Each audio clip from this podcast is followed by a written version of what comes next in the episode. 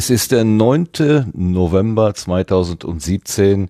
Hier ist der Sendegarten. Ihr hört die Stimme von Martin Rützler.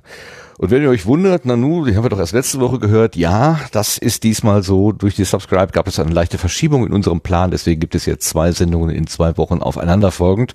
Ähm, wir gucken mal, ob wir genug Material zusammen haben, dass wir auch heute eine schöne Sendung zusammenkriegen. Aber ich bin ziemlich sicher, denn wir haben einen sehr interessanten Gast dabei. Aber wenn ich wir sage, dann meine ich erstmal das Team des Sendegartens, was heute versammelt ist. Und da begrüße ich zunächst einmal den Lars. Schönen guten Abend, Lars. Schönen guten Abend allerseits. Und dabei auch der Meister der Technik, der Meister der, des Voice-over-IP, nein, Sound-over, wie heißt es denn? Ton über, na egal, du wirst es wissen, der liebe Sebastian. Guten Abend, Sebastian. Guten Abend zusammen. Ja, mein Lautsprecherkabel war's. Wie, du hast ein Hardware-Problem? das gibt's doch gar nicht. Lars wird sich erinnern, weil letztes Mal hatte ich schon das Problem, dass, äh, dass irgendwie, dass, äh, dass ich da so Headset-Probleme hatte und das ist tatsächlich die Lautsprecherbuchse. Okay. Ja, ähm, genau. Ähm, aber alles gut. Funktioniert. ich hatte eben nur so, ja die, diese kleine Verzögerung hat meinem Hirn die Zeit gegeben, nachzudenken. Es das heißt Audio over IP, wohl? Genau. Bei dir. Ja, genau. Audio over IP. So. Und wir haben heute zu Gast, ähm, Melanie ist nicht da, kann Österreich nicht vertreten, aber wir haben einen anderen Gast aus Österreich, aus Wien, nämlich den Stefan, Stefan Hasslinger. Guten Abend. Ja, guten Abend und grüße euch aus Wien. Wunderbar, habe ich also äh, das richtig gemerkt, das Ganze. Der Stefan, ähm, den haben wir vor kurzem noch auf der Subscribe gesehen und auch beim Wisport-Treffen, beim Ganzohr-Treffen. Also wir haben in kurzer Zeit jetzt relativ viel miteinander zu tun gehabt. Ähm, wenn ich wir sage, meine ich Lars auch. Nee, Lars Robert Subscribe nicht da. Egal. Also wir haben das öfteren jetzt miteinander zu tun gehabt und das ist eigentlich ganz gut, denn du hast auch ein größeres Projekt mitgebracht, ähm, was du in der Community ausrollst. Darüber wollen wir äh, ausführlich sprechen. Das Panoptikum, das mal gleich zu sagen, wollen wir nachher ausführlich sprechen, ähm, aber natürlich vorher dich auch erstmal als Person ein bisschen bekannt machen, äh, so wie ich dich habe kennenlernen dürfen. Das würden macht das natürlich Sinn, auch ähm, den anderen Zuhörenden ähm, dich einmal vorzustellen. Da kommen wir aber gleich zu. Wir kommen erst zur neuen Ernte. Aber bevor das passiert, möchte ich mich bedanken bei den Hörenden, die äh, von der letzten Woche bis heute für 813 Klicks, also Downloads, gesorgt haben. Das ist echt eine Menge. Damit habe ich nicht gerechnet innerhalb von nur sieben Tagen. Also ganz herzlichen Dank und ja, herzlich willkommen ganz besonders den Menschen, die dafür verantwortlich sind. Gut, dann kommen wir jetzt direkt zur neuen Ernte, denn beim letzten Mal habe ich ein bisschen rumgejammert, äh, äh, wir hätten keine Kommentare und so. Also alles, was ich bei der Subscribe gelernt habe, was ich eigentlich nie machen möchte, nämlich um, um irgendwas betteln, aber es hat gewirkt. Wir haben zumindest mal den einen oder anderen äh, Kommentar bekommen. Kommen wir zur neuen Ernte.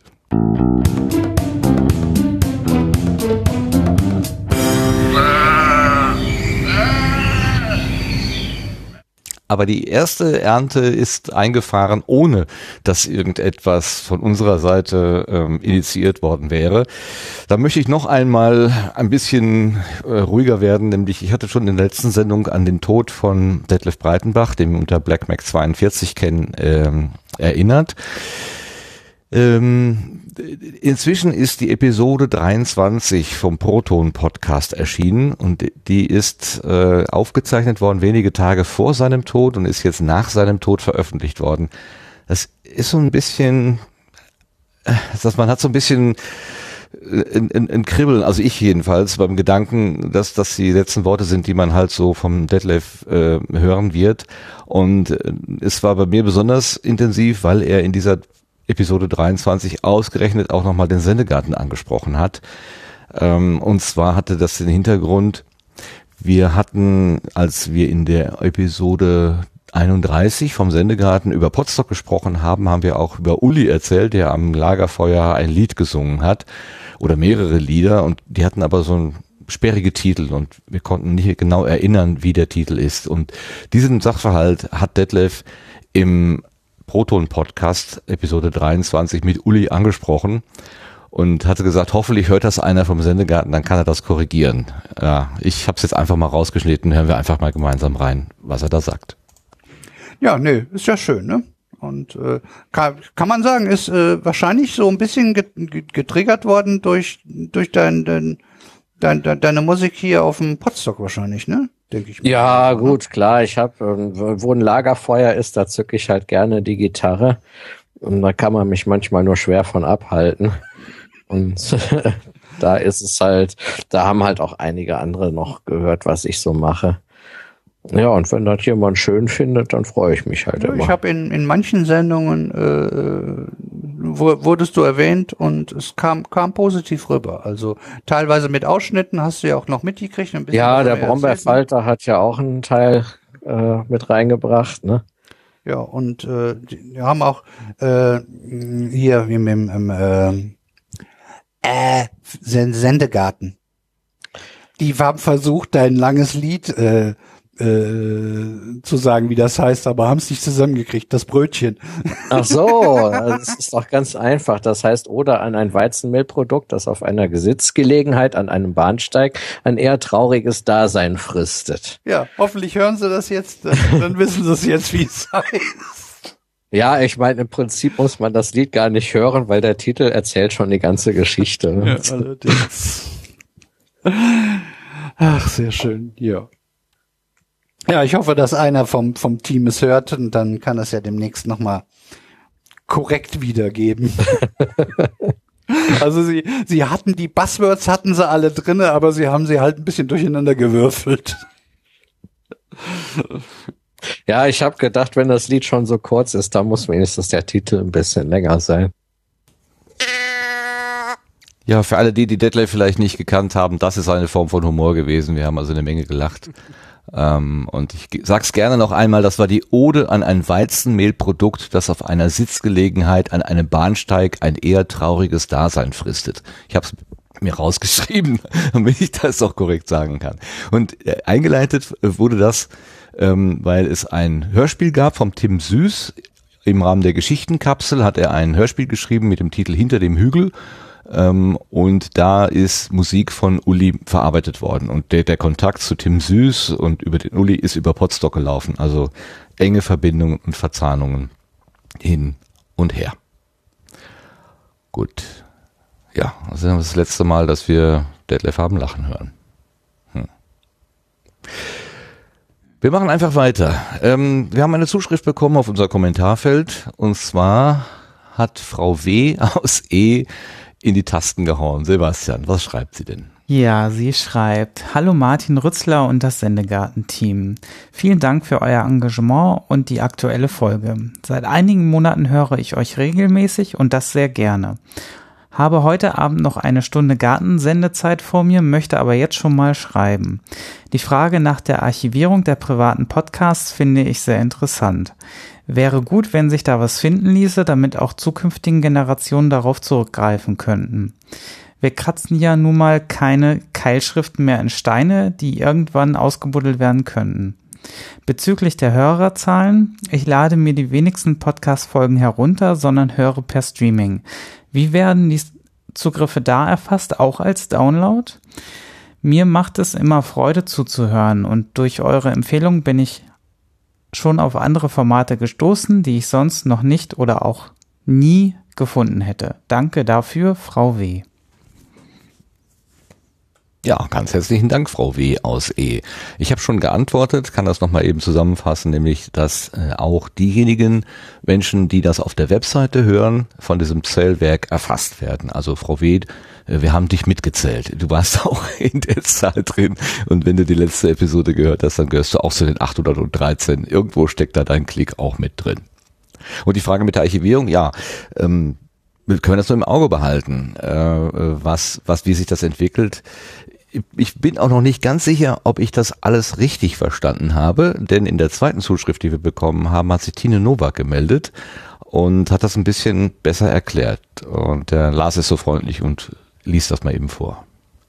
Genau, Tina hat kommentiert, das Sammeln von digitaler Kultur meint nicht zwangsläufig, dass zum Schluss alles erhalten bleibt oder bleiben muss, sondern dass systematisch gesammelt wird, um die Kulturpraxen der jeweiligen Zeit unter Umständen exemplarisch nachvollziehen zu können. Aber selbst hierzu ist derzeit wenig in Sicht, was die private Podcast-Szene betrifft.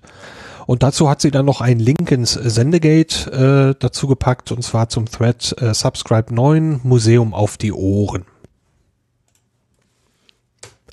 Ja, da müssen wir noch, auch noch ein, zwei Sätze dazu ja, sagen. aber natürlich gerne. Bitte, Das als Ganze- Oberarchivar.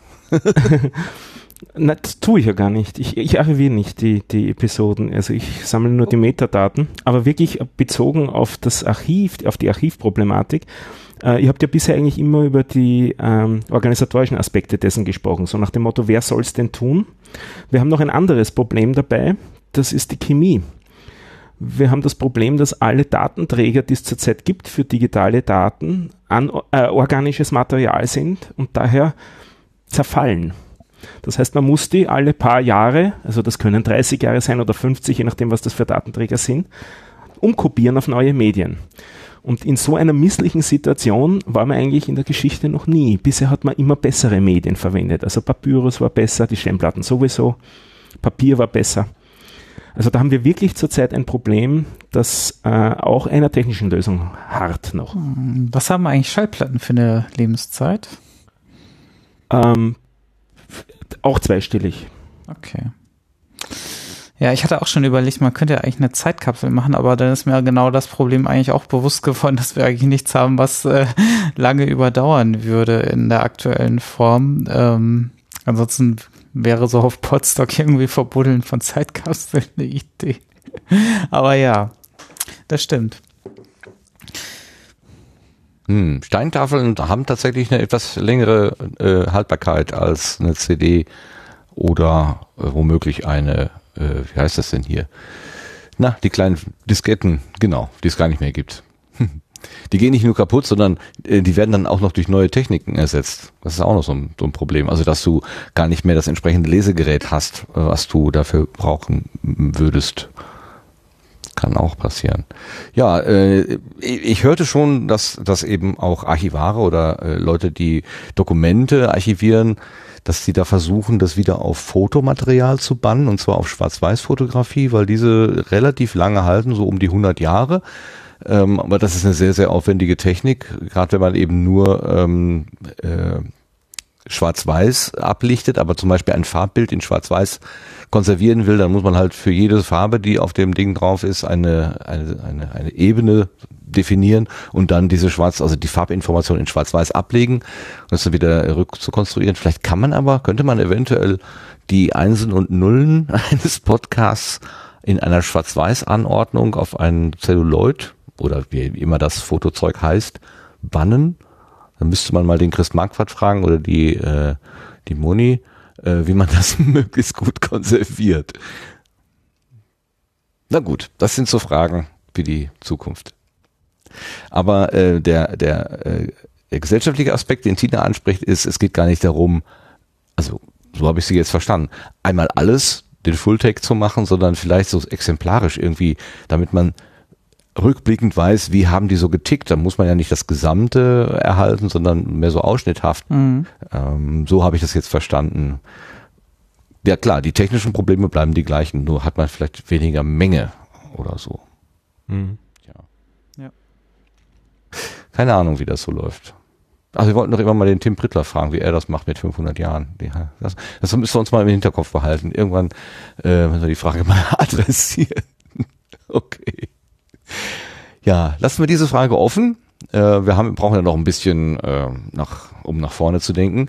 Aber wir haben noch eine Zuschrift bekommen, diesmal über den Twitter-Kanal, und zwar von Max Snyder. Sebastian, was hat er uns geschrieben? Genau. Michelle schreibt, mir war es zwischenzeitlich auch zu laut auf der Subscribe 9, aber fand das räumlich doch gut gelöst gegen Zersplitterung. Ansonsten fand ich das durchaus gut, dass VogueTech da gleich auf die Finanzierungspläne zu sprechen gekommen ist. Wenn ich mich auf so einen Dienst stütze, will ich doch wissen, wie die sich finanzieren ob, und ob es die in einem Jahr noch geben kann. Aha, er greift also zwei Themen auf. Das eine ist die Vorortsituation mit dem Catering, wo wir den Unterschied festgestellt hatten. In 2017, also dieses Jahr, war das Catering direkt vor dem Vortragssaal und letztes Jahr war es an einer anderen Stelle, ich glaube eine Etage tiefer, hattet ihr mir erzählt. Genau, also wenn du und- reingekommen bist, hast du hinten diesen großen Saal wahrscheinlich vernommen und da war das äh, Catering letztes Jahr. Okay. Und äh, wir hatten letztes Mal darüber gesprochen, ob das, was jetzt, also subjektiv, einfach nur subjektiv äh, bevorzugt worden wäre, was gegen diese ähm, gegen diese direkte äh, vor Ort vor der Tür Catering sprach, war eben die große Lautstärke, die da entstanden ist. Ähm, das, das hat er halt aufgenommen. Und das andere war der Vortrag zu VogTech, wo wir angesprochen hatten, dass da Leute äh, ein, ein Projekt vorgetragen haben und neben der Projektidee sofort auch gleich so einen Finanzierungsgedanken mitgeliefert haben, was ich als eher neu empfunden habe.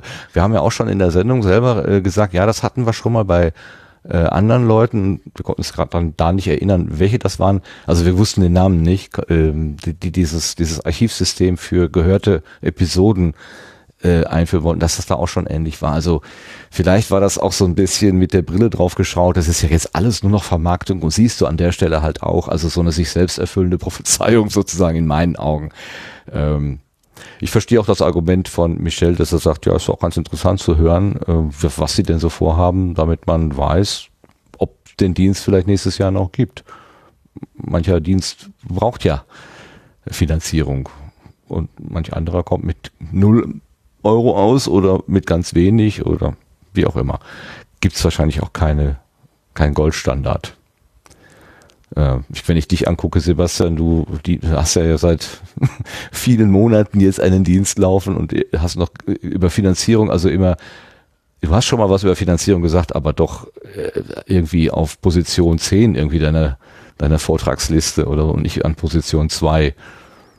Ja, ich nehme halt gerne für vollständige Leistung erst irgendwo, dass man da Geld abwirft. Das ist halt, ähm, finde ich wichtig. Also solange da noch ein Beta-Label dran klebt, äh, finde ich es immer ganz gut, wenn man da jetzt nicht unbedingt gleich den Geldbeutel schon, schon aufmacht und ähm, ähm, ja, das also ist so mein Anspruch daran und wenn das passt und ich damit zufrieden bin. Ich meine, Auphonic hat ja auch eine sehr, sehr lange Zeit eine, eine sehr kostenlose Variante, äh, sehr kostenlos, kostenlos ähm, das angeboten und ähm, auch aus den gleichen Gründen, glaube ich. Und ähm, ja, also ich, bei mir läuft's halt nebenbei tatsächlich und das äh, ist auch ganz okay so. Also ich werde da jetzt nicht arm durch und deswegen ist das okay. Und ähm, ja, aber ich möchte natürlich, klar, ja, wenn das dann soweit ist, dann freue ich mich natürlich schon, wenn da auch ähm, ich ja Arbeitszeit quasi durch freikaufen kann. Ja. genau. Ja, also halt auch immer Betriebskosten, ja. nicht, die irgendwie gedeckt werden müssen. Genau, die kommen auch noch dazu, wobei das jetzt bei mir so eigentlich alles auf äh, geteilter Infrastruktur läuft, die also jetzt nicht nur für Studio Link läuft, aber ja, natürlich, klar. Äh, das andere Service, von dem ihr gesprochen hattet, war nicht gpoda.net. Nee, das war, ähm, ja, das hätte Weil man jetzt mal nachgucken können. Ähm, äh, Wobei auch da die Frage ist, nachdem es ein unbezahltes Service ist, da kenne ich die Leute auch, weil die hier aus der Gegend sind, also einige davon zumindestens ist auch immer die Frage, wie lange wird das Service betrieben, nicht? Also die, da gibt es natürlich auch Betriebskosten und man muss Software aktualisieren und so weiter und die haben so ein bisschen Interesse dran verloren, wie es aussieht. Dann, wie gesagt, wie erwähnt vom Kommentator ist die Frage nicht, wenn ich mich auf das Service verlasse, wie lang kann ich mich wirklich darauf verlassen? Ja, wir waren ja damals ziemlich froh, als äh, äh auch Phonik gesagt hat, wir, wir nehmen jetzt ein Finanzierungsmodell, weil man dann zumindest die Hoffnung hatte, ah, dann gibt's den Dienst auch noch eine Weile. Also in, ja, der, der Gedanke, den, äh, den der äh, Max Snyder da aufmacht, der ist schon richtig. Ähm, äh, es ist halt ähm, es kommt halt so rüber, als wenn der Fokus nicht darauf liegt, einen tollen Dienst anzubieten, sondern der Fokus darauf liegt, irgendwie irgendwas anzubieten. Hauptsache, man kann schon mal eine Finanzierung daraus irgendwie zimmern. Also es geht eher ums Verkaufen und nicht ums Produkt gestalten. So ich will dir nichts unterstellen, also nicht falsch verstehen. Es ist halt so, ähm, äh, wenn das zweite Wort quasi Geld verdienen ist, dann ist, hängt, hängt da immer so ein bisschen fader Beigeschmack ist, weil wir es einfach anders kennen. Das ist das Problem. Wenn wir von vornherein in dieser Start-up-Szene gewesen wären, so hat ähm, das ja ähm, äh, wer war das? Melanie, glaube ich, letztes Jahr, äh, letztes Mal genannt, dann, dann wäre das völlig normal. Also dann, dann ist ganz klar, dass man eine Idee dem Markt vorstellt und guckt, ob wenn der Markt darauf reagiert, dann wird die Idee verfolgt. Wenn der Markt nicht darauf reagiert, dann wird sie halt liegen gelassen. Ähm, ein völlig normales Szenario in den Kreisen bei den Hobbyleuten und den Idealisten war das bisher eher so, ja, ach ja, über Geld müssen wir auch mal reden, aber jetzt machen wir erstmal was Schönes und dann gucken wir mal über Geld. So die Reihenfolge. Sogar, das ist sogar umgekehrt bei uns bei den Meetups in der Startup-Szene, da treibe ich mich auch so ein bisschen rum in Wien. Also diese Meetup-Szene, das genieße ich sehr. Da wirst du etwas schief angeschaut, wenn du nicht über dein Businessmodell sprichst. Weil, was hat's damit? Warum verrätst du es nicht? Also, das ist dann auch ein, ein, Kriterium der Transparenz, ob du sauber aufgestellt bist und ob du das unter Kontrolle hast. Und dann wieder Vertrauensfrage. Ah ja, okay. Okay, wenn du der Hobbykrauter bist, der erstmal irgendwas entwickelt, weil er einfach Mhm. Bock drauf hat, sich abends nach Feierabend hinzusetzen, ähm, dann bist du da auch wahrscheinlich nicht an der richtigen Stelle, oder? Die, die, die suchen andere Leute mit, mit einem anderen Spirit. Ja, Ah, okay. Äh, ich hatte das Gefühl, Sebastian, du wolltest noch irgendwas sagen. Habe ich das äh, falsch wahrgenommen oder möchtest du da noch irgendwas Ich ergänzen? suche gerade im Hintergrund der endlich diesen Ach, Dienst das, genau. raus, äh, den wir da, der uns da ständig nicht einfällt. Ähm, ich suche mal gerade in den äh, letzten Subscribe-Plänen. Ähm, da bin ich gerade am Durchschauen. Ähm, kann noch einen Moment dauern. Ich lese gerade ähm, das Interessante, dass ich gelegentlich heute klinge wie ein Österreicher. Das ist ja witzig. Wie kann das sein? Und wie klingen Österreicher? Ihr habt schon gemerkt, wir dass wir einen Gast haben aus Österreich und dass das nicht immer ich bin, der da spricht, sondern auch der Stefan. okay. Alles klar. Aber wo wir gerade beim Gast sind, ich denke, dann gehen wir mal weiter und äh, stellen euch den Stefan erstmal vor, damit ihr überhaupt wisst, wer hier denn äh, dauernd reinquatscht. ich muss hier mitlesen, nein, ich gucke jetzt nicht mehr in den Chat. Ich, also der Widerschmäh wäre ansteckend, wird mir hier geradezu äh, geschustert. Das kann übrigens sein, ich neige zur Sozialmimikrie. Äh, Dinge, die mir Menschen vormachen, mache ich ge gelegentlich nach. Also ist sehr lustig. Ich war mal, als ich noch damals, da ganz, ganz damals, äh, äh, noch vor meiner also ich war mal Wehrdienstsoldat und musste Übungen machen und war mit einer Kölner Truppe unterwegs. Und nach den zehn Tagen konnte ich, glaube ich, Kölnisch fluchen wie kein zweiter. Also das hat schon funktioniert, aber genug äh, zu meiner Person. Jetzt gucken wir erstmal, wer bei uns auf der Gartenbank sitzt.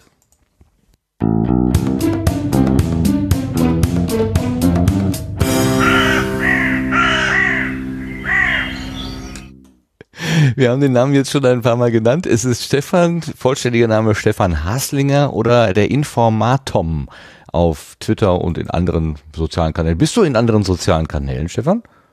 Ja, aber nicht sehr aktiv. Also das Wesentliche ist sicher Twitter. Es gibt auf Facebook mich und Panoptikum auch in Form eines Bots, aber das ist mehr technisches Spielen mit der Plattform als ernsthaftes Verwenden zurzeit. Okay, wir haben gerade überlegt, dass wir dieses Panoptikum mal so ein bisschen nach, noch nach hinten schieben, weil das was Größeres ist und dann auch tausend Fragen, ich vermute mal auch von Lars und äh, Sebastian sich da auch technischerseits sicherlich dran anknüpfen werden. Ziehen wir mal ein bisschen den, den, den Menschen erstmal nach vorne, gucken mal, wer du bist. Aber, aber ganz am Anfang, Informatom, ähm, was steckt denn hinter diesem Begriff? Also da steckt irgendwie Informatik drin und der Tom oder was ist das? Nein, da steckt Informatik und das Atom drin. Ich habe mal ein, eine äh, Informationstheorie ausbaldowert, was Menschen dazu äh, bringt, ähm, in Tickets Ticketsysteme hineinzuschreiben. Und habe da irgendwie keinen Begriff dazu gefunden. Also wenn man was tun will, jetzt wenn man sich einen, eine Aufgabe auf eine Liste schreibt, was ist das eigentlich, dass das auslöst, dass man da drauf schreibt? Und das ist das, die kleinste Informationseinheit, also nicht ein Bit jetzt im Sinne von Ja-Nein-Information, sondern das kleinste, das mich dazu bringt, was zu tun, und das ist das Informatom. Äh, das habe ich jetzt noch nicht so ganz verstanden. Äh, äh, also Es ist mehr oder minder ein Wortspiel. Und äh, ja, aber der, aber der Gedanke, den du da gerade ver, ver, ver, äh, vermittelt hast, also du willst, dass ich irgendetwas tue, du willst mich zu einer Aktion bewegen, Oder du willst etwas auf eine Liste schreiben, damit du es nicht vergisst. also mein Einkaufszettel, also hier. Zahnpasta, Klopapier etc. Ja, gut, Genau. Butter, mhm, Kaffee. Und dieser Bedarf nach Butter, das ist die kleinste Einheit, die du da auf diesen Zettel schreiben kannst. Die eine Zeile, die den, den, das eine Ding, das die eine Zeile auf deinem Zettel ergibt. Der Bedarf nach Butter, das ist das Informationsatom für mich. Ah, okay. Und mein Einkaufszettel besteht dann, es ist ein, schon ein Molekül, weil es aus mehreren Atomen Ja, ja, zusammensetzt. genau. Ah, okay. Mhm. Ja. Aber das Wort Das Butter, hab ich- das, das könnte man, ja- das wäre witzig. Also man, ab und zu findet man ja im, im Supermarkt so liegen gelassene Einkaufszettel. Da könnte man mal gucken, ob es da ähnliche und gleiche äh, Atome gibt. Das Wort Butter könnte Ja, ich ja. mir vorstellen, das wird schon mal bei dem einen oder anderen auftauchen. Und dann habe ich gegoogelt und gesehen, ob es das Wort gibt, also nachgesehen, ob es das Wort gibt. Es gab nur einen russischen FTP-Server, wo ich die Details aufgrund meiner mangelnden Russischkenntnisse nicht verstanden habe. Sonst gab es nichts mit At in Form Atom. Und daraufhin habe ich mir gedacht, das ist eigentlich ein lustiger Händel, damit bin ich eindeutig und eindeutig auffindbar. Es ist zwar relativ schwer aussprechbar, aber immerhin eindeutig. Und das habe ich dann verwendet, sowohl für Twitter als auch für die Bezeichnung meiner eigenen Firma und so weiter. Findest du es nicht Das- etwas unvorsichtig, russische Warnhinweise einfach, nur weil du sie nicht lesen kannst, zu ignorieren? Ich könnte mir vorstellen, das kann auch nach hinten losgehen. Absolut, aber wer nicht wagt, der nicht gewinnt. Super. Du hast gerade schon gesagt Firma. Du hast also eine Firma. Was machst du Ja, denn da? also ich bin selbstständiger ähm, Entwickler, wie man in Österreich sagt, ein EPU, ein, ein Personenunternehmen. Ich glaube, bei euch heißt das eher Ich AG oder so. Und äh, entwickle Web-Applikationen, meistens im Firmenumfeld. Also wenn Firmen miteinander Geschäft machen wollen, dann geht das heutzutage eigentlich meistens über Software und solche Software schreiben wir. Also wir sind mehrere EPUs, die kooperieren im Zuge dessen. Das ist so das, womit ich meine Brötchen verdiene. also ein Selbstständiger. Ja. Genau. Bitte, bitte. Das bitte, ist aber bitte eigentlich weiter. nicht das, was ich gelernt habe. Gelernt bin ich eigentlich ein Mathematik- und Physik-Mittelschullehrer.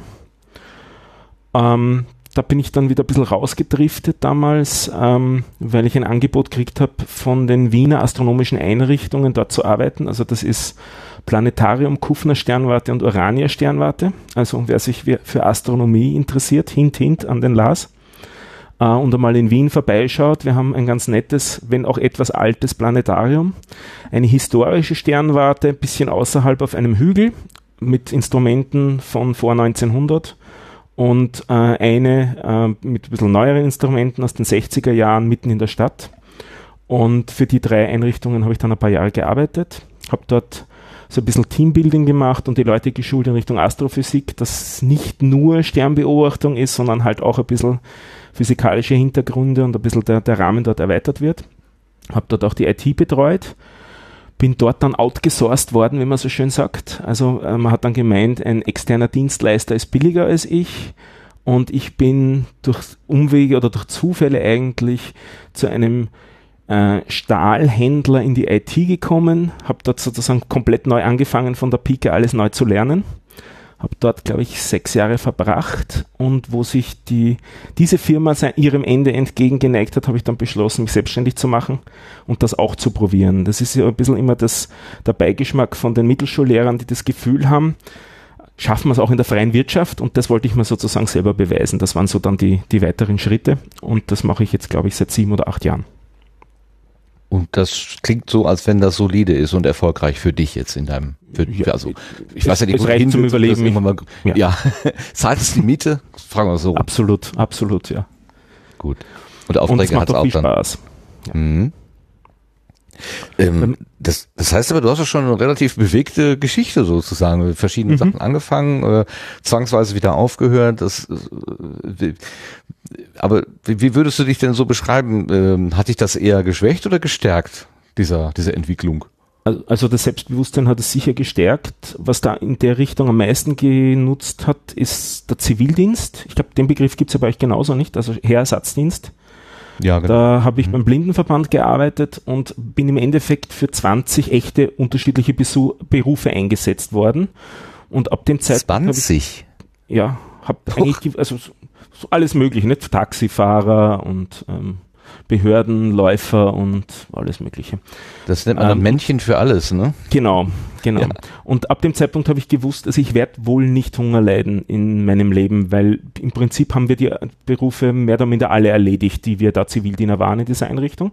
Und da auf die Art und Weise entwickelt man gewisses Selbstbewusstsein und traut sich dann auch mehr. Und also ich würde das nur empfehlen, wenn, wenn hier Zuhörer und Zuhörerinnen dabei sind, die überleben, überlegen, vielleicht einmal den Beruf zu wechseln oder die Branche. Macht's das, macht Spaß. Ja, man kann aber auch böse auf die Nase fallen. Also äh, heißt ja nicht, wenn du sagst, ich habe mir das beigebracht oder so, ich habe da bei der bei der Stahlfirma von der Pike auf und wieder ganz neu angefangen, dass das dann auch äh, funktioniert. Also ähm, das, man kann ja dann vielleicht irgendwann mal vor die Wand laufen. Ja, kann man auch. Aber man tut eh nicht. Aber bei Ihnen hat's funktioniert. Wunderbar, wunderbar. Ja. ja. Äh, Du hast auf Lehramt gelernt. War das mal so ein, so ein Gedanke? Ähm, ich möchte Lehrer werden. War das so ein, so ein tieferer Wunsch oder hat sich das mir zufällig ergeben? Naja, es gibt ja zwei starke Arg- Argumente für den Lehrberuf in Österreich. Die heißen Juli und August. Das sind die Ferienmonate in Österreich. ähm, es war mir relativ schnell klar, dass ich was mit Naturwissenschaften machen will. Es war relativ schnell klar, dass ich an die Technische Uni gehen will, weil die in Wien einen sehr, recht guten Ruf hat. Und ähm, ich habe geschwankt zwischen technischer Mathematik und Lernmathematik und habe mich dann für Lernmathematik und Physik entschieden, weil ich mir gedacht habe, ich glaube, ich kann ganz gut Wissen vermitteln. Das ist auch, glaube ich, der Fall, was sich aber beim eigentlichen Unterrichten gezeigt hat. Also ich habe fünf Jahre unterrichtet an, an Mittelschule in Wien, dass ähm, ich funktioniere ganz gut so 14 aufwärts ungefähr. Und je älter sie werden, desto besser funktioniert es. Also ich habe auch einmal Fachhochschule unterrichtet, also sozusagen Erwachsene. Da funktioniert, funktioniere ich am besten. Ähm, das lernt man leider im Studium gar nicht. Also man wird sozusagen nicht ausprobiert an den Kleinen, ob das funktioniert wirklich. Ähm, ja, nichtsdestotrotz bereue ich das auch nicht, weil ich in der Zeit auch sehr viel gelernt habe. Also ich mache überhaupt nichts mehr, was mit einem Studium zu tun hat. Also ich kann von dem, ich kann von dem Wissen profitieren, wo ich Lernen gelernt habe. Aber der Rest ist sozusagen alles später gelernt. Mhm. Wo würdest du den Unterschied festmachen zwischen den äh, Schülern bis 14 und ab 14 oder älter? W warum sagst du, das funktioniert bei den Älteren besser für dich? Was funktioniert denn da besser? Ähm, es hat sehr viel mit Disziplin und Disziplinierung zu tun. Ähm, ich, ich weiß nicht genau, was es ist. Man müsste vielleicht die Kinder auch fragen, was die für Meinung dann haben. Äh, es hat sich wirklich ganz klar gezeigt, auch alle, die mich beobachtet haben, haben das äh, so gesagt. Ähm, was auch noch dazu gekommen ist, dass ich in einem in einer relativ schwierigen Gegend in Wien unterrichtet habe. Also ich hatte Klassen mit äh, Kindern mit neun verschiedenen Muttersprachen, so dass das äh, grundlegende Thema am Anfang eher war, sie dazu zu bewegen, doch alle gemeinsam im Raum zu bleiben und so. Also es war eher so eine, eine, eine Herdenaufgabe ähm, als eine Unterrichtstätigkeit und das hatte ich in der Form nicht erwartet. Also das war relativ äh, steiniges Pflaster am Weg, ähm, war aber auch interessant. Das heißt, es klingt so, als wäre dieser erzieherische Charakter, der ja auch im Lehrerinnen- und Lehrerberuf liegt, als wäre das nicht so ganz dein Ding gewesen.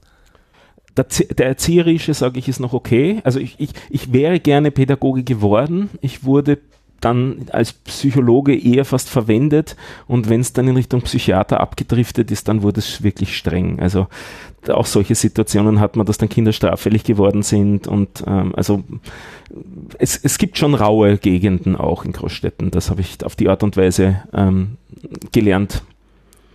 Das hatte ich so nicht erwartet in der Form. Hm. Wie war deine eigene äh, Schülersituation, als du Schüler warst? Äh, Wie hast du selber die Schule erlebt? Äh, Eher ein, äh, also einschränkend, also deine Neugier behindernd oder fördernd? Wie war das für dich persönlich? Teils, teils. Das war sehr von den Lehrern abhängig.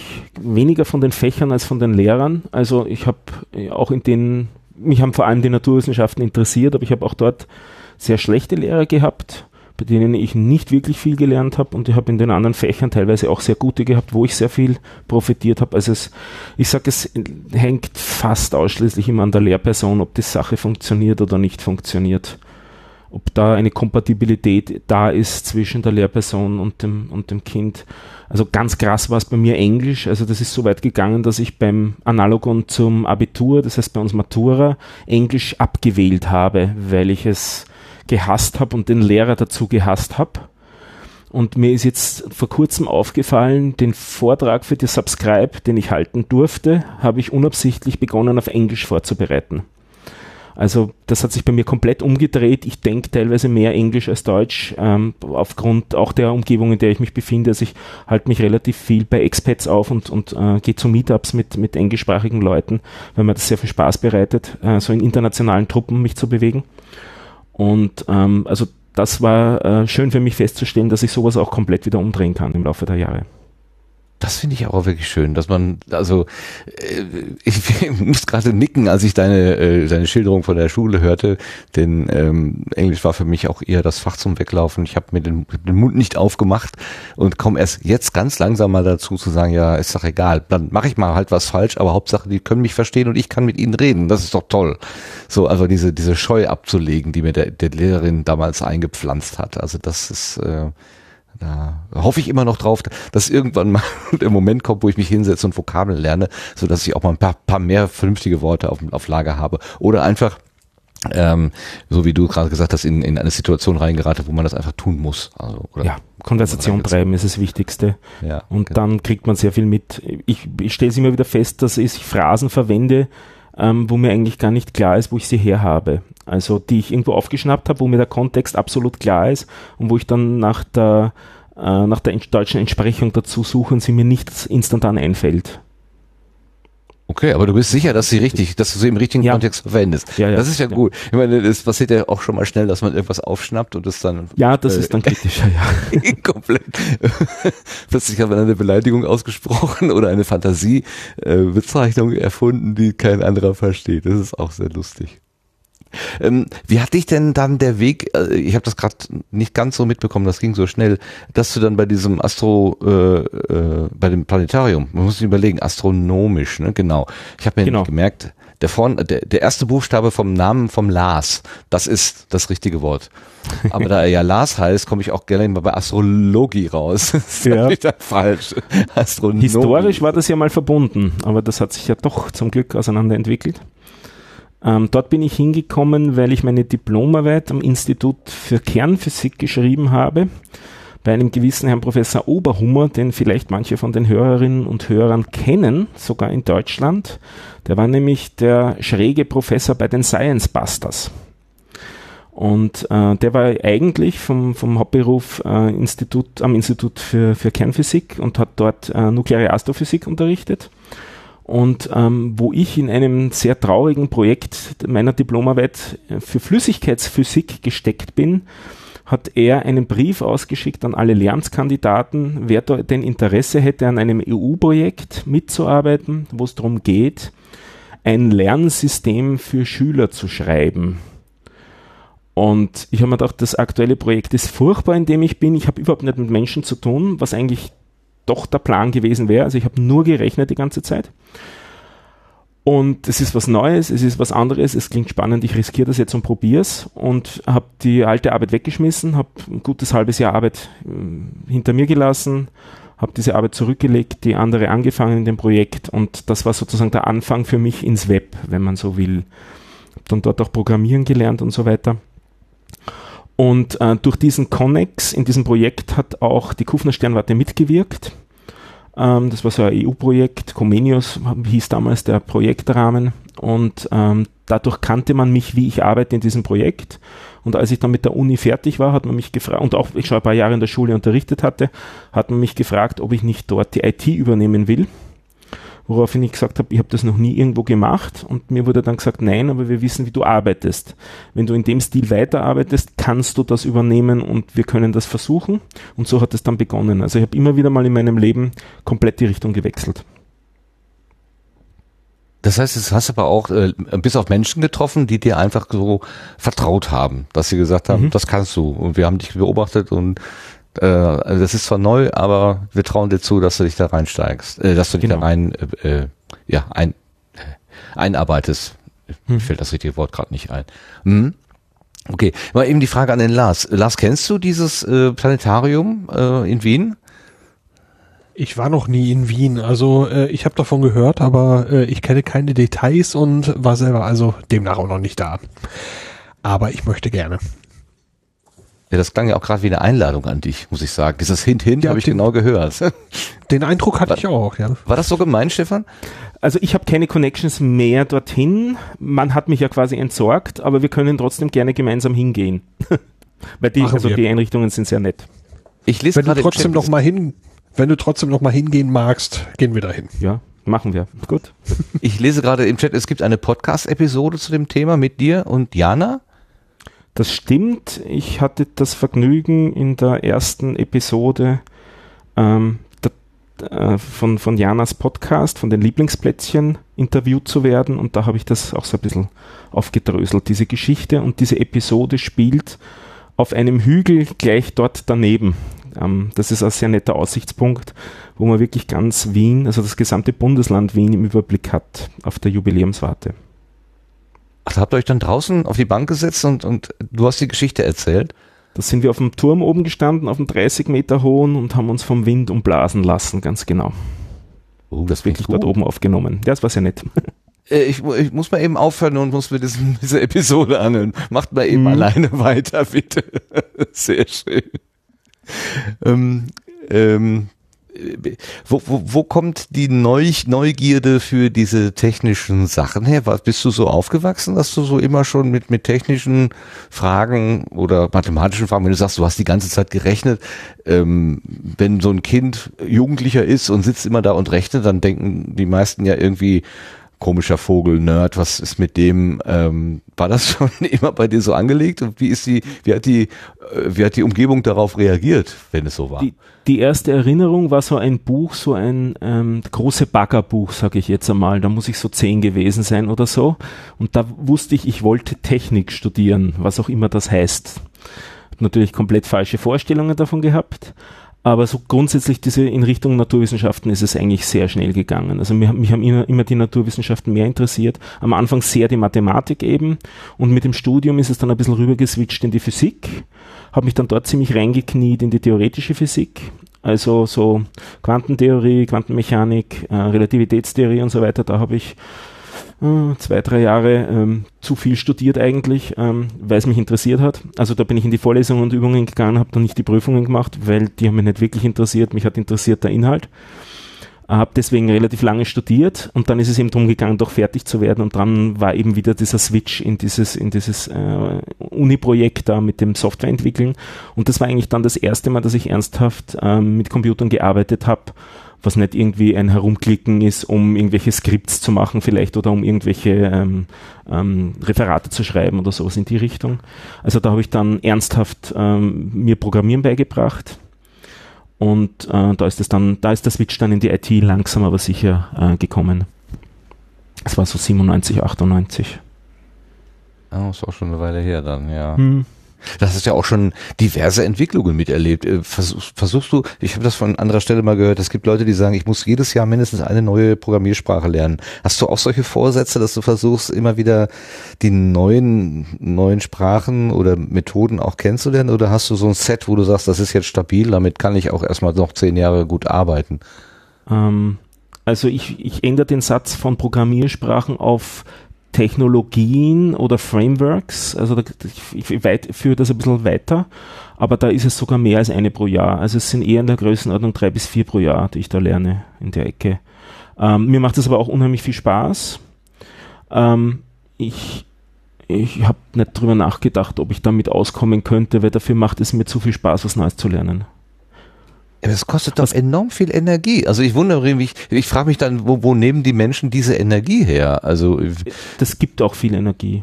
aha. Also mich ähm, ermüden lange Diskussionen, schwierige Diskussionen mit Menschen viel mehr als eine neue Programmiersprache zu lernen. Ganz Dann klar. bist du jetzt hier im Sendegarten, aber vielleicht an der falschen Stelle gelandet. Mit euch gibt es keine eine schwierigen Diskussionen. Hoffentlich ist es nicht zu arg. nein, nein. Und wie machst du es dann? Also nimmst du dann einfach ein Buch oder guckst dir Webseiten durchaus. an oder so? Also Ja. äh, autodidaktisch, sehr oh- ohne, Ja, ohne dass sehr oft ein Buch, das habe ich sehr Ja. gern. Ich versuche eigentlich so sozusagen die Bibel zum Thema, also das Standardwerk zum Thema zu finden. Oder zumindest ein sehr gutes Buch von einem sehr guten Autor. Das einmal zu lesen, um einmal so die, die Basics mitzukriegen. Mir geht es nicht darum, da jetzt alles im Detail zu, ähm, zu lernen oder zu verstehen, sondern um einmal ein Bild von dem Ganzen zu kriegen. Und dann habe ich sehr gerne, wenn ich eine konkrete Aufgabe habe und an der Aufgabe lerne ich dann gerne die, die Details. Ich stelle mir das gerade für Entwickler immer so besonders schwierig vor. Du hast einen Kunden, der sagt dir, ich hätte gerne Webanwendung XY und du hast schon mal gehört, ja, das lässt sich mit der Methode XY am besten realisieren, aber du hast in dem Moment noch null Ahnung davon. Aber du musst bei deinem Kunden irgendwann in sechs Monaten äh, was abliefern, äh, was möglichst richtig funktionieren soll. Äh, und äh, dann dieser Druck sozusagen, ich muss mir das jetzt raufschaffen, damit ich hinterher auch was abliefern kann, wo, wenn sich das ein Kollege anguckt, der mich nicht gleich auslacht, so nach dem Motto, ja, das hast du jetzt aber auch mit dem ganz kleinen einmal eins gelöst, sondern das auch einigermaßen dem eigenen Anspruch wahrscheinlich auch genügend so, so ein bisschen elegant ist. So, es gibt ja immer mehrere Lösungen, aber ich glaube, so jetzt habe ich das mal rausgehört. Du hast schon den den Drang, das irgendwie auch gut zu machen äh, im Sinne von elegant. Das ist doch, Nein, ist das, ein, ist das eine Challenge oder äh, wie, wie stellt mir das vor? Un unheimlich viele Dinge da an, die mir wichtig sind. Äh, elegant ist böse weil elegant ist meistens nachher schwierig zu verstehen. Und man entwickelt ja nicht nur für den Kunden, sondern man entwickelt auch für sich, um die Sachen später weiter zu warten und weiter zu pflegen und betreiben zu können. Daher ist meistens Eleganz keine gute Idee. Also diesen Ausdruck vermeide ich daher in dem Kontext eher. Ähm, es gut zu machen, das ist sicher wichtig. Ähm, ich versuche aber ähm, bei neuen Kundenprojekten auf jeden Fall nicht mehr als eine neue Technologie zu verwenden und da auch eine, die etabliert ist, also wo ich davon ausgehen kann, dass ich nicht auf einen ähm, auf ein Pferd setze, das mir davon läuft quasi. Also wo es gute Literatur gibt, wo ich vielleicht auch Leute kenne, die das schon verwenden, so in die Richtung. Aber im Allgemeinen ist es sogar eigentlich meistens so, dass ich den Technologiestack für neue Projekte mit Kunden schon kenne. Bei Hobbyprojekten schaut das ganz anders aus. Da kann man sich mehr austoben. Okay, okay. Ähm, du hast irgendwann mal angefangen, in ein Mikrofon zu sprechen und hast das auch mit dem Thema Informatik gemacht, sozusagen. Nein. Was denn? Nein? Nein? Nein. Was ist denn der Äh, Auer Uff Code Podcast für ein Typ? Ähm, vielleicht fange ich wirklich an, wo ich das erste Mal in einem Mikrofon gesprochen habe. Ja, genau. Also ich- Fangen wir mal vorne an. Machen wir es mal systematisch. genau. Ich bin nämlich mit Audio aufgewachsen. Ich habe einen blinden Vater. Und mein blinder Vater hat sehr viel gehört und gelernt, indem er Tonbandkassetten gehört hat. Am Anfang waren es sogar Spulen, also diese Revox-Geräte mit Spulen, die herumgeschickt worden sind. Und später hat man dann geswitcht auf Tonbandkassetten, wieder später dann auf CDs. Also ich bin immer mit, mit Audio groß gewo äh, geworden. Also ich habe sicher jeden Tag eine Tonbandkassette aus dem Postkasten hochgeholt und ihm gebracht, damit er was zum Hören hat. Also Audio war für mich was vollkommen Normales, von ganz klein auf. Wir hatten immer Audioaufnahmegeräte zu Hause und so weiter. Ähm, Podcast war viel später erst dann. Und daher war für mich Podcast irgendwie nichts ähm, Aufregendes in dem Sinne, es ist nur ein anderes Verteilungsmedium als Tonbandkassetten. Was, was war denn auf den Thomann-Kassetten drauf? Also ich kenne das so als äh, Zeitungsäquivalent. Äh, also das, auch, ist aber relativ selten, Ja. sehr viele Bücher. Also die, die Hörbüchereien, ähm, da gab es dann sogar Feindschaften zwischen den unterschiedlichen Hörbüchereien innerhalb der einzelnen Länder, Kriegsblindenhörbüchereien und Zivilblindenhörbüchereien und große Rivalitäten und so. Die haben sich ähm, Schauspieler geleistet, äh, die engagiert dafür, dass sie Bücher einsprechen. Also Krimis zum Beispiel, aber auch Sachbücher auf Tonbandkassetten, eben oder am Anfang sogar auf diese Spulenbänder. Und auf die Art und Weise haben die tausende Bücher in ihren Archiven. Die haben sie auch jetzt noch. Meistens natürlich auf CDs umkopiert oder auf, auf ähm, Platten halt umkopiert. Aber die haben sie. Hörbücher, also so wie wir es jetzt hier als äh, Audible und so weiter kennen, Genau. das ist ja noch relativ jung für die breite Masse, aber für die Blinden, also die Menschen, die blind sind, äh, etabliert, ja. war das ja schon länger et- etabliert, ja. Und das, das wurde auch unterstützt zum Beispiel durch die Post. Also es gibt dieses, den Begriff der Blindensendung im deutschsprachigen Raum oder Ja. im internationalen Cekogramm. Also solche Sendungen sind äh, für Blinde kostenlos. Dieses Hin- und Hersenden zwischen der Blindenhörbücherei und dem, dem Blinden ähm, ist portofrei. Da muss nur ein Aufkleber drauf, der das kennzeichnet. Und dann äh, deswegen wurde das sehr intensiv genützt. Und so ja, bin ich hm. groß geworden mit sehr viel Audio. Und das hast du dann auch immer mitgehört. Papa hat nicht auf Kopfhörer gehört, sondern das dann auf Doch, Lautsprecher. meistens schon, aber man hört dann halt doch immer wieder mal mit, nicht? Wenn er sich gedacht hat, na, da, da ist jetzt vielleicht was Interessantes, was er auch verstehen kann, schon nicht der Kleine, dann spielen wir es ihm halt vor und so und ja. Also für mich ist also Audio immer was Normales gewesen. Äh, War, war das angenehm, einfach so das Zuhören, äh, bei, bei, bei, wenn irgendjemand dir was vorgelesen hat? Oder war das eher so, ich muss jetzt hier brav am Tisch sitzen, eigentlich meine Füße zappelig und ich will losrennen? vollkommen normal dann, nicht? Also es ist, Aha. es wird so, es, es ist nichts selbst, nicht, nichts äh, Außergewöhnliches, wenn man das von klein auf gewohnt ist. Ja klar. Es hat eine ganz andere äh, Lebenswelt, nicht? Also wir haben kein Auto gehabt, sondern wir haben halt mit Audio gelebt. Aha, okay. Ein Audioatlas sozusagen ins Haus geholt, dann wird man sich dann da die Welt angucken. auch, durchaus auch, ja. Gut, da war also Audio sozusagen im Hause Haslinger schon mal ähm, präsent die Etabliert. ganze Zeit. Ja, ja. Okay.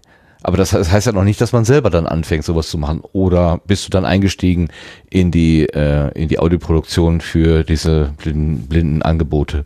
Nein, ich habe ich hab dort mithören dürfen und miterleben dürfen, wie das so war. Also ich habe kennt daher Tonstudios auch von klein auf, aber ich habe dann nie irgendwas gemacht. Ich habe dann ja beim Blindenverband als Zivi äh, Sachen eingesprochen, aber ich habe das als- das war einer von diesen 20 Jobs Sprecher zum Beispiel. Nicht? ähm, äh, das war auch halt zu tun und ähm, wenn man einen blinden Vater hat, kann man normalerweise auch frei äh, vorlesen ohne größere Probleme. Also daher war das für mich auch nichts Spezielles oder irgendwie Merkwürdiges, nicht? Solche Sachen.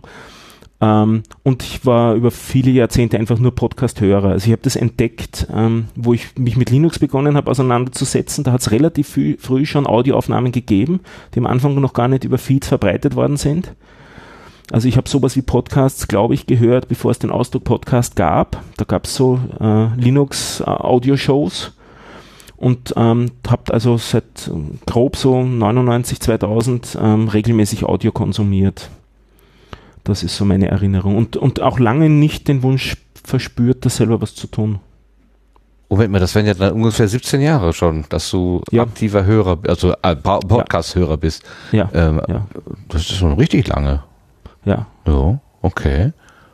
Okay, Urgestein. So, jetzt wissen wir, was wer es ist. Was, was Hören angeht, Urgestein. Und dann vor, wo ich begonnen habe äh, als Selbstständiger, habe ich relativ bald, ähm, so wenn man als Webentwickler anfängt, hat man das Bedürfnis, sich selbst ein, ein Content Management zu, zu schreiben. Also sowas wie WordPress, nur halt in kleinen, sich selber zu schreiben.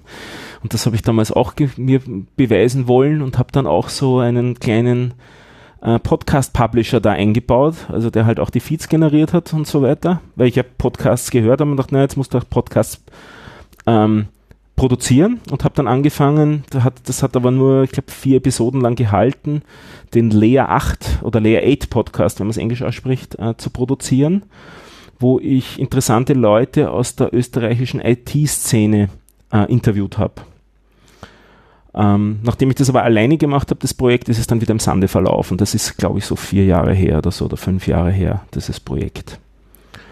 Und vor zwei Jahren bin ich dann wieder mal gestoßen auf ähm, das österreichische Podcasting Meetup. Also da hat es einmal ein Barcamp gegeben vor ein paar Jahren vom Daniel Messner. Da habe ich die Webseite dazu gefunden und bin dann irgendwie weitergekommen auf diese Meetup-Seite, dass es da dieses Meetup wieder gibt durch puren Zufall und bin damit in das zweite Treffen vom österreichischen Podcasting Meetup gegangen und habe auf die Art und Weise den Mel die Melanie Bartos eben und den Daniel Messner kennengelernt dort und auch einige andere Leute von einem gewissen Biertaucher-Podcast, wo ich dann auch, glaube ich, ähm, 84 Episoden lang mitgepodcastet habe. Also wir haben sowas in Wien, so einen Podcast, wo jeder hinkommen kann und einfach mitmachen kann. Also wer da Lust dazu hat und aus Wien und Umgebung ist zum Biertaucher-Podcast gehen, die freuen sich. So ein richtiger Nerd-Podcast ist es. Kann man aber im Prinzip über alles reden. Also wir haben auch politische, philosophische Diskussionen dort geführt, alles Mögliche. So habe ich dann eigentlich mit, mit dem richtigen Podcasten angefangen. Ähm, allerdings noch nicht eben eigener Podcast in dem Sinn. Und dann kam dieses Hour of Code aus einer Idee, ähm, nachdem ich ja programmiere, aber es nichts gibt in die Richtung, ähm, Podca einen Podcast zu machen für Leute, die am Programmieren interessiert sind, aber noch nicht angefangen haben damit. Oder vielleicht gerade angefangen haben und irgendwie nicht so wirklich wissen, wie es denn weitergehen soll. Und äh, den haben wir zu zweit gemacht, äh, die Anna Geiger und meiner einer. Und ähm, wir haben so ein bisschen durchgespielt, so was man am Anfang alles so tun kann, solche Sachen. Und ähm, diesen Podcast gibt's noch immer, auch wenn er jetzt schon ein paar Wochen auf Eis liegt. Jetzt aber mittlerweile mit dem Matthias Bendel, der auch ein Podcaster ist. Der macht den IT-Keller hier in Wien, auch sein IT-Podcast. Und momentan sind wir gerade mitten in einem lustigen Projekt. Wer einen Computer selbst entwickeln will, das klingt so ein bisschen nach einem irrwitzigen Projekt, also nicht zusammenbauen, sondern entwickeln will, von der Pike auf, ohne vorher irgendwas zu wissen, kann bei uns mitmachen. Wir sind zurzeit nach Episode 3, glaube ich, von dieser Serie. Es werden 14 Episoden werden und am Schluss hat man selber einen Computer entwickelt. Das ist Hour of Code zurzeit. Nicht schlecht, nicht schlecht. Das klingt nach einer äh, größeren. Ich, mir fällt gerade ein, dieser Streichhauscomputer vom äh, Chaos Computer Club. Die hatten damals mal das Prinzip eines Computers auf eine Papptafel äh, gedruckt und man konnte diese einzelnen Zustände mit Streichhölzern ablegen sozusagen. Also das war auch so. Mhm. Äh, so, so eine Visualisierung. Ja, wenn du sagst, einen Computer entwickeln, was genau meinst du dann? Also wie funktioniert der Computer oder welche Komponenten hat er oder was, was ist, kommt denn nach 14 Episoden am Ende dabei raus? Eine Idee ein, oder etwas zum Anfassen? Ein Computer, auf dem ein Tetris-Spiel läuft. Das Ganze ist in Software entwickelt, also man entwickelt auch die Hardware in Software und lässt die dann auf seinem eigenen PC oder Laptop laufen und ganz am Schluss läuft auf dieser Software, also da schreibt man wirklich einen eigenen Prozessor und einen eigenen äh, Kernel und eine eigene Programmiersprache und ein eigenes Betriebssystem und am Schluss eine eigene höhere Programmiersprache und da drin schreibt man dann Tetris. Und ganz, äh, ganz am Anfang fängt man an vom NAND-Baustein. Das ist der eine elementare Baustein, der zwei Eingänge hat. Und je nachdem, wie diese Eingänge belegt sind mit 1 und 0, das wird das NAND verknüpft, also nicht und, wenn nicht beide äh, gesetzt sind. Also man hat entweder 1-0, 0-0 oder 0-1 und dann kommt 1 als Ausgabe raus. Mit diesem Baustein kann man so einen Computer bauen. In 14 Episoden. In 14 Episoden, genau. Ähm, mir fehlt gerade die Fantasie, mir das vorzustellen. Also wenn ich jetzt, wenn ich jetzt dabei wäre, sozusagen, und würde das machen, dass ich in 14 Episoden das zusammenbringen würde. Aber okay, ich bin ja vielleicht auch nicht deine Zielgruppe dafür. Doch bist du. Ja? ja, ja. Okay. Also wirklich der, der wenn du, Noob, der wenn keine du Interesse Ahnung dran hast, ja, wenn du Interesse dran hast, bist du die Zielgruppe. Es reicht Interesse zu haben. Okay. Auf, das Idee, auf die Idee gebracht hat mich, also eigentlich ist das ein, das Durchgehen eines Kurses an einer israelischen Universität, die bieten das an für die erstsemestrigen Informatikstudenten. Äh, und auf die Idee gebracht hat mich der Huckel aus der Freakshow, der von diesem Buch geredet hat. Und ähm, das Buch habe ich mir dann besorgt, weil ich mir gedacht habe, das geht nicht aber es geht doch. Also mittlerweile habe ich das Buch gelesen, es geht doch. Ja, genau. Du warst an der Stelle, wo ich jetzt gerade bin, zu sagen, genau. na, ob das wohl funktioniert. Okay, wenn du das sagst, dann machst mich ja neugierig. Müsste mal reingucken. Aber ich muss mir ja erst noch den, die Episode mit Jana und ähm, dir über die, über das, äh, über das Planetarium sozusagen anhören. Ähm, aber ganz kurz, der, der Titel Hour of Code, wie ist denn der zustande gekommen? Der ist ja ein bisschen sperrig und verrät nicht so von vornherein, worum es eigentlich geht, außer ähm, das Wort Code und dass es vielleicht wehtut oder so. Das ist die Verballhornung eines amerikanischen oder eines internationalen Projektes, das heißt Hour of Code, also eine Stunde Coden, eine Stunde Programmieren. Darum, da geht es darum, dass jeder Mensch wenigstens eine Stunde in seinem Leben sich mit Programmieren auseinandergesetzt haben soll. Das ist so das Ziel, um so ein bisschen ein Verständnis zu schaffen. Und von diesem Projekt habe ich gelesen, das fand ich sehr lustig. Insbesondere den Aspekt, dass ein elfjähriges Mädchen dem damaligen amerikanischen Präsidenten, das war noch der Obama zu dem Zeitpunkt, eine Stunde lang JavaScript-Programmierung beigebracht hat. Und das fand ich irgendwie interessant, dass das möglich ist. Aber warum nicht? Warum soll nicht ein elfjähriges Mädchen, das schon Programmieren gelernt hat, dem amerikanischen Präsidenten jetzt eine Stunde lang Programmieren beibringen? Ja, warum eigentlich Und nicht? Genau diesen Projekttitel, Hour of Code, habe ich dann verballhornt ins Deutsche, in Hour of Code, also Hour, ah. die Schmerzen, die man dabei hat, wenn man da zum ja. Programmieren anfängt. Uff, wenn man dann was verstanden hat und am Schluss kommt hoffentlich Code raus. das ist ja witzig. Das ist ja schön witzig. Wenn ich so an meine eigenen Einstiege so mir, mir, mich zurück erinnere, da gab es irgendwann mal Basic, das war so eine ganz simple äh, Sprache, da kam, konnte man aber schon sowas wie äh, Subroutinen irgendwie ablegen und so springen hin und her und so weiter und so schleifen, äh, du irgendwas bis irgendwo hin und dann immer wieder und so weiter. Ähm, das habe ich dann irgendwann auch mal, also meine Stunde Programmieren des Lebens, die habe ich bestimmt voll, wenn ich auch nicht sehr weit gekommen bin. Aber ähm, das habe ich verstanden. Dann habe ich mich aber irgendwann mal, habe ich ein Buch in die Hand bekommen, das war glaube ich Fortran oder so. Ähm, das habe ich mehr habe ich das auch praktisch gemacht, mehr theoretisch gemacht, habe da so einige Elemente wiedergefunden, anderes nicht, ähm, sah dann irgendwie anders aus, aber ich habe schon gemerkt, aha, ähnliche Sachverhalte werden hier mit einer anderen Sprache oder mit einer anderen, mit anderen Symbolen oder äh, anderen Worten irgendwie belegt. Und so stelle ich mir eigentlich die Entwicklung von Programmiersprachen auch immer weiter vor. Ähm, wenn ich heute einsteige, dann habe ich ja schon eine relativ differenzierte Welt vor mir mit unheimlich äh, viel ähm, ja, Tiefe. Ähm, ist das nicht, also unterstell jetzt mal, dass du ähnlich eingestiegen bist, auch mit so einer relativ äh, simplen Technik und dann immer, immer Schritt für Schritt über Jahr für Jahr immer tiefer eingestiegen bist.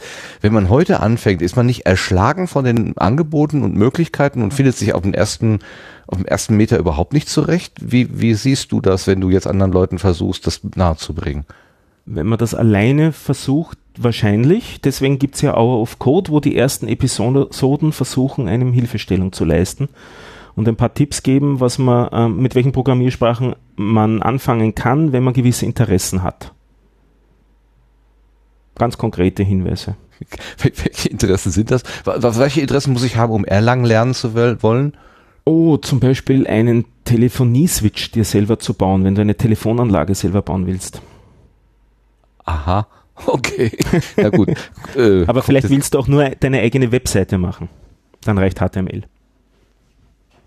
Ja, das wäre ja schon mal, das wäre ja schon mal ein Anfang sozusagen. Ne? Ja, ja, ja, ja. Wobei ich ja schon bei mit äh, mit CSS, äh, da komme ich ja schon, da hört es bei mir dann schon auf. Irgendwie. Dann der nächste Level, genau, ja. Ja, genau. Das ist ja alles schön und gut, das auszulagern, sozusagen diese ganzen Umschreibungen, aber dann habe ich so viele Ebenen und das, dann, dann, wenn ich in der einen Ebene bin, habe ich vergessen, was ich in der anderen geschrieben habe. Und dann, ähm, naja, aber das sind so, ich bin ja nicht, wirklich ja. echt viele gute Projekte, die da Hilfestellung am Anfang leisten. Also ähm, zum Beispiel Rails Girls, diese, diese Initiative, die versucht, ähm, Rails jungen Frauen näher zu bringen, die auch noch nie vorher programmiert haben und da mal einfache Grundlagen, also und das gibt es in vielen Bereichen. Ich kenne es halt von, von der Rails-Welt, äh, weil da war ich sieben Jahre sehr aktiv. Ähm, genauer, aber es gibt es für die meisten Programmiersprachen mittlerweile gibt es irgendwelche Online- und in Real-Life-Kurse, je nachdem, was für ein Typ man ist, ob man sich gerne ähm, nur übers Netz von Leuten oder von Inhalten berieseln lässt oder ob man gerne mit, sich mit Menschen trifft, sucht man sich am besten dann das, das Passende heraus und da gibt es echt gute Materialien schon. Ja. Ähm, du hast also jetzt äh, äh gehen wir mal wieder zu, zum Podcasten zurück. Also du hast bei den Biertaucher mitgemacht, das war sozusagen dein Einstieg in die Podcasterei.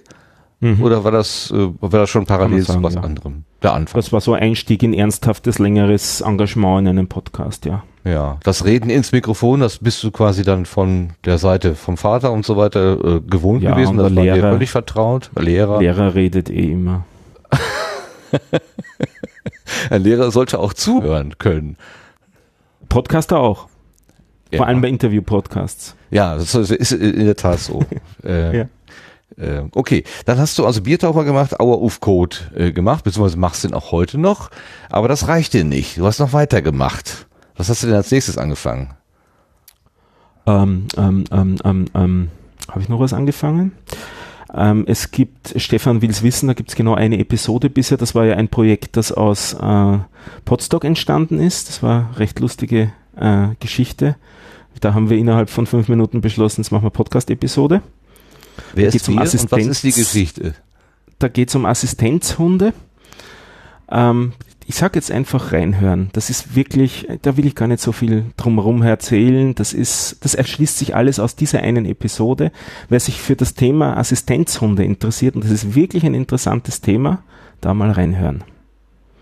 Da gießt sich dann von meiner, von meiner Seite noch eben sagen, das hatte ich dir ja in Innsbruck auch schon erzählt. Ich hatte dich bis dahin als den den Techniker wahrgenommen als denjenigen, der sich so in dieser ganzen äh, technischen Welt, äh, Computerwelt und so weiter sehr gut auskennt, der quasi mit ingenieurmäßigem Verstand an die Sachen herangeht. Äh, aber Ingenieure haben für mich immer so in der Schublade eher so die äh, wenig empathievollen Menschen, die, also die können mit den Maschinen besser als mit den Menschen. Und in diesem, in dieser Episode äh, hat sich ein ganz anderes Bild von dir gezeigt, wo ich äh, überrascht und auch erfreut war, das so wahrzunehmen. Also das, das hat mir richtig gut gefallen. Und ich habe da den, den Stefan Haslinger nochmal mit einer anderen Brille sozusagen angeschaut. Oder ich habe dich aus meiner Schublade wieder rausgelassen, in die ich dich reingesteckt hatte. Ja, Schubladen sind immer so eine Sache, ja. Ja, ja das ist total kappes, dass, dass es Schubladen gibt. Aber leider, ich habe mir das so antrainiert und bin froh, wenn mein Schubladenschrank jetzt nicht nur neun äh, Schubladen hat, sondern vielleicht mal 900 oder 9000 oder vielleicht irgendwann mal gar keine mehr. Aber ich bin auf dem Weg, ich übe noch. Ich weiß, was mit den Schubladen ist Käse aber vielleicht haben sie ja auch, ja, sie helfen ein bisschen in der Orientierung, aber man darf sich halt nicht darauf verlassen. Das ist das, was, was ich zumindest für mich gelernt habe. Hast du Erfahrung mit Schubladendenken? Ähm, ich sehe es genauso wie du. Also natürlich, wir Menschen teilen alles in Schubladen, weil es es einfacher macht. Aber wenn man genauer in die Schubladen reinschaut, dann sind sie meistens halt doch nicht wirklich angebracht. Nicht? Also genauere Analyse ergibt dann eigentlich fast immer, dass sie dass sie nicht angebracht sind, die Schubladen. Aber wir brauchen halt Abstraktionen, nicht? Das hat wieder mit, mit der Technik zu tun. Da arbeitet man auch sehr viel mit Abstraktionen und Blackboxes und so weiter. Das ist natürlich einfacher. Naja, Aber Menschen sind halt nicht einfach. das sind sie beim besten Willen nicht. Nein, das sind im, guten und im schlechten Sinne vielschichtig, auf jeden Fall, natürlich. Aber eigentlich sollte ich äh, doch den Namen der Interviewpartnerin sagen, das ist die Hanna Rosenblatt. Und der genaue Titel der Episode heißt Assistenzhunde und Leben mit dissoziativer Identitätsstruktur. Ähm, nicht schrecken lassen vom Titel. Ich habe am Anfang der Episode auch keine Ahnung gehabt. Und am Schluss, glaube ich, hat man ein bisschen einen Überblick. Hanna macht es einem relativ leicht. Also es ist alles sehr sperrig, wenn man die psychologischen Begriffe benutzt, aber also ich habe sie so wahrgenommen, dass sie die Sachen sehr basal und nachvollziehbar erklären kann. Ja, dass man sagt, ja, ja okay, genau. ähm, das klingt zwar alles sehr akademisch, aber letztendlich ist es ausgesprochen menschlich und im, äh, auch da wieder im, im guten wie im schlechten Sinne die menschliche Facette, äh, die sich da eben abbildet. Jo. Ja, also. Und dann bin ich noch ein Schweinehund. Genau das. Darauf wollte ich jetzt auch noch hinkommen. Darauf wolltest du eigentlich hinaus, ja. Nein, nein, nein, nein. Äh, äh, Stefan will es wissen, muss unbedingt genannt werden. Steht hier auch auf der Liste, ist gar keine Frage. Also das ist, weil es eben für mich so ein, also äh, der, wenn ich jetzt an, an, an dich denke, Stefan, äh, ist ähm, dieser, diese Episode wirklich so ein Moment gewesen, wo ich gedacht habe, oh, oh man kann doch mit ihm reden. äh, nein, ich, äh, wie soll ich das sagen? weiß gar nicht. Wir ähm, mussten erst zueinander finden. Aber wir sind ja noch dabei. Also, aber, aber es, es, da hat sich auf jeden Fall eine, eine Brücke, eine Brücke aufgetan, äh, eine Verbindung geschlagen, mit der hatte ich gar nicht gerechnet. Das war eine wunderbare Überraschung. Ähm, das war gut. Das war einfach gut und das bleibt einfach in Verbindung mit mit äh, mit dir sozusagen, wenn mhm. ich dann an dich denke sozusagen. Gut, drei Schweinehunde. Ja, äh, wurde also hier schon gepitcht, nicht? Ist, ist ein Hundezüchter-Podcast offenbar. Genau, ganz genau, ja, ja. Gut, also Nein, ist ein Lauf-Podcast. Also das war aus einer Bierlaune, wobei wir waren nicht alkoholisiert. Wir hatten eher nur das Bier gerade bestellt. Nach dieser Wissenschaftspodcast-Konferenz sind wir am Abend fortgegangen und haben drei Übergewichtige sind an einem Tisch gesessen und haben miteinander diskutiert, dass es doch eine gute Idee wäre, mehr Sport zu machen und ein vierter, ein Marathonläufer, ist mit am Tisch gesessen, der gesagt hat, ich trainiere euch. Das ist so die Kurzgeschichte und gleichzeitig die Nullnummer. Also wer in fünf Minuten das noch einmal die, den Originaldialog hören will, kann das machen mit der Nullnummer von den drei Schweinehunden. Und äh, wir sind jetzt ähm, ernsthaft am Trainieren. Unser Ziel ist, innerhalb von zwei Jahren in der Lage zu sein, Halbmarathon zu laufen. Und ähm, wir tun es alle tatsächlich noch. Ich hätte es nicht, fast nicht geglaubt, aber wir tun es alle noch. Wir tracken uns gegenseitig und im Internet, da gibt so es eine, so eine Laufplattform namens Strava, da sind wir jetzt ein Laufverein mit dem Namen Drei Schweinehunde auch, wo mittlerweile, glaube ich, über 25 Leute dabei sind und uns beobachten und einander beobachten. Und alle drei bis vier Wochen gibt es einen Podcast, wo wir darüber erzählen, ähm, wie es uns so gegangen ist damit, was wir gelernt haben, welche wir, also wir sind Techniker und Naturwissenschaftler, also wir sind sehr an diesen Gadgets interessiert, welche Gadgets wir verwenden zum Trecken zum Beispiel und was das sonst noch gibt. Und jetzt langsam entdecken wir gerade, dass es auch noch eine Podcasting-Welt rundherum um uns gibt mit Lauf-Podcasts und treten mit denen in Kommunikation. Also das macht auch viel Spaß. Ich habe wahrgenommen, dass es, dass es, irgendwie äh, spezielle Hörangebote für, Mara, für, für, für Läufer gibt, äh, wo man von irgendwelchen Dämonen oder Drachen was verfolgt wird ähm, und dann bekommt man immer, also erzählt, du wirst jetzt verfolgt, um, um solche Intervalle anzuregen, dass man mal für ein paar Minuten schneller läuft und dann wieder langsamer oder so. Also so ganze Geschichten. Das klingt ziemlich übel. Benutzt du sowas auch? Ganz im Gegenteil. Also mir geht es jetzt wirklich darum, regelmäßig Bewegung zu machen, rauszugehen. Äh, ich habe es auch heute gesehen nach drei Stunden Debugging von ähm, A-Dur-Sessions mit Studio Link, wobei ich Studio Link liebe, ne, das muss ich betonen. Aber mit meiner Hardware ist das nicht ganz so einfach.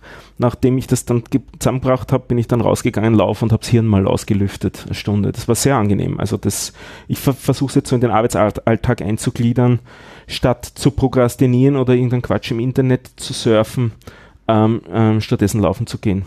Wenigstens zweimal in der Woche, besser dreimal. Aber alles nicht auf Druck, sondern halt wirklich regelmäßig konsequent Bewegung zu machen. Naja, du hast einen Trainer und du hast zwei Mitläufer, die gucken, was du da trainierst. Also da ist schon ein bisschen Druck, oder nicht? Na. also Druck ist keiner. Da setzt du dich Aber es ist, es, ist, ja. es ist wirklich Motivation. Also wenn du siehst, ähm, äh, du hast eigentlich keine Lust und das Wetter ist gerade nicht aufregend, aber du siehst, jetzt sind von den anderen dreien in den letzten zwei Tagen zwei Laufen gewesen und du solltest eigentlich auch wieder und die sehen das ja, dass du nicht warst, dann gehst doch auch wieder. Also wir, wir üben keinen realen Druck auf uns auf, aus, aber es ist echt, es ist schon Motivation. Sehr schön. Ich habe das mal so, also in einer ähnlichen Form hat der der, äh, der Radinger Podcast, das ist so ein äh, vom, vom Sven Hock, der, der hat einen Radinger und das sind auch so eine Crew von festen Leuten und darum hat sich mal ein Abnehmen Podcast ge, äh, ähm, gebildet. Das war die ich weiß nicht, irgendwie die Redinger Challenge. Die haben also sich gegenseitig immer mitgeteilt, wie viel Kilo sie dann in einer gewissen Zeit abgenommen haben. Das war ganz, ganz witzig auch. Äh, wahrscheinlich ist das dieselbe Idee, also zu gucken, ähm, wenn man selber nicht gemacht hat, bei den anderen äh, äh, ähm, ist dann irgendwie ein Fortschritt passiert und das zieht einen dann vielleicht ein bisschen mit. So, das ist vielleicht die gleiche Idee, die dahinter steckt. Absolut. Und mhm. dann triggern uns natürlich auch wieder externe Leute wie du, wo du mal gesagt hast, du hättest gerne mehr Daten. Dann haben wir mehr Daten geliefert und wir werden auch noch mehr Daten liefern. Und es wird auch eine Gewichtstracking-Applikation geben. Da, da, haben wir auch schon was im Petto. Also Ihr dürft auf keinen Fall meine Worte immer so ernst nehmen. Um da bauen wir das noch einiges rundherum an lustigen Sachen. Ja gut, das war natürlich, äh, ist, ihr habt euch auf dem Wispod getroffen, am Treffen der Wissenschaftspodcasterinnen und Podcaster und da geht's halt ähm, um, äh, um den Umgang mit Wissen und ja klar, in aller Regel, gerade ist im akademischen Bereich, hast du dann irgendwie Zahlen, Tabellen, Grafiken mhm. und da war halt naheliegend, dass, äh, dass vielleicht ihr da auch irgendwas liefert und wunderbar. Also es klingt ja so gut, dass ihr das jetzt macht. Super. Aber wo du gerade das Wort Adur gesagt hast, Adur ist glaube ich ein Linux, äh, eine Linux-Anwendung, ja? Das stimmt. Ich bin ähm, überzeugter Linuxer. Ach, okay, ich, ich wollte noch fragen, also was ist so deine Lieblingsplattform? Also alles Linux. Linux. Alles Linux. Okay. Ich habe keinerlei Ahnung von Mac. Ich habe, glaube ich, drei Stunden meines Lebens auf Macs verbracht, um Leuten irgendwelche Netzwerke einzurichten. Ich meine, so mit den Grundlagen, nicht, das sind doch die gleichen wieder, das geht dann doch. Ich habe früher natürlich Windows verwendet, weil das war so der Standard und habe so auch mit Ende des Studiums kennengelernt, dass die Leute dort Linux verwendet haben. Habe dann nicht allzu viel von verstanden, warum eigentlich, aber habe es interessant gefunden und habe mich dann angefangen damit zu beschäftigen. Und dann so das kennengelernt, das Prinzip der freien Software. Das ist für mich was ganz grundsätzlich und grundsätzlich Wichtiges und äh, dem hänge ich sehr nach. Also Deswegen auch zum Beispiel verweigere ich bei Podcast-Aufnahmen proprietäre Software und verwende entweder ähm, ähm, Ardour jetzt in letzter Zeit und früher Audacity, das ist auch so freie Software zum Schneiden. Das heißt, äh, sowas wie Kaufprodukt wie Hindenburg, äh, Reaper mit dem geliebten Ultraschall obendrauf, das käme für dich dann gar nicht in die Tüte. Ähm, also wenn es nichts anderes gäbe, dann natürlich. Also soweit bin ich dann schon pragmatisch, äh, äh, pragmatisch unterwegs. Aber es gibt eben was anderes und ähm, daher genieße ich das, dass ich das andere verwenden kann. Dass ich auch Was dann wieder anderen Leuten weitergeben kann ohne Kosten und ähm, erklären kann und so weiter. Was ist das Faszinosum von freier Software für dich? ähm, dass ähm, man damit gewisse Grundfreiheiten hat, die man garantiert, dass sie weitergegeben werden. Also dass man eben die Software für beliebige Zwecke verwenden darf, ähm, dass man die wieder publizieren darf, ähm, meistens auch äh, quelloffen, eben, dass man auch den Source Code dazu weitergeben darf. Also wirklich äh, ein, ein Begriff von Freiheit in Zusammenhang mit Software und äh, auf die Art und Weise sehr schön verwendbar für Bildung, also eben im Schulumfeld, im universitären Umfeld, aber auch im Umfeld äh, von Leuten, die sich vielleicht nicht einfach nicht leisten könnten. Ähm, äh, kommerzielle Produkte zu verwenden, wobei es gibt schon freie Software auch, die verkauft wird, also der, aber meistens ist das nicht der Fall. Und auf die Art und Weise ist es sehr schön, wenn man eben Sachen frei vorstellen kann. Ähm, soweit ich das verstanden habe, ist die Software bei diesen Open Source Geschichten nicht verkäuflich, aber dies, der Service drumherum, den kann man dann durchaus verkaufen oder wenn man irgendwas Spezielles daher Man dürfte im hat. Prinzip durchaus auch die Software verkaufen, aber es kann, könnte eben auch sein, dass ein zweiter dann sagt, da nimm's doch umsonst, bitte. Nicht? Also das Businessmodell ist dann vielleicht etwas schwieriger, weil man Aha. eben nicht, ja, ja, absolut, es spricht nichts dagegen, es ist kein, kein, kein Verbot des Verkaufs. Also man könnte zum Beispiel dafür verlangen, dass man es auf CD brennt. Sagt, dafür möchte ich 20 Euro haben. Ja, ja, Weil genau. ich habe die auf eine CD gebrannt und es ist fertig, dieses Service. Dienstleistung, sozusagen, ja. Nicht? Die Ah, ja. Dienstleistung. ähm, Oder ich, stehst du denn dann baue dir ein in- Handbuch dazu. Ja, ja, äh, aber vielleicht hast du ja auch eine ne, ne, ne kleine Applikation gebaut oder irgendein Plugin, wa- was noch was Besonderes kann oder so. Ähm, äh, das ist dann auch alles äh, frei von dir zu abzugeben oder Also bei, bei Ardour oder ähm, Audacity habe ich nichts gemacht. Ähm, eben Panopticon zum Beispiel ist freie Software und auch dieses Jekyll Octopod, das ich da jetzt weiter bet äh, betreue, das ist auch freie Software. Also das sind so die zwei äh, Community-Projekte rund um das Podcasting-Thema, äh, die freie Software sind. Okay. Ähm, bevor wir gleich zum Panoptikum kommen, warum ähm, arbeitest du jetzt für die Szene als Entwickler? Was, äh, was ist der Reiz an der ganzen Geschichte? Was treibt dich da?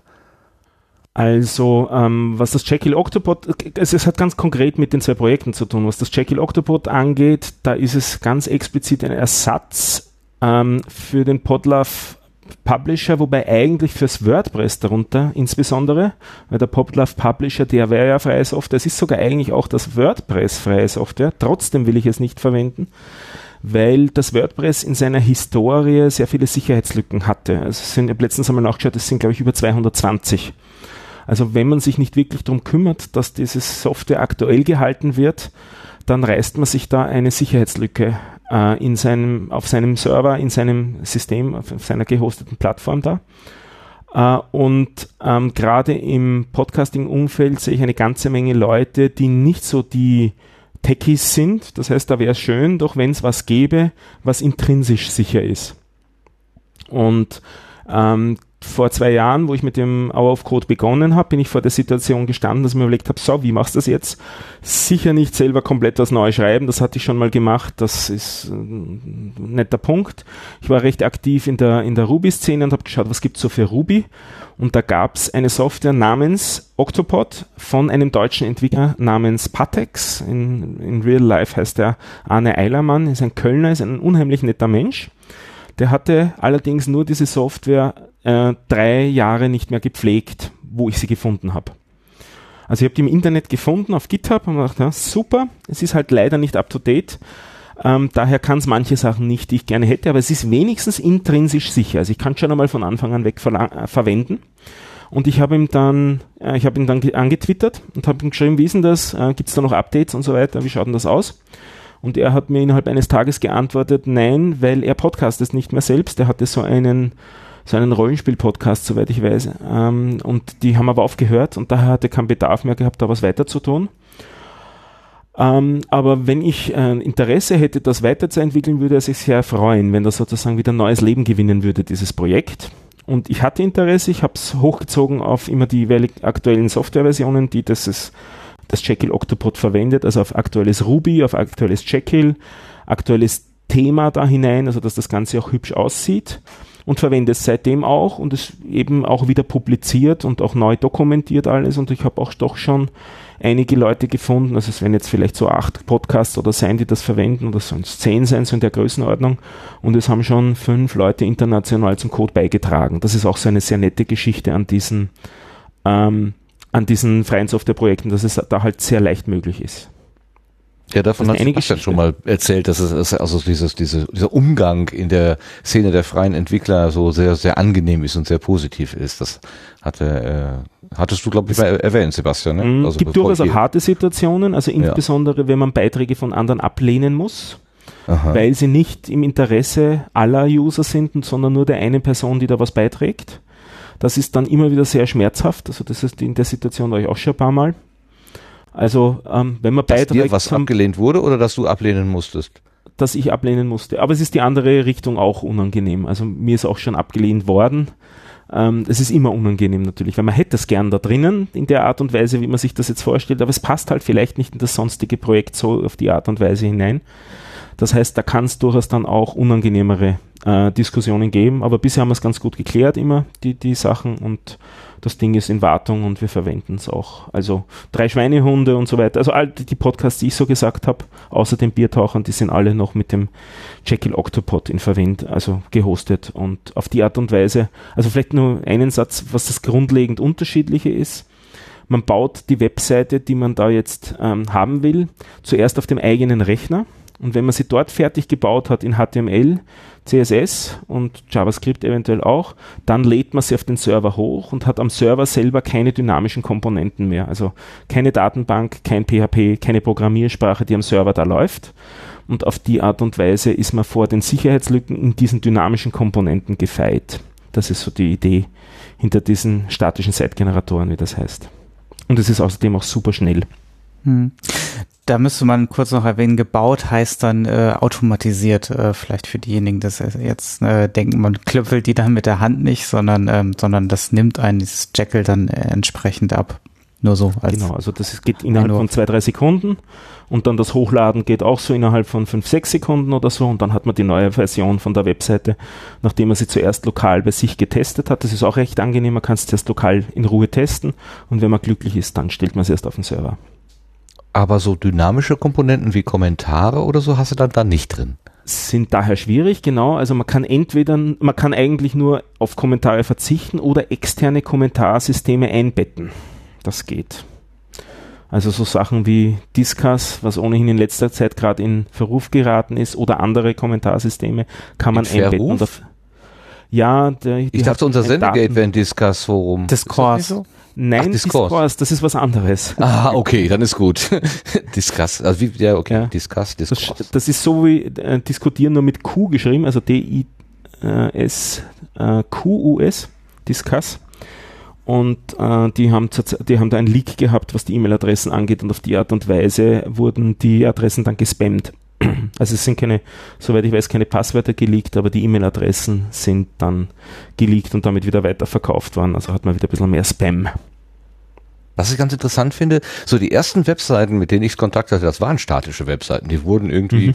in einem Editor geschrieben. Äh, man hatte das quasi auf dem lokalen äh, System und hat das dann per FTP oder was auch immer hochgeladen und dann war das halt da. Und wenn man was ändern wollte, hat man es lokal geändert und dann wieder hochgeladen. Und äh, dann hieß es irgendwann mal, ja, das ist ja Schnee von gestern. Wir haben hier die dynamischen Systeme, die in dem Moment des Abrufs dann aus einer Datenbank die Webseite erst zusammenbauen, immer top aktuell, immer den letzten Stand, latest and greatest. Und jetzt kommt man aufgrund der Sicherheitskriterien, äh, Sicherheitsprobleme wieder dahin zurück zu sagen, aha, gehen wir doch lieber wieder äh, zurück auf die statischen Systeme, machen es da ein bisschen einfacher mit den Generatoren, also wie, wie das, wir bauen uns Assistenten, die das besonders gut und schnell hinkriegen, aber das Prinzip wird wieder zurückgerollt. So klingt das in meinen Augen. Perfekte so? Zusammenfassung. Okay. Danke. Oh, perfekte Zusammenfassung. genau, also, gerade ein bisschen also ich mache das persönlich auch sehr gerne tatsächlich, weil es ist halt, man hat halt selber schon genug Abhängigkeiten, die man irgendwie up to date halten muss und so viele Systeme, die man betreuen muss. Und wenn man da einfach mal ähm, eine Seite hat, wo, wo man sich um nichts weiter kümmern muss, wirklich, weil es wirklich nur statisches HTML ist, dann ist das sehr erleichternd irgendwie. Ähm, und ähm, ja, das, das ist dann ja, äh, so ein bisschen Erholung. es ist auch für Anfänger ganz nützlich, weil man muss nicht unbedingt HTML lernen, sondern eine Sprache, die einfacher ist, die sich Markdown nennt. Genau. Das ist im Prinzip sowas, wie man Wiki-Einträge schreibt. In Wikis im Internet. Ja. Äh, also wie, da ist dann er ruft ein, ein, ein, eine Raute bedeutet dann zum Beispiel Überschrift erster Ordnung und man muss sich keine Tags auswendig merken, sondern nur ein paar so Kürzel. Ja, ähm, wie ist denn das dann bei, äh, also wie heißt denn dieser neue Begriff wieder, dass es auf dem Desktop genauso aussieht wie auf dem Handy, wie auf dem Tablet, wie auf dem, was weiß ich. Ähm, Responsive Design? Responsive, genau. Wie ist es das damit? Äh, dann, also ich hätte das so das verstanden, dass es ja, das erledigt das CSS. Also ah. im Prinzip ist es egal, ob es ähm, am Server bereitgestellt wird, durch dynamische Seiten oder durch statische, dass diese Dyna dieses Runterskalieren auf die richtige Auflösung etc., das macht eigentlich dann erst der Browser des Users und da ist es egal, wie das vorher zu, zustande gekommen ist. Also diese Webseiten sind durchaus responsive. Ah ja, okay. Das hat dann mit der Datenbank, Abfrage und so weiter gar nichts zu tun. Das ist nur genau. die Aufbereitung des des Säckchens voller Daten, wie das dann eben beim User ankommen soll. Das macht der Browser beziehungsweise das CSS in entsprechenden Abfragen oder was auch immer, ja. Können wir vorstellen. Ihr liebe Hörer, könnt ihr euch das auch vorstellen, liebe Hörerin? Äh, es ist vielleicht ein bisschen nerdig heute, ähm, hatte ich auch schon befürchtet, dass es gelegentlich so werden wird. Ähm, schon mal um Entschuldigung gebeten dafür. Äh, wir, wir schmeißen einfach so ein paar Begriffe in den Raum, ähm, ohne die jetzt jedes Mal im Einzelfall zu klären. Also gerade wurde Ruby genannt, Rails genannt und das sind alles so Techniken.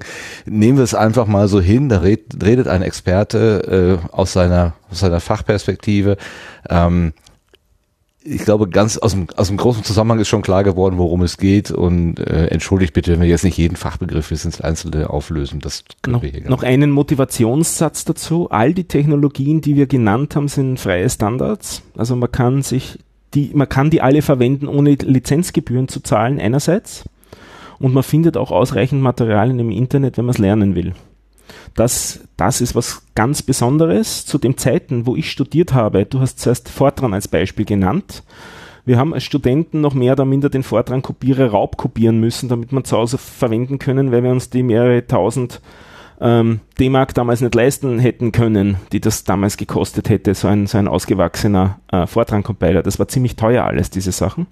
Und da sind wir jetzt echt in der glücklichen Situation, dass es Unmengen von so Frameworks und Programmiersprachen gibt, die frei verwendbar sind, jetzt auch im Sinne von kostenfrei verwendbar sind. Das, wir sind da wirklich in einer ganz tollen Situation. Ja, allein schon, wenn du das sagst, wie selbstverständlich, dass man das zu Hause machen kann. Das war ja auch anfangs überhaupt nicht so. Da gab es halt äh, Benutzerzeiten auf irgendwelchen Geräten äh, und man hatte da, ich, meine erste, meine erste Anmelde-CD war eine, äh, wie werden die, 8 Zoll äh, Weich, äh, nicht hm. CD, wie heißt denn dieses, die Floppy Disk da, Diskette da, dieses, dieses Riesenteil, das haben sie uns in die Hand gedrückt, das war sehr, sehr witzig.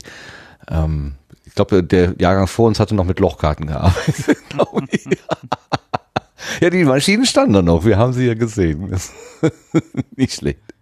Okay, jetzt machen wir einen kleinen äh, Sprung und zwar kommen wir jetzt zu dem großen Projekt, was du angefangen hast, äh, was das mehr oder weniger alles vereint. Also die, äh, ich sag's mal etwas pathetisch, die Liebe zum Podcasting, deine Fähigkeiten, deine Entwicklertätigkeiten, deine Neugier, deine, dein Antrieb und so weiter. Und wir kommen zu äh, Panoptikum und das möchten wir auch entsprechend einleiten, nämlich mit einer kleinen Fanfare.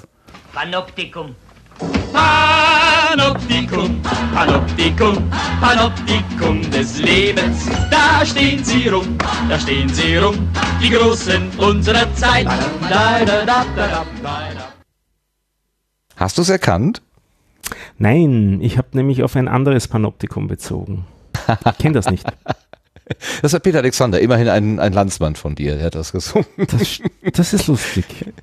Also mit Panoptikum, da kann man ja auch, ähm, also es gibt, es gibt auch das Panoptikon Und das Ja. geht eher in Richtung Gefängnis. Das ist eine Das ein Gefängnisanlage, Gefängnis. die im Kreis äh, gebaut ist. Die, die, die Gefängniszellen liegen quasi kreisrum um einen Bewacherturm in der Mitte. Und da zwischen dem Turm und den Zellen ist viel Freiraum, sodass der Wärter in jede einzelne Zelle gleichzeitig, also klar, der muss sich halt drehen, aber er zu jedem Zeitpunkt hat er freie Sicht in jede Zelle.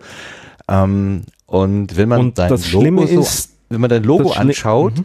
Dann habe ich gleich diese Assoziation dazu. Aber ich glaube nicht, dass du das meinst, sondern du meinst wirklich Panoptikon und das ist eher die Wundertüte oder irgendein ja, aber du, du Kuriosum. bist ein bisschen unsauber unterwegs. Also du, ähm, ursprünglich ist das Ist Wort das so? durchaus griechisch, ja, äh, und Panoptikon heißt eigentlich Blick auf alles. Der Blick auf alles. Also Panoptikon. Das Panoptikum ist ein, ein Zombie aus dem Griechischen und aus dem Lateinischen. Also das ist dann latinisiert, daher das Um hinten. Und ich bezog mich ursprünglich auf eine Fernsehsendung im österreichischen Fernsehen, als ich ein kleiner Junge war, die Panoptikum hieß. Und kurz zusammengefasst war die YouTube im Fernsehen, also so YouTube-Schnipsel im Fernsehen gezeigt. Und das war irgendwie unheimlich nett. Man hatte so, einen, so ein, ein, ein Fenster in die Welt hinaus. Und das hat mir unheimlich gefallen. Ja, kann ich verstehen. Das ist eine Ähm, der berühmtesten ähm, österreichischen Sendungen, glaube ich. Ne? Und die Titelmelodie ist heute noch äh, dieses Dave Brubeck äh, Dance, Unsquare Dance, glaube ich. Habe ich heute alles gelesen, aber ich habe gedacht, das ist es nicht, verdammt. Genau. Habe ich die falsche Spur aufgenommen. Ärgerlich. Ich glaube, der Unsquare Dance ist es nicht, wenn ich mich richtig Also so erinnere. stand's Es ist auch so ein. Klassiker, so ein Ja. Jazz-Klassiker ist es. Genau. Ähm, können wir raussuchen, können wir verlinken, gibt's auf YouTube auch das, die, diese Titelmelodie dazu. Ähm, das Gefängnis heißt deswegen so, weil der Wärter Blick auf alle Zellen immer hat. Und das Tragische an diesem Gefängnisbau ist, dass die Zelleninsassen nicht mitkriegen, ähm, wann sie gerade beobachtet werden, aufgrund der Bauweise dieses Turms in der Mitte. Und auf die Art und Weise kann man sich nie einer Privatsphäre, in einer Privatsphäre wähnen. Da ist das so ziemlich eine der grauslichsten äh, Gefängnisformen, die es gibt. By the way. Ja, wenn, und, das jetzt in Verbindung zu bringen mit deinem Projekt ist auch ziemlich grauslich, muss ich sagen, denn du hast ja gerade, Ja, was Datenschutz angeht, besondere Ambitionen. Ne? Genau, genau. Und deswegen hoffe ich dann, dass man sich ein bisschen das durchliest, was dann so auf der Seite mit Privacy und so weiter steht. Vielleicht noch zwei Sätze zur Motivation. Der eine ist, ich ja, mag iTunes nicht. Genau. Bitte nochmal? Ich mag iTunes nicht. Das war iTunes einer der? Grund. Ja, die iTunes, das, dieses Podcast-Verzeichnis von Apple, das mag ich nicht. Mhm. Ich wollte was Besseres haben. Das war die eine Motivation. Ähm, und äh, es sollte absolut freie Software sein. Es sollten alle Podcasts da hineinkommen können, die, die irgendwie drinnen sind. Und das zweite ist, ich bin aufgewachsen mit Yahoo als Suchmaschine im Hm. Internet. Da gab es Google Mhm. noch nicht. Und Yahoo hatte so einen hübschen Kategorienbaum damals. Und ich habe unheimlich viele Sachen im Internet gefunden am Anfang ähm, und konnte unheimlich viel lernen, indem ich mich durch diesen Kategorienbaum so hinunter geklickt habe. Und ähm, da bin ich sozusagen in meine Nerd-Areas abge, abgedriftet hinunter. Und das hat mir unheimlich gefallen, dieser Kategorienbaum. Der hat mir zum Beispiel immer auf iTunes gefehlt. Also ich wollte sowas wie iTunes nur in hübsch, freie Software und so mit Kategorienbaum. Das war so der, der Ausgangspunkt für mich. Und dann Äh, habe ich angefangen was- zu bauen. Erstmal für, für ganz, äh, für den absoluten Noob, Kategorienbaum, ähm, was verstehe was verstehe ich darunter? Äh, Eine immer feiner werdende Aufspaltung, also sowas wie ein Inhaltsverzeichnis eines Buches, Kapitel 1, äh, oder sagen wir mal, äh, äh, Buch 1, Kapitel 1, Seite 1, Zeile 1 äh, und so weiter. Äh, die, diese Art von, von immer feiner werdendes Hinzeigen auf einen Ort? Oder was Damals genau? war das Internet noch so klein, da war das gar nicht so tief hinunter. Also das ist so mit zwei, drei Kategorien oder vier Kategorien Ebenen ausgekommen auf Yahoo. Und äh, beim, bei der ersten Zielsetzung, ich wollte eben diese Möglichkeit nur haben, auf jeden Fall mich da so hineinarbeiten zu können in Bereiche. Das war so, war für mich eine Idee, dass ich das gerne hätte. Also, dass man so ein bisschen Discovery machen kann. Ich muss nicht einen Suchbegriff eingeben, sondern ich kann mich so durcharbeiten durch. Also äh, wenn jetzt was sagen, also ich, ich, ich komme an den Baum, da steht Podcast dran und dann habe ich den, äh, was weiß ich, ich kann dann unterscheiden äh, Einzelpersonen, also quasi monologisierende Podcasts oder Gruppenpodcasts. Dann, äh, wenn, dass ich dann sage, ja, Der dann schickt, hab davon dann bitte den. Ja. die, ja. den Techn die, also die Leute, die über Technik reden oder Leute, die über Kunst reden Ja, oder Leute, ja, die ja. über Handarbeiten reden oder äh, also die- diese Art von von Pfaden, die du über Kategorien baust, meinst du mit diesem Baum? Ja, genau. Okay. Ja, nur, nur Wobei dass das das für alle, mit- alle klar ist, dass die das verstehen Mir, können. mir ging es am Anfang hauptsächlich um Themenbereiche, also sowas wie ähm, Technologie oder Bildung, sowas in die Richtung. Aber es haben sich mittlerweile schon andere äh, Unterbäume auch gebildet wie Communities. Und es wird auch noch weitere geben dann. Also wie du schön beschrieben hast, da gibt es viele Möglichkeiten, wie man Podcasts schneidet. Und da soll sich noch auch einiges entwickeln in Zukunft, was diese Kategorisierungen angeht. Kann man denn ein Podcast-Angebot immer einem, einer Kategorie zuordnen? Meistens ist das doch so ein Mischdings, also Umso besser. umso besser, aha. Es ist in mehreren eingeordnet. Okay. Okay, also aber äh, ähm, jetzt haben wir es irgendwie sind wir so ein bisschen ähm, gehüpft und gesprungen. Also du magst iTunes nicht. iTunes ist ein Verzeichnis von Podcast-Angeboten, was den Quasi-Standard ist. Also wenn wenn man sich informieren möchte, ob es einen Podcast gibt oder nicht, ist iTunes eigentlich sozusagen die Anlaufstelle erster Wahl. Aber es hat Nachteile. Und äh, du willst also quasi iTunes nachbauen, ersetzen und es besser machen. Genau. Okay. Also das Podcaster-Verzeichnis, Podcast, Podcasts-Verzeichnis Nummer eins machen. Genau. Ähm, und wie hast du es angefangen? Also, also du hast angefangen zu sagen, okay, wir fangen mit Kategorien. Kategorien also erstmal, erstmal brauchst du einen Container. Erstmal brauchst du einen Container, wo du diese ganzen Informationen reinwirfst. Da hast du dir wahrscheinlich mit, der, mit Hilfe deiner Kenntnisse irgendeine Datenbank gebaut. Ja, genau. Okay. Aha.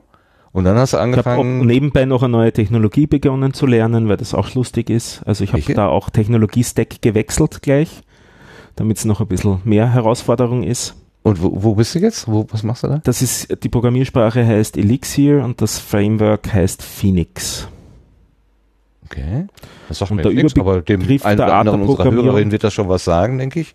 Den elfjährigen Ja. Mädchen wird das schon was sagen. Die können wir das dann erklären hinterher. Viel, viele Leute verwenden zurzeit objektorientierte Programmiersprachen. Das hier ist keine. Das ist eine funktionale Programmiersprache. Das ist eine Sache, die man eigentlich in den 70er Jahren eher verwendet hat, was wieder ganz lustig ist, dass man jetzt wieder sich auf Sachen besinnt, dass die gewisse Vorteile hatten damals und ähm, wieder entdeckt sozusagen. Also da gibt es ja ein bisschen ein Revival rund um funktionale Programmiersprachen zurzeit. Und du hast zurzeit auch, äh, du hast zuerst auch eine Technologie genannt, die dieses Elixir verwendet, nämlich vom Erlang die virtuelle Maschine. Also die haben sozusagen quasi eine gemeinsame Basis, das Erlang und das Elixir. Ich muss gestehen, Erlang kenne ich nur aus der Freak Show, weil die am Anfang alle immer gestöhnt haben und Huckel war so begeistert davon und ähm, inzwischen sind sie, glaube ich, alle begeistert davon, weil es so schwer zu lernen sein soll irgendwie. Genau, und das hat die gleichen, äh, Elixir die gleichen Vorteile wie Erlang, nur ist es leichter zu lernen, Ah, okay. Weil es auch modern ist. Also äh, Erlang ist in den, ich glaube 25 Jahre alt war es jetzt vor kurzem, wenn ich mich richtig erinnere, oder vielleicht noch älter. Und Elixir ist jetzt so vier Jahre alt. Also da vieles, was man mittlerweile gelernt hat, wie man Programmiersprachen Programmiererinnen freundlich macht, also so, dass es netter zu ver verwenden ist, das ist da eingeflossen in diese, in diese Sprache. Lustigerweise habe ich mir äh, vor einiger Zeit mal, äh, ich weiß gar nicht, aus mehr oder weniger spielerischen Gedanken habe ich mir überlegt, ja, äh, wie, was habe ich denn eigentlich, wenn ich jetzt mir eine Liste von Podcasts mache? Ach, genau, ich wollte mir eigentlich mal eine, eine, eine Karte malen, wo ich alle Podcast-Angebote mal so drauf male und äh, die irgendwie in Beziehung setze. Auch mit dem Gedanken, hier, es gibt die Hobby-Podcaster und die, die es eher gewerblich machen, dass man die so ein bisschen auseinander dividieren kann. Wer hat mit wem zu tun, Bezüge und so weiter. Ähm, und dann bin ich aber an, dem, an, der, an der Stelle stehen geblieben, dass ich gedacht habe, okay, ich habe jetzt entweder die Möglichkeit, ich kann das, äh, also wenn ich jetzt kleine Elemente auf eine, auf eine Wandkarte kleben würde. Ich könnte die Podcast-Angebote auf die Wand kleben oder ich könnte die Menschen hinter den Podcast-Angeboten auf die Wand kleben und die dann irgendwie gruppieren, so wie jetzt hier Sebastian, Lars, äh, Melanie, Ulrike, äh, Marc und mich. Ähm, wir gestalten ja den Sendegarten sozusagen, dann wäre das das verbindende Element. Und ich habe also im Prinzip zwei Ebenen. Ich habe die Machenden und ich habe die Ergebnisse. Und da stand ich schon da und dachte, hm, es gibt ja mal eine 1 zu 1 Beziehung, mal eine 1 zu N Beziehung, mal eine N zu 1 Beziehung, eine N zu N Beziehung. Und das ging mir dann auf dieser Landkarte, auf der flachen Karte schon mal gar nicht. Ähm, dann habe ich überlegt, okay, es gibt zwei Listen und eine Verbindung irgendwie. Und damit bin ich ja, glaube ich, schon ganz nah in der, in der, in den Ebenen, in denen du jetzt da anfängst zu denken. ne? Also Bezüge herstellen, wer gehört wohin und, und so weiter und auch äh, Etiketten dranhängen ist ja nichts anderes. Ähm, dass man sagt, es gibt eine Gruppe, eine, eine Liste von Gesellschaft, Podcast oder was auch immer, Technik oder äh, von mir aus auch äh, Erlangen-Podcasts oder so, und die kann man ja dann auch verschiedenen Angeboten zuordnen. Also die, dieses Zuordnungsspiel äh, betreiben. Was ist denn für dich sozusagen das führende Element? Guckst du eher auf die Menschen oder guckst du eher auf die Angebote? Oder wie hast du es überhaupt konstruiert? Da ich mir dessen noch nicht sicher bin, habe ich auf der Subscribe allen Ernstes sicher mit 15 Menschen über dieses Thema diskutiert, was diese Menschen jeweils als das führende Element sehen, um ein Bild zu bekommen, wie die anderen Menschen denken. Allen Ernstes, genau um dieses Thema, weil es uns äh, zurzeit auch geht um die Visualisierung dessen. Da hat mir auf äh, Podstock so der Andreas Hubel, falls der ein, ein Begriff ist, so das ist so Andi, der dürfte CCC. sogar gerade hier zuhören. Jawohl. Ja, dann sei er hiermit gegrüßt. Der hat mir das so ein bisschen eine, eine Laus in den Pelz gesetzt, ähm, dass er denn gerne so eine Weltkarte hätte für alle Podcasts und so weiter. Und mit ihm habe ich auch dort wieder ein bisschen diskutiert. Also da arbeiten wir daran. Das wird es wohl in Zukunft einmal geben. Ähm, das haben wir noch nicht in der Form, äh, aber da gibt es ähm, viele spannende Ideen dazu schon, sagen wir es mal so. Und äh, mit den Daten, wie wir die Daten sammeln, können wir solche Sachen dann auch bauen.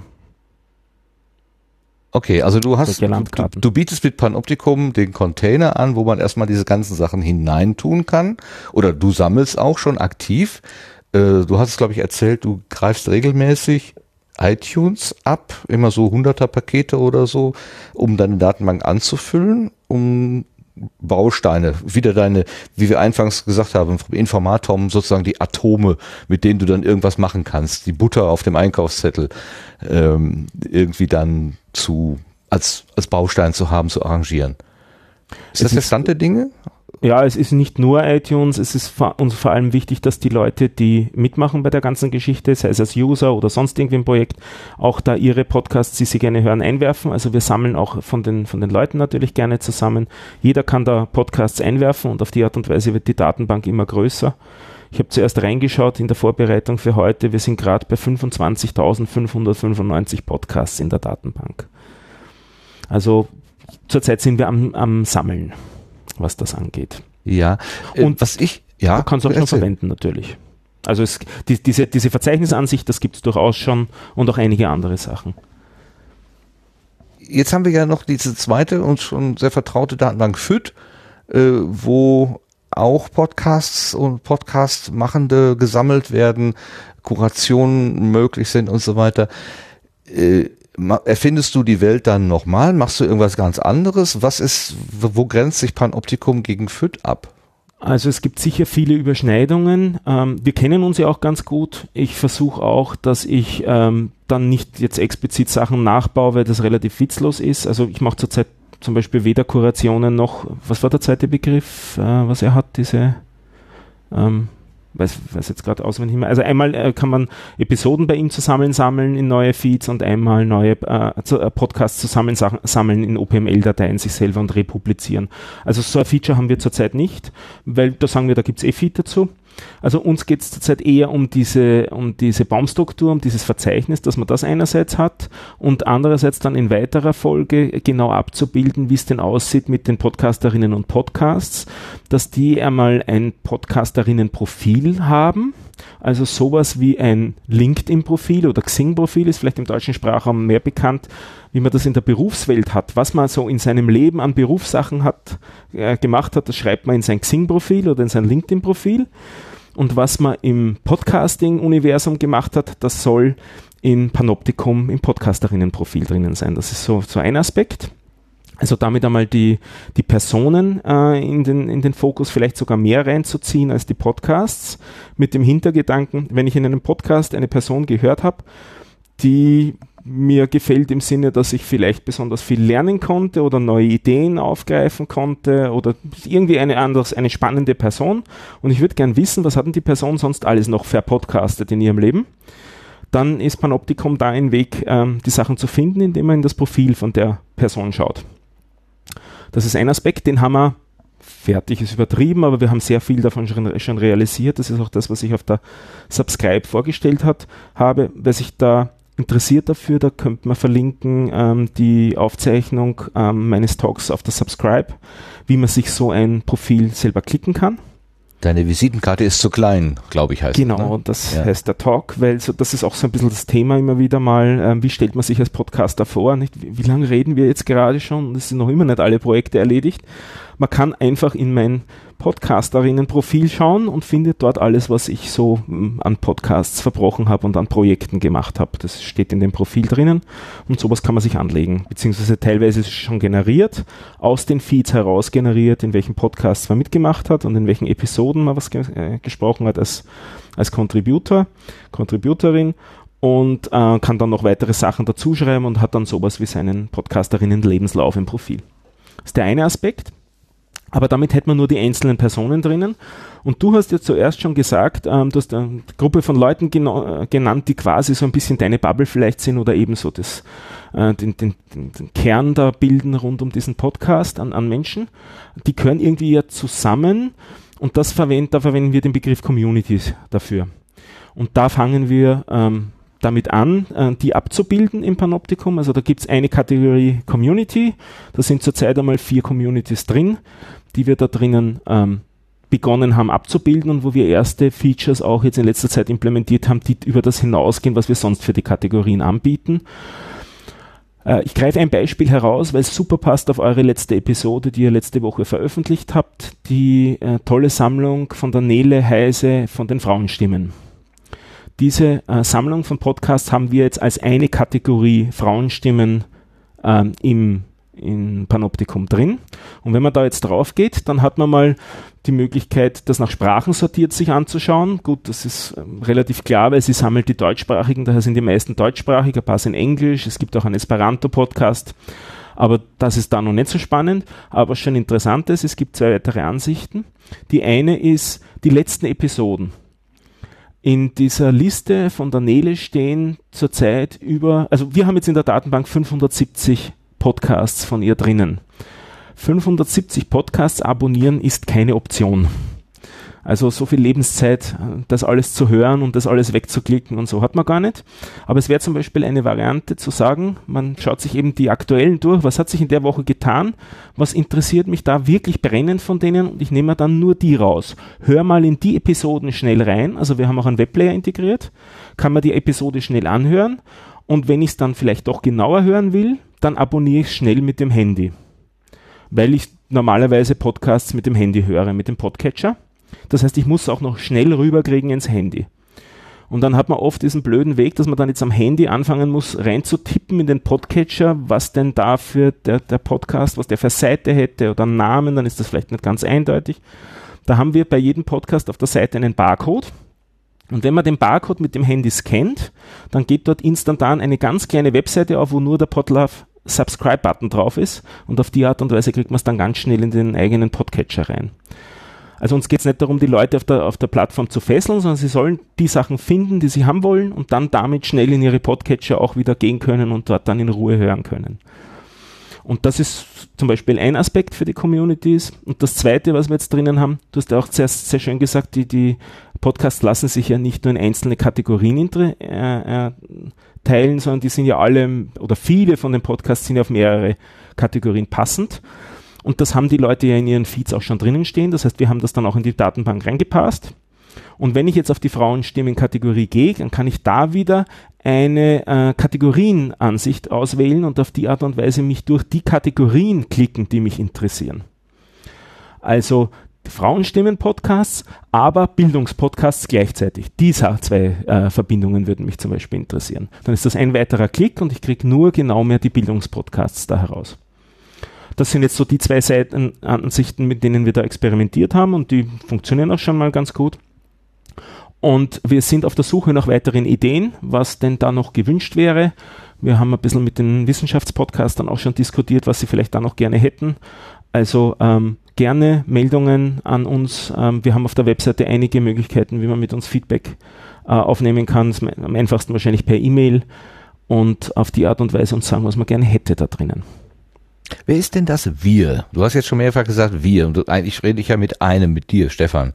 Wer ist Das denn der, stimmt. ich, der anderen? Ich bin noch der Hauptentwickler. Es gibt noch äh, den Ramon Uidobro, der alle zwei Wochen sich mit mir trifft und wir entwickeln ein bisschen dran weiter. Der ist vor allem Spezialist für äh, mobile Anwendungen. Also der hat an Facebook äh, so einen Bot dazu programmiert. Also man kann Panoptikum auch über Facebook ähm, ansurfen und dort dann Suchbegriffe eingeben. Also da in die Richtung haben wir ein bisschen herumgespielt. Und dann haben wir noch die Sonja, die im, in Real Life auch noch netterweise meine Freundin ist. Die macht die Community Managerin. Also die äh, gesamten Feedback-Mails gehen einmal an sie und sie versucht einiges dazu beantworten, baut dann daraus die Community Pages. Sie hat einen riesigen Blog gebaut von mehr als 50 Posts, in dem sie immer gerade beschreibt, was sich im Panoptikum-Projekt in der letzten Zeit getan hat. Und ähm, auf die Art und Weise hält sie so Community zusammen und, und versucht die, die Leute zu unterstützen, möglichst schnell ähm, entweder weiterzuführen zu den Teilen im Panoptikum, die sie gerade suchen, wenn mal wo was nicht funktioniert, zu schauen, woran liegt es denn gerade, wo ist denn das Problem, ist das auf der User-Seite das Problem, ist es, auf, ist es ein, ein Fehler bei uns im System, den wir beheben müssen. Also die macht die, Sonja macht die Community Managerin. Also man kann an die Sonja E-Mail schreiben, sage ich gleich, die die die E-Mail-Adresse ist sonja.panoptikum.io. Äh, wir freuen uns über E-Mails und werden die versuchen, möglichst schnell zu beantworten und auf die Art und Weise die Leute, die das Panoptikum verwenden, einzubinden. Und warum machst du das jetzt? Einfach aus Lust und Laune? Total, äh, ja. Weil du ein gemeinsames Projekt mit deiner Freundin gesucht hast und mit dem Ramon auch einen Freund hast, den du gerne alle 14 Tage mal Die- triffst. Also so. Die, haben, Ne, die sind erst später eingestiegen, aber Okay. das ist ein, sind sehr nette Nebeneffekte.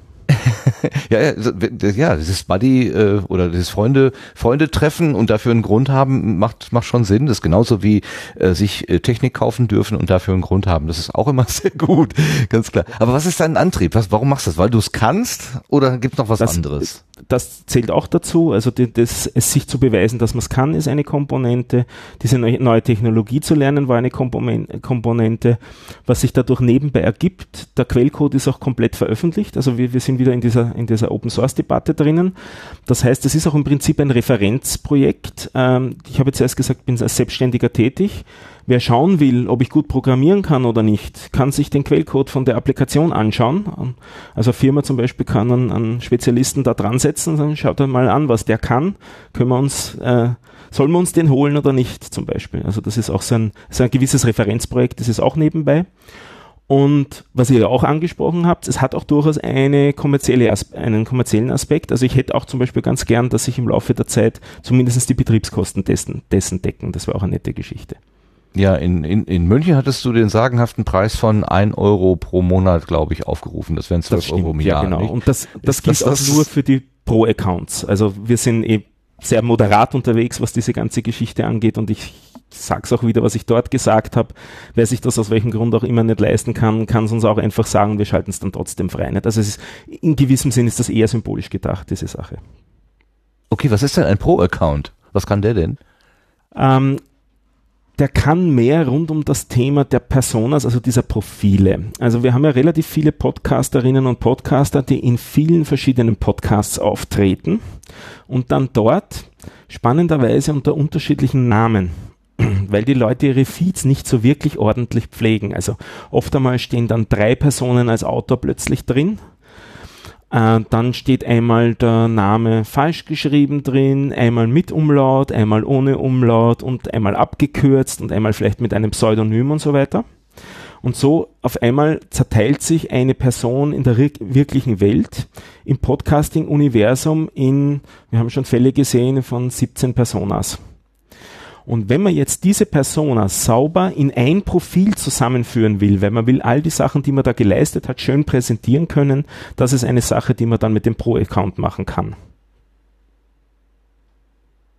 Okay, also diese, dieser Service, äh, den, meine Visitenkarte zu pflegen sozusagen. Dafür würde dann Genau. dieser 1 Euro im Monat anfallen. Und dass ich einen Barcode, äh, einen QR-Code verteilen kann ähm, und den, der dann eben entsprechend, wenn er gescannt wird, aufgelöst wird, nämlich über deine über deine Datenbank. Also du stellst dann Das die ist- Daten für den QR-Code sozusagen zur Verfügung. Das ist bei jedem Podcast automatisch. Da braucht so. man nicht einmal einen Account. Das ist fix Okay, okay.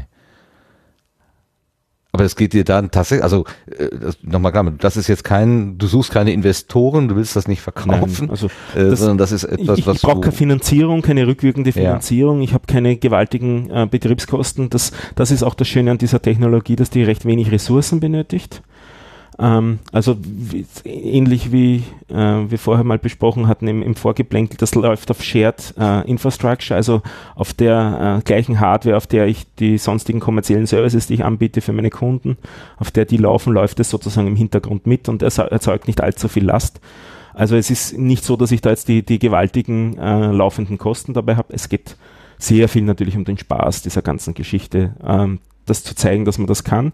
Und es ist dann halt auch schön, wenn man da positives Feedback dazu kriegt. Und das äh, geht gerade so in letzter Zeit richtig los, dass wir regelmäßig sehr schönes Feedback dazu bekommen.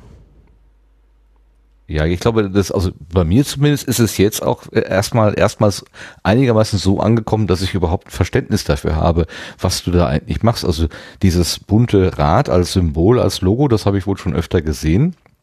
Aber so richtig verstanden, was du da eigentlich tust, hatte ich bis vor kurzem noch nicht. Und das nimmt so langsam erstmal Gestalt an und wird so äh, ja, greifbarer und, und, äh, und auch vielleicht nachvollziehbarer, was das, was, was auch der, der Nutzen für mich durchaus sein könnte. So, Das, das liegt irgendwie- daran, dass wir viele Sachen fertig haben wollten, bevor wir wirklich ins Marketing der Sache gehen.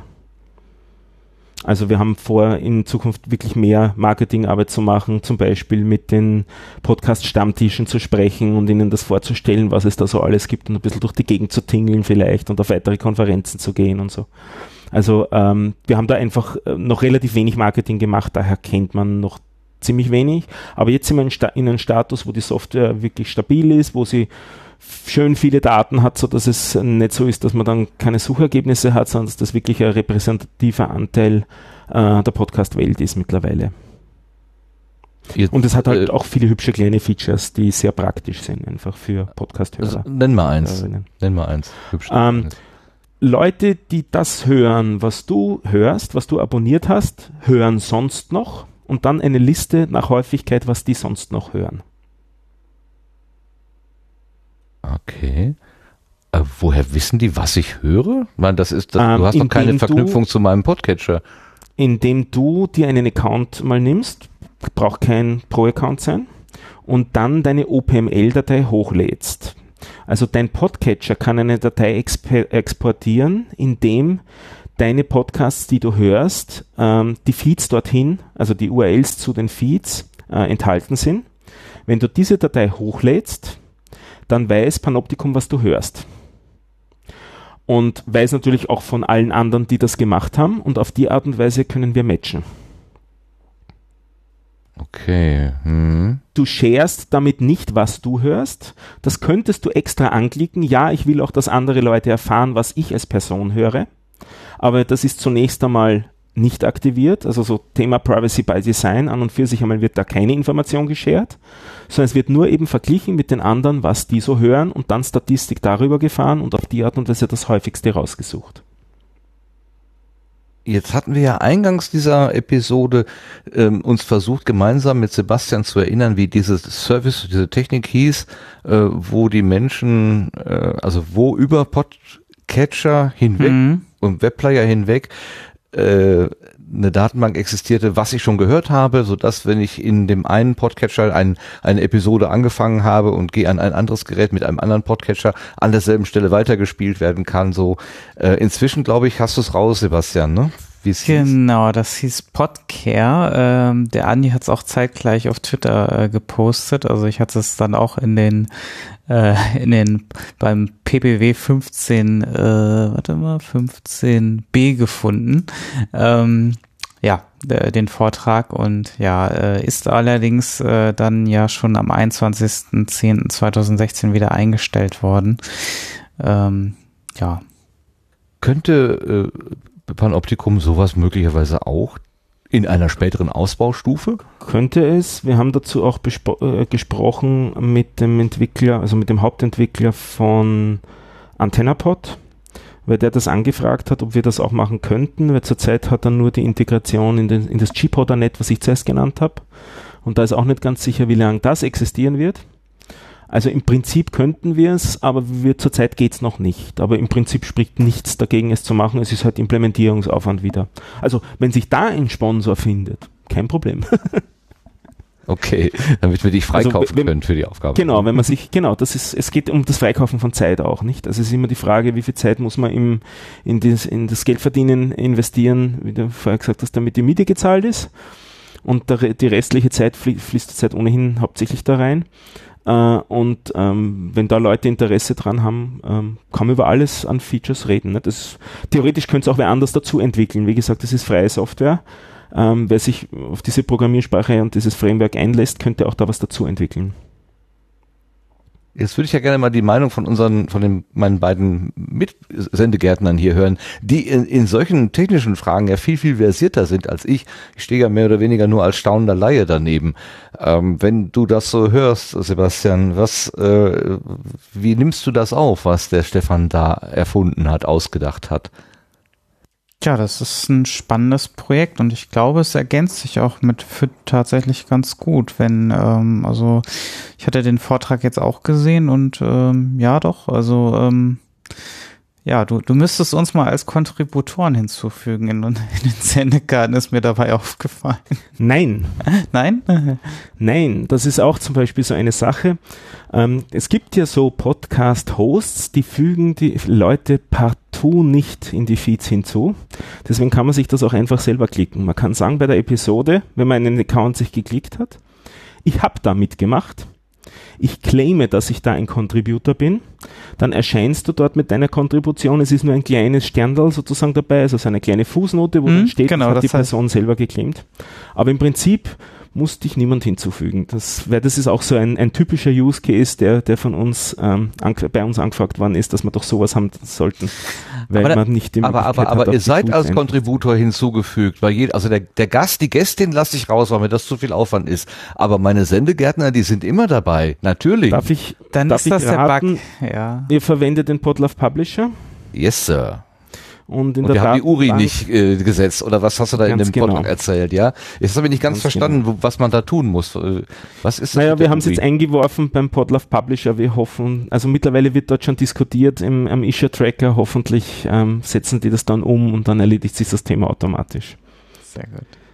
Also da sind wir Ähm. natürlich dann auch wieder versuchen, äh, dran zu versuchen beizutragen, dass man Sachen, die wir als, als also wir behaupten, das ist ein Bug, lässt sich darüber diskutieren, die wir halt dann versuchen, da hinzukriegen, damit auch wieder unser Datenbestand besser wird. Dann haben wieder alle was davon, wenn der Feed wieder mehr kann, so als Idee. Aber ich müsste das dann, um da kurz nochmal einzuhaken, denn wenn ich das bei euch machen würde, dann müsste ich das, mache ich das dann für den Podcast oder mache ich das dann für jede Episode? Ähm, sowohl als auch. Äh, auf Podcast-Ebene nennen wir das äh, Engagement. Mhm. Also die, die ganze Oberfläche ist in Englisch, aber da heißt es Engagement und auf Episodenebene heißt es Gig. okay. Also wir, wir tracken beides und eben auch im Profil erscheint dann beides sortiert. Einmal die auf Podcast-Ebene und einmal die auf Episodenebene. Jetzt möchte ich doch mal alle Hörerinnen und Hörer mitnehmen, die jetzt technisch nicht so versiert sind. Also es sind sehr, sehr viele Begriffe gefallen. Äh, Versuchen wir es mal eben runterzubrechen auf ganz simples, äh, ganz simple Worte. Also ähm, eine äh, ein Podcast-Angebot äh, wird ja von Menschen gemacht. Und manchmal sind es immer dieselben. Dann kann man sagen, okay, das ist der Podcast von Tim und Holgi und die machen halt das Angebot NSFW und das ist stabil. Da ändert sich auch nichts. Die beiden sind die Macher, Macher und, und insofern sind sie die Kontributoren. Das also sie geben was für da, für dieses Angebot dazu. Und, und Ähm. sagen wir, Sie schreiben in den Feed rein Tim und Holgi. Mhm. Mhm. Und das kannst du dann herauslesen. Also diese Daten, Ja. die stehen in dem Feed drin und die kannst du dann entsprechend in deine Datenbank, in deine Felder sozusagen übernehmen. Holgi Und- macht aber auch noch Podcasts als Holger Klein. und Tim macht auch noch Podcasts als Tim Pritlove. Okay. Genau. Und dann hast du zwei Identitäten, also zwei, Mhm. zwei Begriffe für dasselbe Ding, für denselben Tim. Hast du zwei Namen sozusagen. Genau. Beim Tim sind es eher 15 insgesamt und die müssen dann zusammengeführt werden auf ein Profil. Und das war für uns auch der ultimative Performance-Test, ob das dann alles schnell genug ist und ordentlich skaliert. Der Tim Okay. Ja, mit seinen, ich weiß nicht, mittlerweile 1500 oder so ähm, Gigs, wo, die, er, die er hat in seiner Laufbahn. Kann man sich die Seite aufrufen, panoptikum.io-Tim Britlove und findet dort seine gesamte Historie. Der war für uns so der, der Benchmark, ob wir schnell genug sind. Ja. Klar. Aber ich wollte gerade zu dem Problem, was Sebastian angesprochen hatte, zurück. Also, weil er sagte, ich müsste sie dazufügen. Äh, Das, äh, also, ich bin derjenige, der diesen Podlove Publisher befüllt, also unsere Webseite sozusagen befüllt und ich trage zu jeder Episode ein, wer hat da mitgemacht, also wer, wer vom Team hat mitgemacht. Den Gast, die Gästin trage ich nicht ein. Das müsste ich vielleicht mal nachholen, äh, der Fairness halber, damit der Feed irgendwie komplett ist. Muss ich mal überlegen, habe ich bisher nicht getan. Ähm, äh, die, diese Kontributorenliste, wenn ich von einem festen Team ausgehe, ist es insofern einfacher. Es wird mir komplett das ganze Team eingeblendet und ich brauche einfach nur die wegklicken, die an dem speziellen Tag nicht da gewesen sind. Dann sind die aber mit dieser Episode verbunden. Jetzt scheint es aber so zu sein, dass diese Informationen, die ich in den Feed hinein oder in, in Spotlove, das kommt dann hoffentlich beim Feed raus, äh, hineingebe, nicht abgerufen werden kann. Das ist das, was Sebastian gerade beobachtet hat. Wo hast du es gesehen, dass ich dich nicht eingetragen habe? Äh, auf Panoptikum hatte ich tatsächlich äh, okay. heute Mittag mal geschaut. Aber auch nicht weiter analysiert und ich hatte vermutet, entweder hast du uns nicht hinzugefügt oder es ist halt dieser Bug, den äh, Stefan in der ähm, auch schon erwähnt hat. Also ist genau. ziemlich sicher der Bug. Ja, weil ich, ich also genau, ich mache es ja aus dem Grunde, ich trage euch immer ein, damit klar. Da kann man auch irgendwo auf der Webseite kann man sogar sehen, äh, in welcher Episode wer gewesen ist. Also das ist ganz mhm. hübsch. Ähm, vom, vom Potluck schon vor, vorangeboten sozusagen. Aber ähm, wenn, wenn ich mit dem Christian Bettnerek vom FÜD, äh, ach, ja doch vom FÜD und früher Hörsuppe spreche, der jammert immer über die Qualität der Feeds, dass die so vielfältig und bunt sind und in den Datenfeldern nicht das drin steht, was er eigentlich erwartet, was drin steht.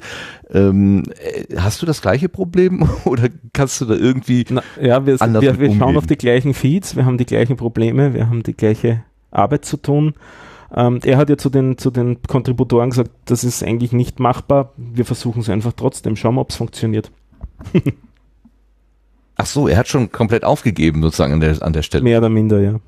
Okay. Okay.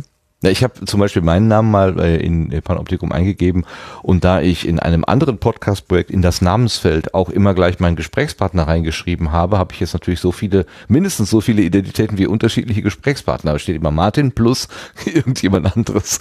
Das war jetzt vielleicht auch nicht die geschickteste, geschickteste Art und Weise, ähm, das unterzubringen. Also ich könnte mir vorstellen, ähm, in der Konfrontation mit, mit deiner Seite äh, wird auch sehr viel Lerneffekt könnte sehr viel Lerneffekt auftreten, indem man mal sieht, was da eigentlich von, von, von mir ins, in die Welt hinausgeht sozusagen, dass ich mir nochmal überlege, jo. ist das überhaupt sinnvoll, die Sachen da hinzuschreiben und nicht vielleicht woanders irgendwas hinzuschreiben? Absolut, absolut. Wir haben übrigens gerade eine Frage im Chat. Könnte ich auch Frauenstimmen filtern und dann als zweiten Filter die Podcasts rausfiltern, die nur von Frauen sind? Also Podcasts, in denen Frauen die Hosts sind, nein, weil diese Episoden nicht im Feed sind. Wenn sich aber jemand die Arbeit machen will, diese Daten einzupflegen, indem er durch die Podcasts durchschaut und durchhört, im Prinzip, wir könnten die Daten natürlich vorhalten und dann entsprechend filtern, aber zurzeit haben wir die Daten nicht, weil sie weder im Feed vorhanden sind, noch in der Liste von der Nele Heise explizit drin sind und wir bei einem Namen grundsätzlich nicht wissen, ob's, ob ein Männlein, ein Weiblein oder was auch immer sonst dahinter steht, wissen wir nicht. Wir sind da nur, dieses Kriterium kommt in der Liste von der Nele Heise vor. Also zurzeit steckt, und das ist auch äh, vielleicht ein äh, recht relevanter Punkt, es steckt nicht wirklich viel Intelligenz bisher da drinnen. Das ist ein Zukunftsthema. Du kannst doch nicht sagen, dass deine Intelligenz da nicht drin stecken würde. Nein, leider, die steckt da nicht drin. Also äh, deine Intelligenz steckt da sicherlich drin, aber du meinst, die, die Datenbank selber geht jetzt nicht irgendwie gestalterisch mit den Daten um, sondern sie nimmt sie einfach so, wie sie sind. Yep, und versteht eigentlich nicht viel. Und was sie tut, genau, okay. Hm. Eine andere Frage hatte ich vorhin gesehen aus dem Augenwinkel, ob man dich, wenn du, wenn man da seinen, einen, deinen Euro pro Monat abgibt, auch in Bitcoins bezahlen könnte. Hast du da auch äh, drüber nachgedacht? Zeit, äh, zurzeit nicht, ähm, nicht ernsthaft drüber nachgedacht. Ähm, es ist auch ein steuerliches Problem, weil der österreichische Fiskus, also das Finanzamt, da nicht besonders glücklich ist. Darum haben wir zurzeit einfach nur äh, SEPA-Überweisung. Also wer das will, ähm, klickt dort auf Pro-Account, kriegt dann die Zahlungsinformationen, ähm, also die Kontoinformationen, an die das Geld überwiesen werden soll und wir akzeptieren derzeit einfach nur SEPA.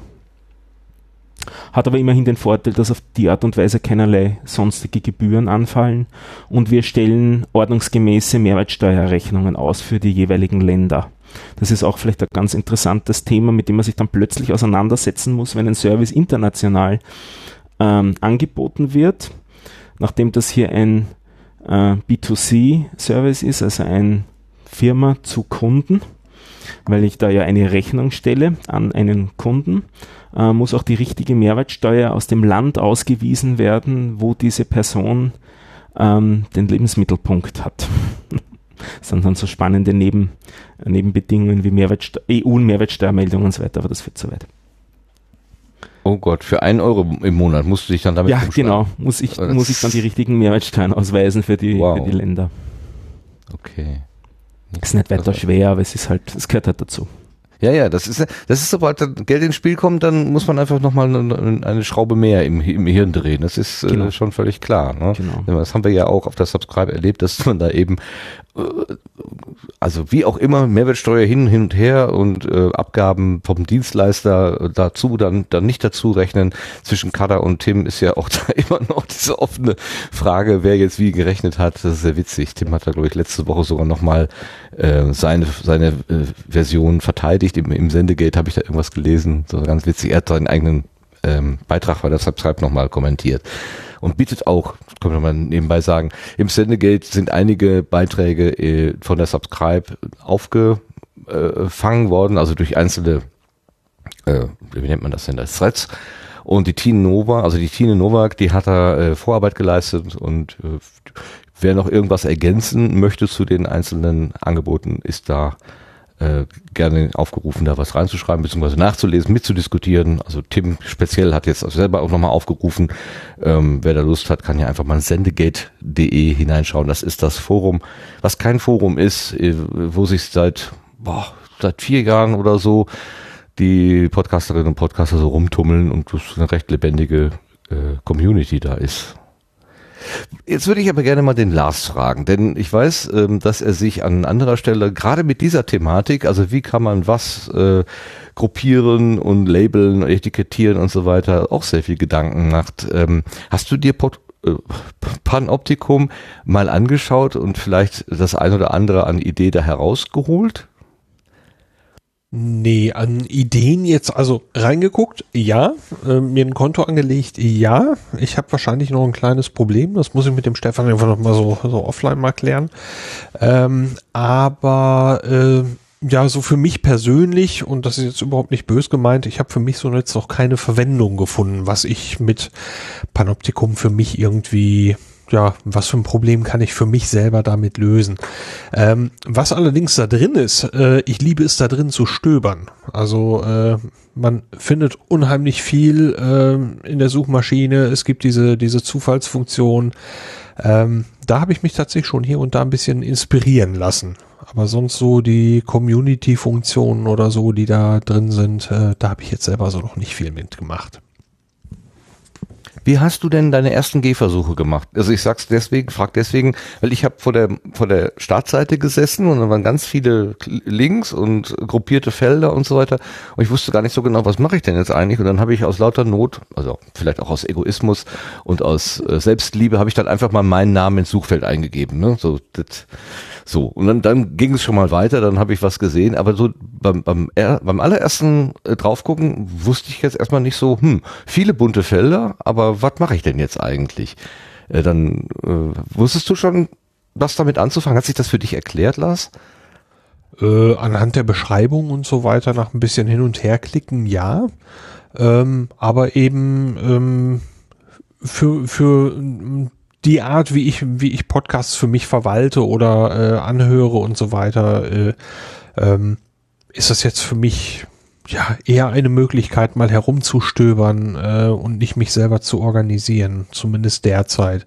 Aber äh, vielleicht habe ich, hab ich für mich den Clou auch noch nicht gefunden. Das kann durchaus sein. Aber stöbern ist ja nicht so schlecht. Also bin ich Ja, schon zufrieden.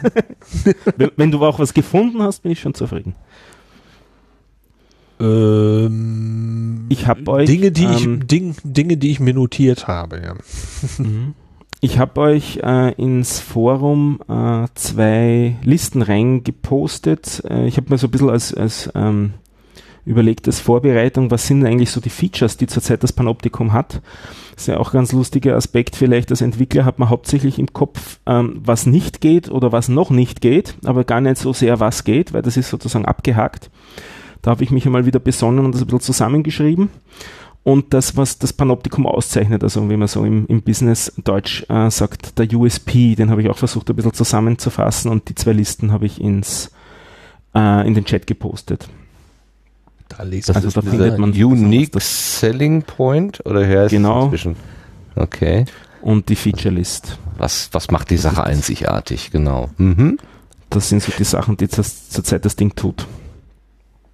Du richtest dich an nicht nur an die deutschsprachige Podcast-Community, sondern an eine internationale, weltweite äh, Community. Also wendest du dich auch an, wir hatten ja hier, äh, Dirk Prims hat uns von der Podcast Movement aus Amerika erzählt, wäre das auch so eine Gruppe von Menschen, die du da gerne in deiner Datenbank mit aufnehmen würdest? Absolut tue ich auch und deswegen ist auch das Interface äh, englisch gestaltet und nicht deutsch. Also es ist, ist ja auch nicht besonders viel Interface da, aber das, was an Interface da ist, ist nur Englisch zurzeit. Okay. Mhm. Es also rein auch so von der Dimensionierung, also es ist, wir gehen davon aus, dass wir ohne Probleme sämtliche Podcasts erfassen können, die es gibt. Das wird natürlich eine Zeit brauchen, die alle zu finden. Äh, teilweise müssen wir sie finden, teilweise müssen sie uns finden. Aber das geht sich aus, also skalieren wird das Ding. Und auch was äh, die User-Seite angeht, wird das Ding skalieren. Also das ist so die ähm, am An- Anfang auch ein bisschen die Überlegung gewesen, bauen wir uns da jetzt sozusagen unser eigenes Grab, was äh, Kosten angeht in Zukunft vom Betrieb, falls das Ding ähm, anzieht an, an äh, Usern. Ähm, es ist im Prinzip die Technologie, mit der ähm, WhatsApp gebaut worden ist. Das ist auch so der, der, ein bisschen der Ansatz, dass man wirklich von Anfang an was baut, was skalieren wird. Deswegen ja, durchaus äh, englische Community und die ist ja natürlich größer. Die ist ein Thema. Ähm, ich habe noch eine Frage, die, die hatte ich mir mitgebracht. Genau, ich habe nämlich einen Podcast-Angebot von der Uni Witten-Herdecke, das kleine G. Das liegt zurzeit auf Eis. Und zwar ähm, hat das seinen Speicherort verloren sozusagen. Und es ist die Frage, ob wir das wiederbeleben oder ob das einfach tot ist. Im Panoptikum ist es drin. Das ist genau dieser äh, Fall, den ich gerade schon beschrieben habe. Mein Name plus mein Gesprächspartner ähm, dieser, äh, wenn, die, eigentlich finde ich in Panoptikum gerade veraltete Daten, weil die nicht der äh, Jetztzeit entsprechen. Und äh, das, das könntest du ja sowieso, unabhängig von meinem Fall, eigentlich ja nur schaffen, indem du regelmäßig immer wieder die Feeds durchguckst, ob sich da vielleicht irgendwas geändert hat. Soweit Das- ich verstanden habe, macht iTunes das beispielsweise, macht deine Maschine das auch? Ja, mache ich auch. Ich lösche zurzeit nicht die raus, die ich gerade nicht erreiche. Ähm, oder die ich auch längere Zeit nicht erreiche, lösche ich eben noch nicht raus. Ähm, ich habe es interessanterweise heute erst an einem Fehlerfall, den wir in der Früh analysieren, gemerkt haben, dass es iTunes auch nicht konsequent macht. Habe dort auch fehlerhafte Daten gefunden. Also dieses Problem des konsistent halten und was tun wir denn dann mit der Information, das ist auch durchaus eine Sache, die wir noch diskutieren. Ähm, nämlich ist die Sache, dass das jetzt, dass das Audio-File verschwunden ist, bedeutet das, dass das ähm, bewusst depubliziert wurde, wurde und sollte daher auch der Inhalt aus der Datenbank verschwinden? Oder ist es wert, den Inhalt zum Beispiel der Shownotes zu sammeln, um auf die Art und Weise wenigstens die Metadaten über die Podcasts zu haben und es nur als depubliziert zu kennzeichnen? Das sind so die, im Prinzip die zwei großen Optionen, die man da so hat in dem Umfeld. Wenn aber jetzt Ja. jemand, äh, sagen, sagen wir mal, sein, äh, sein, Epi- äh, sein, sein Podcast-Cover, sein Bild ändern würde, das würde schon in, in wenigen Stunden oder was auch in äh, Panoptikum äh, geändert, angezeigt werden. das Podcast-Cover selber wird von uns nicht mal gehostet. Also das wird wirklich von der Webseite vom Podcast bezogen, in dem Moment, wo die Seite aufgerufen wird. Wenn der Link ins Leere geht, dann kommt stattdessen ein Dummy-Bild. wenn der Feed aktualisiert wird, äh, wird es zurzeit, glaube ich, nicht aktualisiert. Da bleibt der Link noch am alten. Aber da gibt es ohnehin, also in die Richtung werden wir einiges noch tun, was dieses Aktualisieren von Daten angeht. Da sind einige Sachen nicht einfach. Ähm, wenn sich was ändert, was soll alles überschrieben werden, was soll nicht überschrieben werden, insbesondere was soll gelöscht werden, das ist Mhm. immer die spannende Frage. Was darf man löschen und was sollte man lieber nicht löschen, schon klar. Ja, genau. Äh, Wenn, du hattest gerade erwähnt, du hast einen Player auf der Seite. Wenn ich den aktiviere, holt er sich dann in dem Augenblick äh, die Episode aus dem Feed, also quasi vom, vom Original. Ist es. Äh, ja. okay. Das heißt, ihr es sammelt da gar nichts in- an. Es sammelt gar nichts an, es wird nichts gecached. Ähm, das heißt, es ist ganz normal ein Request wie von einem Podcatcher oder auch wie von deiner Webseite. Das heißt, du siehst es in deiner Statistik. Also da wird, äh, wird nichts an Statistik auf die Art und Weise verfälscht. Ach so, ja, das wäre ja auch noch eine wichtige Frage. Natürlich, klar, wenn das dann plötzlich irgendwo zwischengelagert wird und äh, die Abrufe, die dann bei dir passieren, gar nicht bei mir gezählt werden, dann wären meine schönen Zahlen natürlich gleich äh, Genau. nicht mehr so schön, ne, womöglich. Also du Genau. kriegst sehr wohl die richtige Statistik und du kriegst auch die richtigen Requests von dem Player. Also es hängt dann wieder von deinem Webserver ab, beziehungsweise dem Logfile dort und der Analysesoftware dort, wie genau du analysierst ähm, oder analysieren kannst, was denn exakt abgerufen worden ist. Aber du hast auf jeden Fall zum Beispiel die Informationen, wie viel von der Datei äh, denn ähm, runtergeladen worden ist in diesem Player. Okay, verstehe, verstehe. Mhm. Also so ein Ähm. Player macht immer so ein bisschen Zwischenspeicher und erst wenn der angefüllt ist, dann legt er los zu spielen. Der tut immer so ein bisschen im, im Vorhinein cachen, damit es dann nicht zum Ruckeln kommt. Das ist üblich bei sowas. Ja gut, aber das ist ja im Prinzip nur äh, für die für den Ausspiel, also Ausspielkomfort sozusagen. Also es ist nicht, dass du die Sachen bei dir dann eben groß äh, ansammelst und die Episoden alle Bei, da. bei mir überhaupt nicht. Das geht nicht über meinen Server, aber halt im Browser des Users. Ah, ah, ah, okay. Ja, aber das ist ja, das ist doch immer, ist doch egal, ob ich das dann äh, von der Ursprungsseite nein, hole. Nein? Nein, das ist nicht egal, weil das Okay. geht mich nichts an, was du als User hörst.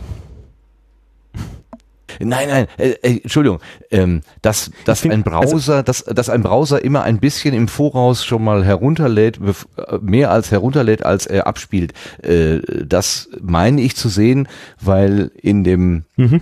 In dem, in dem, äh, wie nennt man das denn? In diesem Verlaufsbalken ändert sich ja die Farbe.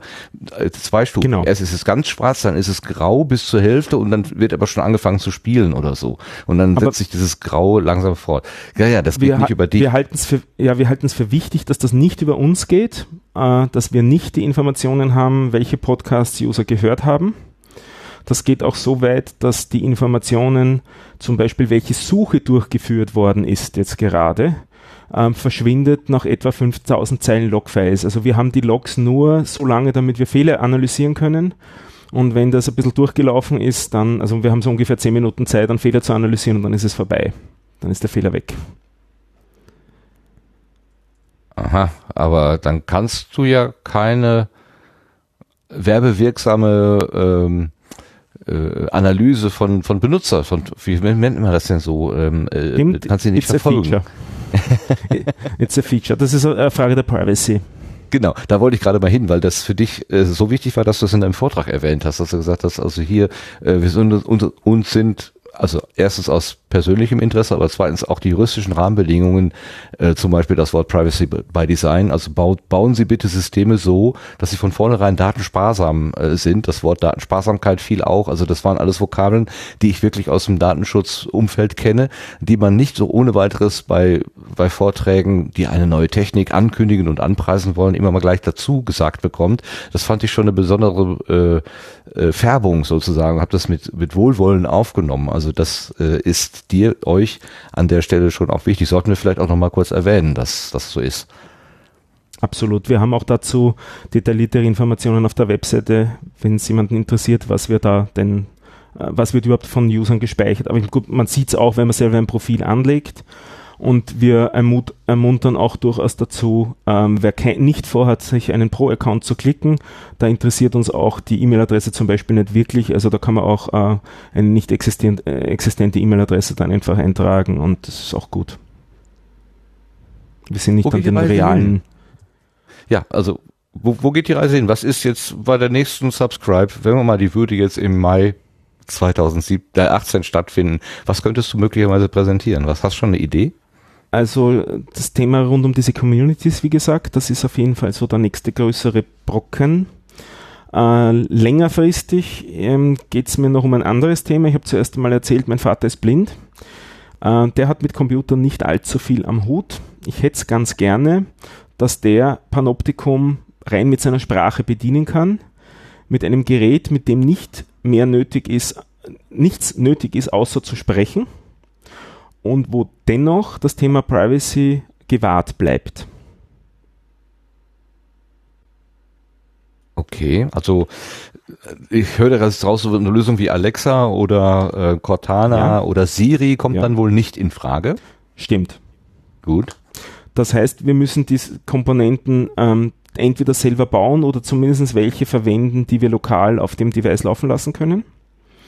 Und das ist so, das ist teilweise durchaus ein Forschungsprojekt, äh, wo wir auch jetzt äh, letztens versucht haben, eine Förderung zu kriegen. Also da haben wir bis ein ähm, IT-Förderprojekt versucht an, äh, einzureichen, da sind wir nicht genommen werden, ge geworden. Bei Schade, einem- schade, schade. ja, wir werden jetzt bei einem anderen Forschungsförderungsprojekt einreichen. Also wir haben da durchaus vor, äh, ein bisschen die, die Förderlandschaft in Österreich abzugrasen und zu schauen, mit der Argumentation, dass es einen nicht beträchtlichen, nicht unbeträchtlichen Teil der Bevölkerung gibt, die keinen Webbrowser bedienen können, äh, aus den verschiedensten Gründen aber wo trotzdem der Audio-Web-Teil ein, ein, ein Gewinn wäre.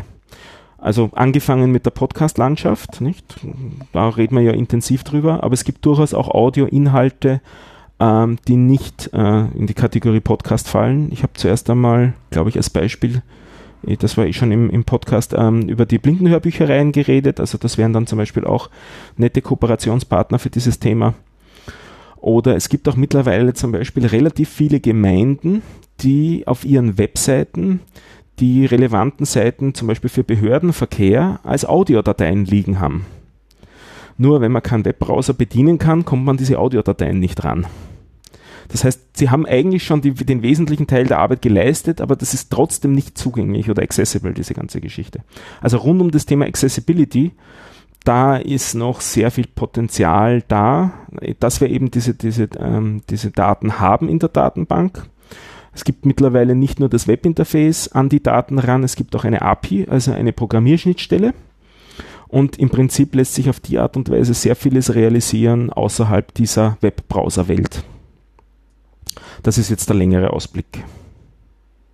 Ja, mit dieser Sprachsteuerung äh, stelle ich mir das dann so ein bisschen vor wie Captain äh, Picard, der da seinen Tee beim Replikator bestellt, dass ich einfach dem System sage, so, ich hätte jetzt einen Podcast äh, Earl Grey Hot und dann spuckt er mir das entsprechend aus. Was war ein Tee-Podcast zum Thema Earl Grey und zwei Frauen sollen sprechen und dann kommt das da heraus? Im Prinzip durchaus. Wobei, das ist eigentlich sogar der unspannendere Teil, weil da weißt du ja schon ziemlich genau, was du willst. Das kriegt Alexa auch hin. Aha. Aber wenn es ein bisschen schwieriger ist, wenn du sagst, ich würde gern was Neues hören, was mich interessieren wird, dann ist die Aufgabenstellung schon wesentlich schwieriger. Und diese, so dass man dann auch wirklich mit dem User vielleicht eine Interaktion ein bisschen führt, ein Gespräch führt und noch zwei, drei Rückfragen stellt, das gibt es zurzeit in kaum einem Audiointerface zurzeit. Bislang, wenn man sich nicht um diese Modellierung ähm, da genauer Gedanken bisher macht, weil das halt dann aufwendig wird. Es wird auch teilweise argumentiert, dass solche, über solche User-Interfaces wird nichts verkauft werden, das dauert zu lange. Aber es geht uns ja hier nicht so sehr ums, ums Verkaufen, sondern es geht eher um das gute Betreuen. Und ich denke mir, zwei Fragen zu beantworten, um dann was Interessantes zu kriegen, ist es, kann es durchaus wert sein. Und das, glaube ich, werden diese Leute dann auch zu, zu äh, würdigen wissen, diese zwei Fragen zu beantworten, noch extra diese zwei Antworten zu investieren, wenn sie dann gute Inhalte kriegen die sie sonst nicht be alleine beschaffen könnten, sondern wo sie sonst eine andere Person dazu benötigen würden zur Recherche. Dann stelle ich mir jetzt gerade vor, wie diese Telefon-Hotline-Automaten, die mich dann, die mir dann sagen, wenn Sie dies haben wollen, drücken Sie die eins, wenn Sie jenes haben wollen, drücken Sie die zwei und bei Das ist jetzt zurzeit alles noch ziemlich furchtbar, nicht, was man da so Ja. kennt. Aber zum Glück wird das gerade besser. Also da sind wir jetzt beim Thema künstliche Intelligenz, neuronale Netze etc. Alexa macht da ja auch schon mm, gewisse Sachen vor oder auch Google Home und so weiter. Also da, da ähm, spielt gerade die Musik, wie wir Österreicher sagen, da spielt die Musi. Da geht's gerade ab, die Forschung, da, da äh, fließen die Investitionen rein. Auch durchaus von vielen großen Firmen, äh, Stichwort selbstfahrende Autos, nicht? Haben wir auch so als Thema immer wieder mal. Ähm, um, einen, um einen Beleg zu geben, was sich da in letzter Zeit getan hat, wenn man ein Android-Phone hat und äh, da gibt's ja auch so Sprachass äh, einen Sprachassistenten, der heißt dort Allo, ähm, da gibt's eben auch dieses ähm, Speech-to-Text. Also du sprichst etwas rein und der erste Schritt, den das Ding machen muss, ist einmal zu erkennen, den Text, den du da gesprochen hast, diese Übersetzung. Und dazu wurden früher die Daten an Google gesandt. Dann hat dort der große Google gerechnet und hat den Text ausgespuckt und dann wurde damit weitergearbeitet. Seit Android 7 und daher auch den mittlerweile mächtigen Smartphones, die wir haben, äh, ist dieser Prozess möglich am Smartphone selber. Also diese kleinen Telefone, die wir da in der Hand halten, sind mittlerweile in der Lage, mit guter Qualität Sprache in Text umzuwandeln.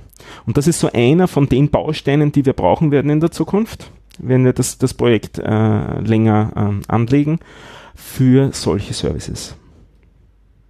Das klingt nach einer ziemlich, also eine Beschäftigung, die ich noch für ein paar Jahre binden könnte. Durchaus, ja, durchaus. Mhm. Das könnte ganz groß werden. Stark. Also jetzt geht die Fantasie gerade so ein bisschen äh, los und galoppiert. War man natürlich sollte- auch die Intention. Ja. Allerdings sollte man ja vielleicht erstmal gucken, ähm, was ist jetzt schon da, was kann man benutzen. Die Features, die du da, diese Liste, die du da äh, gerade genannt hast, also mal, einfach mal reingucken, was ist da, also äh, um ein bisschen Werbung zu machen, um überhaupt erstmal warm zu werden mit der Idee, ähm, was soll das sein, was ist das, was steckt dahinter und ähm, was kann es mir geben, so wie Lars gerade sich selbst, selber noch fragt, ja, was ist der Gewinn für mich, was kann ich da machen? Wir, Ähm, wir werden in nächster Zeit auch äh, Dokumentation einfach erstellen, die es bisher kaum gibt. Äh, Im Prinzip für die zwei großen Zielgruppen, die wir haben. Das eine sind, einerseits sind die User, also die sozusagen was Neues suchen, und das andere sind die Podcaster und Podcasterinnen, die sich möglichst gut ähm, präsentiert haben wollen im Panoptikum und eben auf diese zwei Zielgruppen speziell zugeschnitten. Äh, knackige, klare, kurze Dokumentation. Was kann man tun damit? Ist das für mich relevant? Wie tue ich das am effizientesten damit? Das werden wir rausdestillieren aus, der lang, aus den langmächtigen Blogposts, die wir schon haben und auf die Art und Weise wird es wahrscheinlich ein bisschen zugänglicher werden, die Sache. Wie könnten jetzt die Hörerinnen und Hörer, die das jetzt gehört haben und sagen, oh, ist ja interessant und der Stefan, macht einen netten Eindruck, ich, ich würde dem jetzt gerne irgendwie, sagen wir mal, unterstützen, jetzt nicht äh, großartig finanziell, vielleicht auch, aber was könnten die jetzt im Moment tun? Den Pro-Account anlegen und einen Euro äh, pro Monat spenden oder hättest Genau. du lieber, dass sie sich mit ihrer Visitenkarte auseinandersetzen, äh, Bugs Auch gut, äh, dabei alles finden, melden? Was möchtest du haben? Leute, die programmieren können, mitprogrammieren, Leute, die Ideen dafür haben, die Ideen spenden, äh, Leute, die Geld spenden wollen, auch gut. Also pro Account kann man auch auf Jahrzehnte hinaus anlegen. Wir müssen das jetzt ohnehin jahrzehntelang betreiben, nicht? Ähm, ein bisschen äh, salopp hingesagt. Ähm, Ja. also wir sind an jeglichem Feedback interessiert und äh, freuen uns auf, auf Ideen. Natürlich wird nicht alles umgesetzt werden, aber uns interessiert natürlich auch, ähm, äh, interessieren uns auch die Meldungen, die kommen und wir schauen uns dann an, wie oft kommen die. Wenn da äh, Wünsche immer wieder kommen, dann wird man die natürlich vorreihen. Also auf die Art und Weise ist sehr vieles schon nicht entwickelt worden und sehr vieles auch ent entwickelt worden, was wir überhaupt nicht gemacht hätten. Ähm, ich habe gerade wieder mal so einen Blick in den Chat geworfen. Lynx mit Braillezeile Zeile ist keine Option. Äh, ist als Frage gestellt worden. Also Lynx ist ein Browser, ein reiner textbasierter Browser. Und der Braillezeile ist eine Blindenschrift-Ausgabeoption, also eine einzeilige Option, wo man bis zu 80 Zeichen normalerweise darstellen kann. Das kann auch Kurzschrift sein, damit geht dort ein bisschen mehr. Das ist natürlich eine Option für die Leute, die das können. Das ist insbesondere eine Option für junge Leute, also die in, in jungem Zustand blind geworden sind oder zumindest äh, ihre, ihre Sehleistung äh, verloren haben.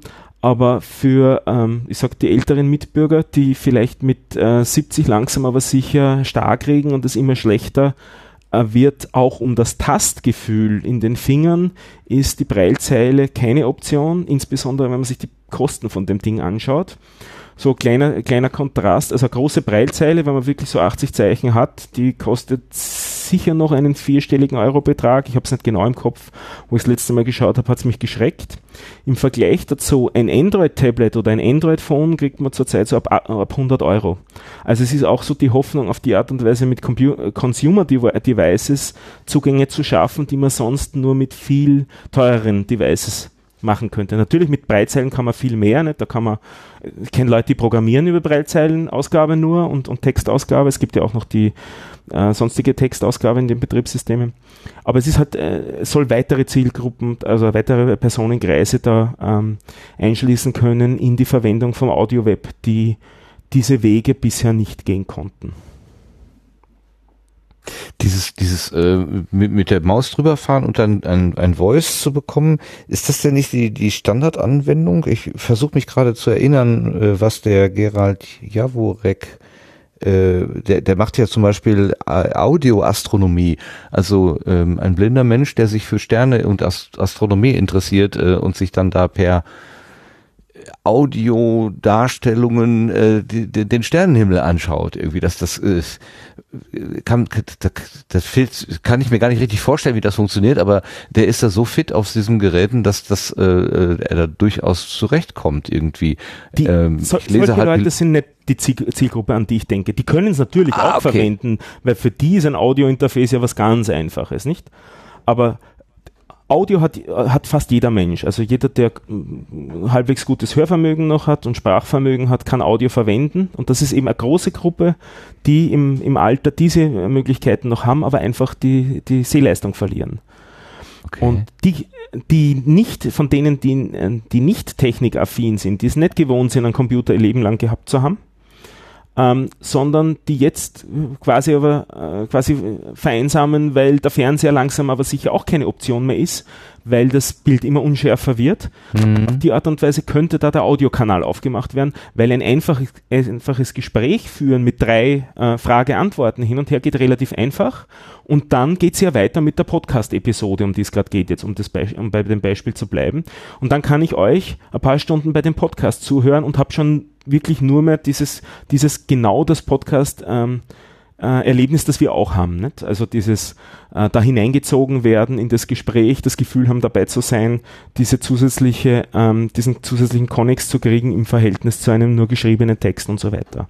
Ah, ich verstehe. Du hast eine ganz, also da hast du eine andere Zielgruppe vor Augen und das ist natürlich richtig. Ja klar, das sind die, wenn man so will, neu erblindeten, also im Alter äh, und die dann diese Funkt, diese diese ähm, Kompensation äh, mit, mit anderen, wie zum Beispiel mit der Ballzeile oder so, dann nicht mehr so hinbekommen. Ja, verstehe. Genau. Mhm.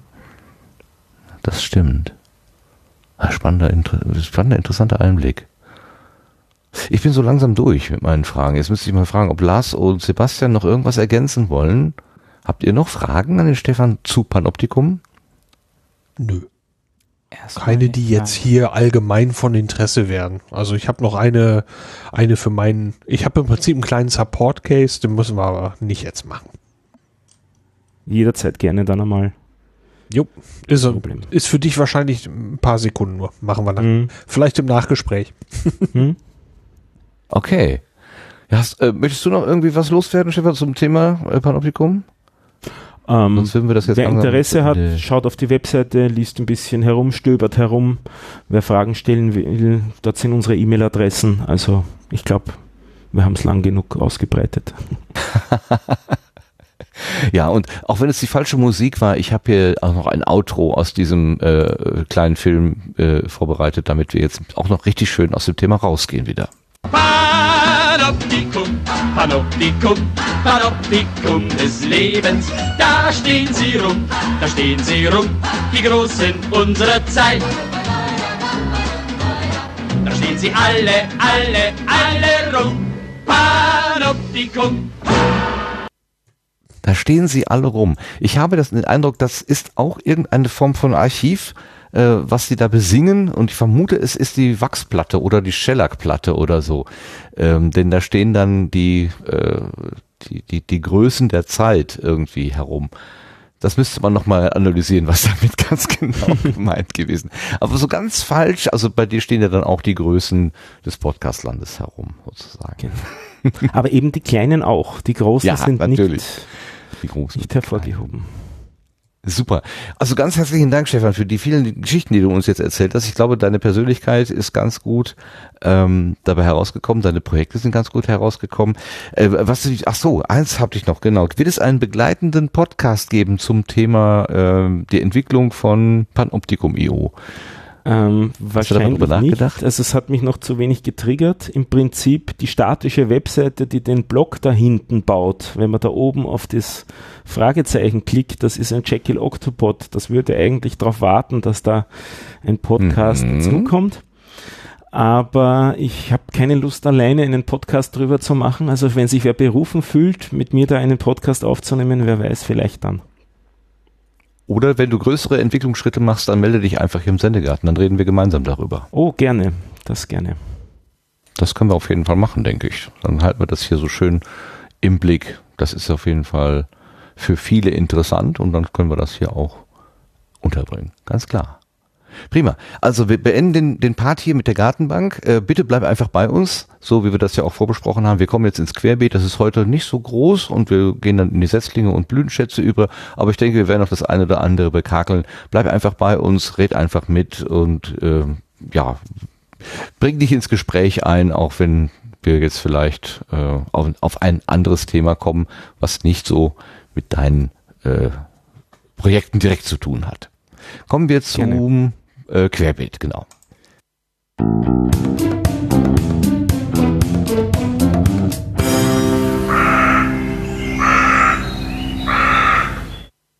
So, äh, wenn ich jetzt schnell genug bin, dann finde ich auch das nächste Thema.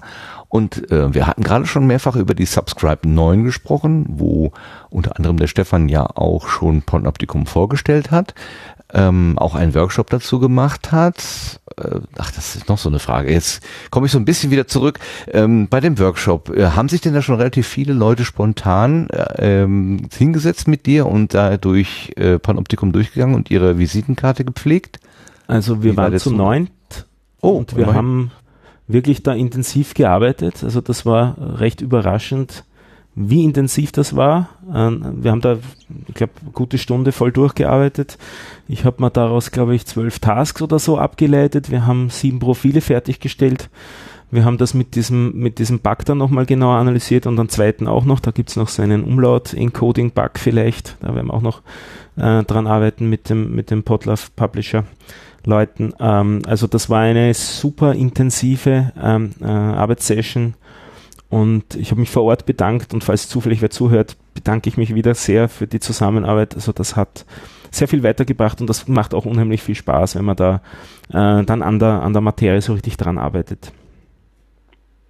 Okay, die Subscribe insgesamt. Äh, wir haben letztes Mal die unsere gegenseitigen, unsere, uns, unsere Fazits gegenseitig erzählt.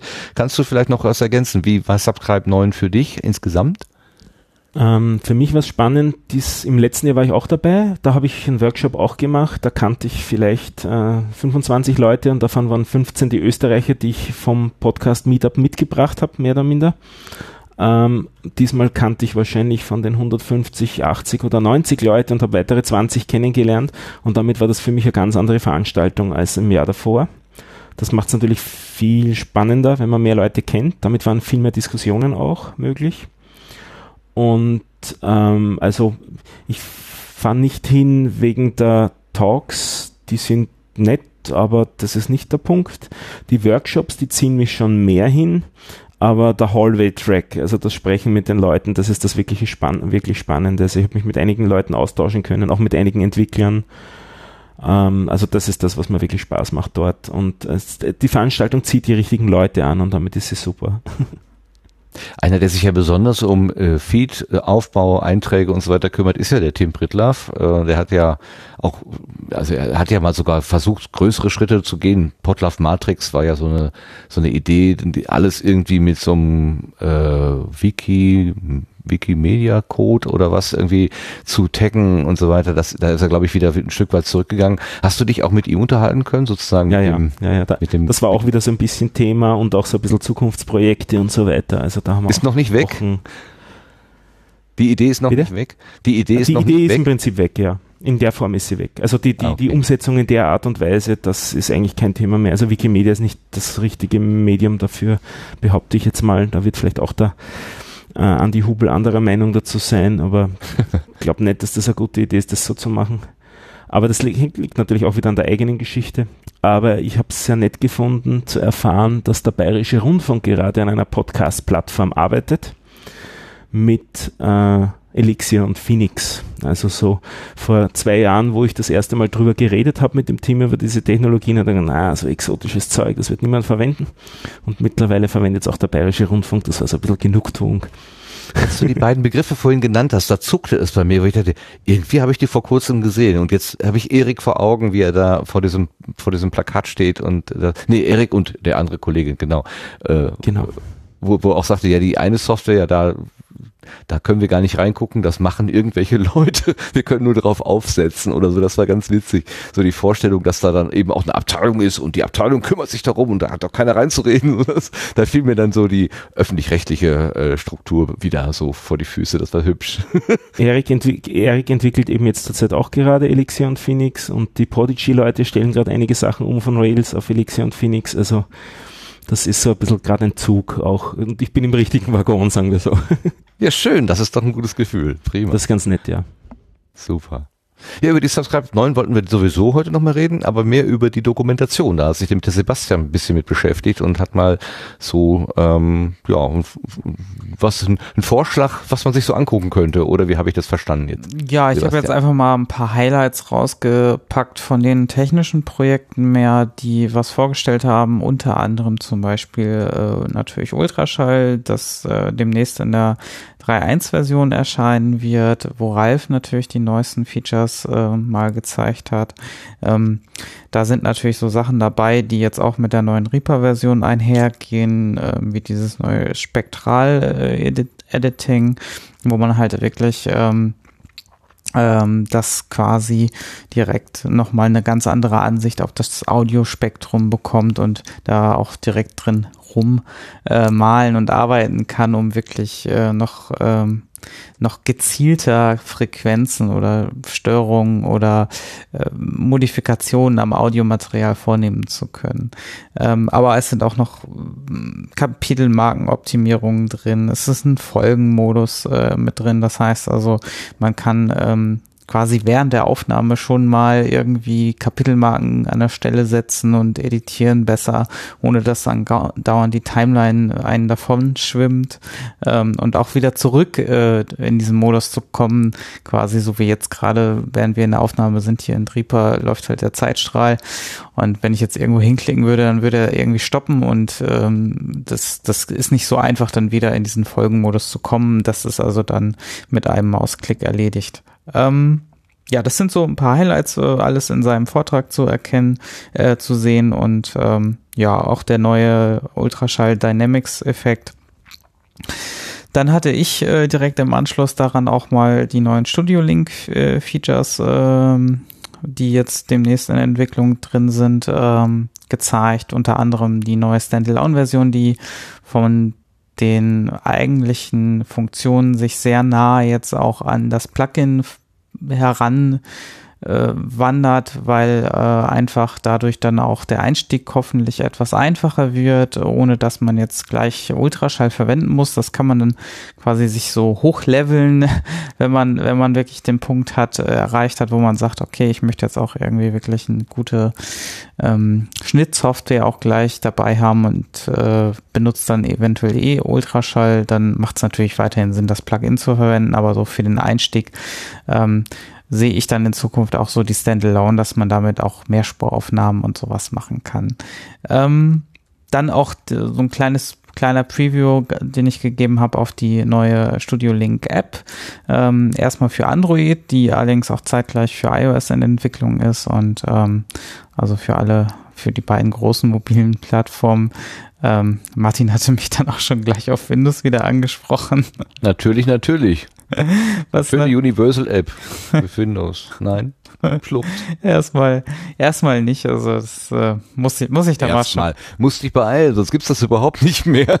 Ja, das hatte ich dir dann natürlich auch gesagt, dass wir da, dass Microsoft natürlich so ein bisschen was, was so die mobilen Plattformen mittlerweile nicht mehr so den, die, den Zielfokus drauf hat, weil das nicht so gut läuft, aber Nee. Kauft doch mal mehr Windows Phones, Mensch, Leute. Gebt euch doch mal einen Ruck. Ja, aber gut, nichtsdestotrotz gibt es ja noch diesen App Store, glaube ich, unter Windows 10, wo man vielleicht mal überlegen könnte, was zu machen. Ähm, aber ja, das ist eher so, so ganz weit hinten noch. vielleicht, ähm, weil wenn ganz viel Zeit ist. Ähm, oder jemand sich findet, der da Bock drauf hat, dann kann man vielleicht drüber reden. Ich habe auch schon mit dem Heiko, der da ja auch ein bisschen mehr macht, ähm, haben wir ja auch noch so Pläne in der Schublade, aber da müssen wir halt jetzt erst noch ein bisschen gucken, wie wir da vorankommen. Ähm, dann hat auch der Alexander, ähm, der, der dürfte jetzt den meisten neu gewesen sein auf der Subscribe, der Alexander Heimbuch, der sich quasi dem neuen Podlove Web Player 4 ähm, ähm, ja, gewidmet hat, äh, den zu entwickeln. Er hat die neuen Funktionen, die Architektur, die jetzt dahinter steckt und einen Ausblick gegeben und auch nachher noch einen Workshop am äh, Sonntag, glaube ich, war das ähm, gegeben. Der ist, glaube ich, nicht aufgezeichnet, aber der Vortrag ist aufgezeichnet.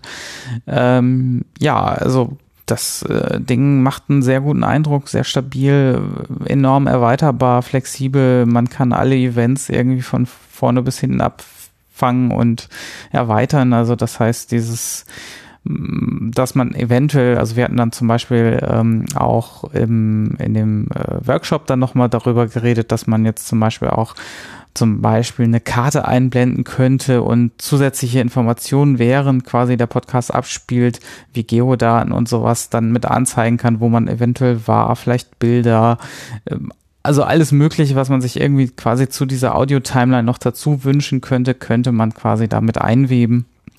Natürlich, was als nächste Funktion so als erstes kommen wird, ist auf jeden Fall diese Transkriptionsgeschichte, die ja auch Phonic mittlerweile anbietet, dass man quasi diesen dieses Transkript äh, quasi mitlaufen lässt äh, und auch die Sprecher unterscheiden kann, also welcher Sprecher gerade oder Sprecherin etwas sagt.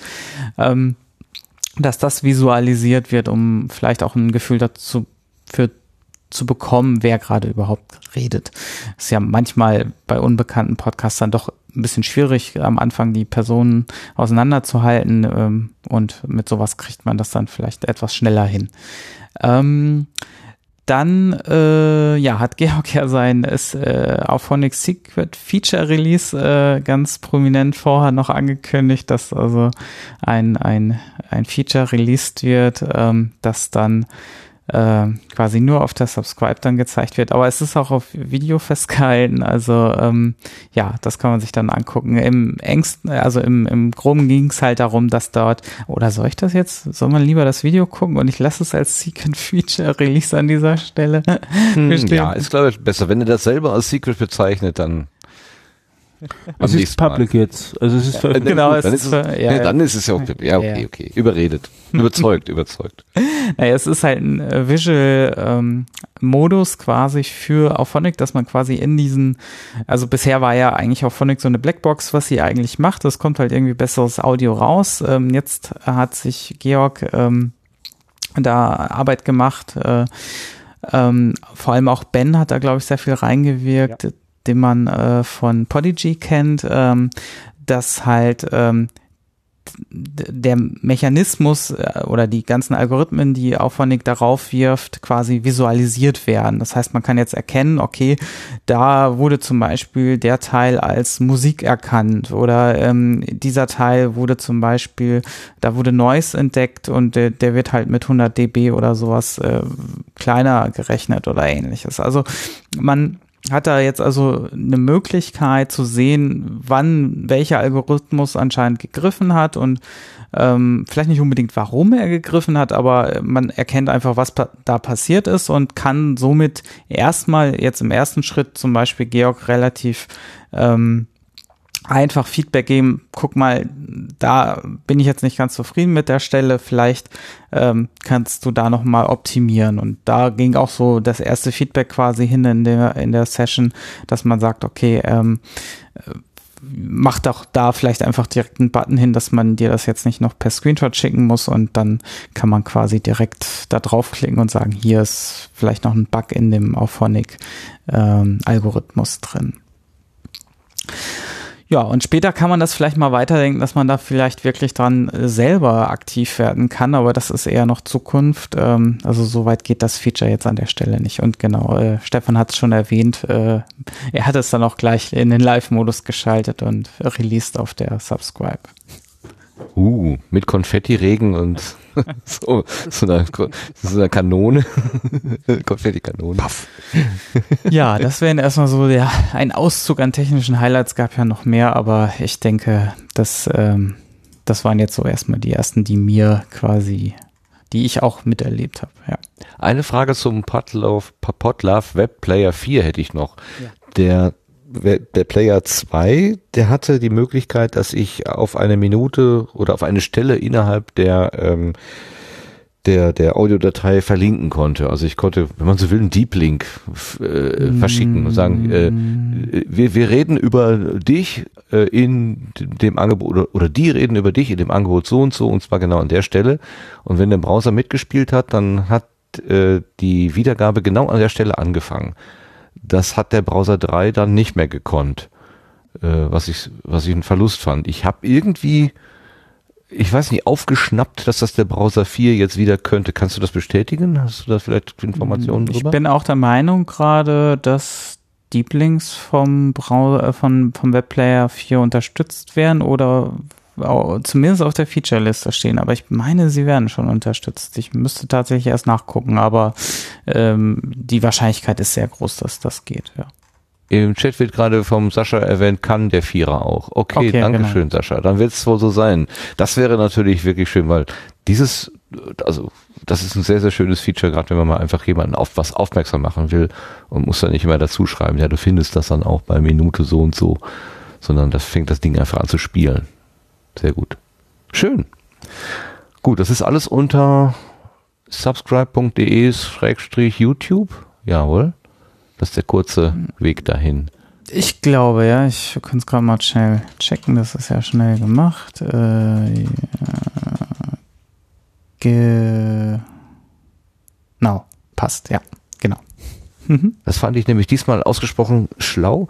Die haben so ähm, wirklich sehr, sehr kurze URLs sich überlegt. Das Ähm, gab es beim letzten Mal aber auch schon, ja. Okay, ja, beim letzten Mal war ich ja nicht da. Für mich war das jetzt neu und ich fand das gut.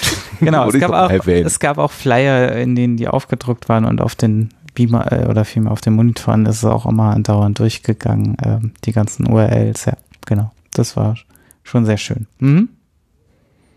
Okay. Ja, prima. Gut, haben wir das durch.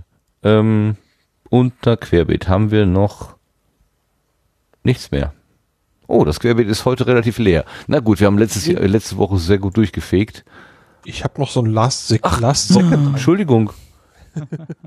Das ist ja ein Ding. Ich gucke hier gerade auf einen, auf einen anderen Rechner und da ist vor dem Blühkalender steht nur Subscribe 9. Ist ja witzig. Wieso hat er das denn hier, wieso zeigt er das denn hier falsch an? Gerade ganz Der kurzfristig hinzugekommen, ja, also. Ja, ist nicht aktualisiert hier. ja, Egal. Obwohl, Natürlich. vielleicht, ja. Natürlich. Äh, Habe ich doch gesehen vorhin. Du schreibst Outer City, ich sag Audacity, egal. Lars, du hast äh, darüber neue Informationen. Ja, ganz kurz und knapp. Äh, ich weiß auch nicht, Audacity, äh, ich sag's jetzt auch mal so, äh, hat eine neue Version rausgeschmissen am 2. November. Äh, ich mache mal so lauter. So, äh, neue Version 2.2.0. Ähm, da gibt's eine ganze ja, Reihe neuer Funktionen. Ähm, es war so unter Windows ja auch mein erster oder m, sagen wir mein erstes kostenloses Produkt, wo ich mal zwischendurch mit, ein bisschen mit rumgespielt habe, auch wenn es mir nicht gereicht hat. Die haben so ein bisschen äh, wichtig eingeführt, äh, man kann jetzt Themes einrichten, vier Stück werden mitgeliefert, ein helles, ein dunkles, das klassische Theme, das man also bisher kennt. Und ein High Contrast äh, Theme, also hoher Kontrast, äh, was also so ein bisschen ins Auge springen soll für Leute, die, die ein bisschen Probleme mit dem Gucken haben. Ähm, ob ich die jetzt optisch alle so gelungen finde, ist eine andere Frage, aber wem es hilft, da wäre das doch schon mal prima. Äh, weitere Neuigkeiten gibt's natürlich auch unter Windows, direkte MIDI-Wiedergabe ähm, und einiges mehr. Ich schmeiße einen, einen Link mit in den Chat und äh, für die für die äh, für die Shownotes habe ich sie auch mit dazu geschrieben. Alles klar. Ich habe heute Nachmittag mit einer Audacity-Version gearbeitet, die ich auf Portable Apps habe und auf einmal das geupdatet und es sah anders aus. Es hatte so eckige Button äh, für Start und Stopp und so weiter. Habe ich schon gedacht, oh, da ist was Neues. Aber die Portable Apps sind meistens sowieso noch hinterher. Also äh, die, das ist meist nicht die letzte, neueste. Ähm, wahrscheinlich habe ich dann nur die Vorgängerversion gesehen, aber es sah plötzlich anders aus und da habe ich schon gemerkt, oh, es tut sich was. Seit Jahren sieht diese Version immer gleich, nein, nicht, nicht wahr, aber schon lange sah die Version jetzt gleich aus. Da hat sich was getan. Schön. Ich hoffe, Sie haben die Memory Leaks unter Linux mal gefixt. da kann da man Probleme, schauen, wie der Speicher wegläuft, ja. ja. Oh, das, ist, das ist schlecht. Das ist schlecht. Aber es ist jetzt gefixt, jetzt ist gut. Nein, weiß ich noch nicht, hab's noch nicht ausprobiert. Okay, ja, also ich hoffe zu wünschen. Ja, hoffen ja, wir das, genau. Hoffen wir das. Okay. Gut, dann kommen wir zum Blühkalender. Äh, ich sollte den Knopf drücken. Wir kommen zum Blühkalender.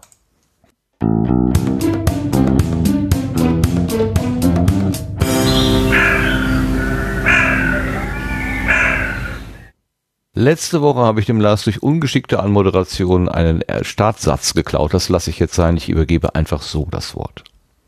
Ja, ich habe für diesmal gar keinen, aber ich Kann kommt ich der Satz, ich, kommt das, was ich immer sage, die Podcast-Termine der nächsten drei Monate äh, oder besser gesagt noch bis zum Jahresende und äh, Quelle ist das Terminwiki im Sendegate, bis auf eine Ausnahme. Da sage ich gleich noch was zu.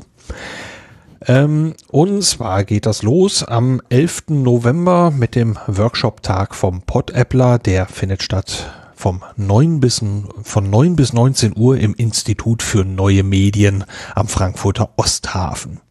Ebenfalls am 11. November ist die fünfte Night of the Pots. Die ist wie immer auf dem Raucherbalkon der Pod WG. Da geht's los um 13 Uhr. Am 16. November gibt's dann das Podcast Meetup Hamburg. Beginn ist da um 18 Uhr und das Ganze findet statt im Café Sternchance. Ich habe keine Ahnung, wie ich sprechen soll. Also ich sag mal Sternchance. So. Die wollen sich, die wollen das Schanze gesprochen haben. Bin ziemlich sicher. Also okay. Ich glaube, also mir fehlt das S in der Mitte. Aber ja. wie auch immer, bei diesem Treffen möchte man sich in lockerer Runde über alle Themen rund ums Podcasten unterhalten. Ein offizielles Programm gibt es nicht, aber Themenvorschläge können da noch zugesandt werden. Das, äh, die nächste Veranstaltung ist dann international. Äh, vom 19. bis zum 20. November gibt's in Kopenhagen in Dänemark ein Podcast-Festival. Die sagen, das wäre das erste dieser Art in Dänemark. Weitere Infos gibt's unter www.podcastfestival.dk. Die Seite ist allerdings nur dänisch. Das Podcast Meetup München trifft sich auch nochmal dieses Jahr. Das wird auf dem Christkindlmarkt in München sein, am 2. Dezember von 16 bis 21 Uhr. Vorschläge zum Treffpunkt nimmt man da noch gerne an, und zwar bis Ende November, und eine Anmeldung wird wohl auch gern gesehen. Äh, vorweihnachtlich, vorweihnachtlich wird es auch beim nächsten Termin. Dieser Termin steht noch nicht im Sendegate, ist aber hier auf ganz kurzem Wege mit dazugekommen. Äh, es geht um das Podcasting-Treffen Nummer 10 und dafür trifft man sich am 9. Dezember auf dem Adventmarkt am Karlsplatz in Wien.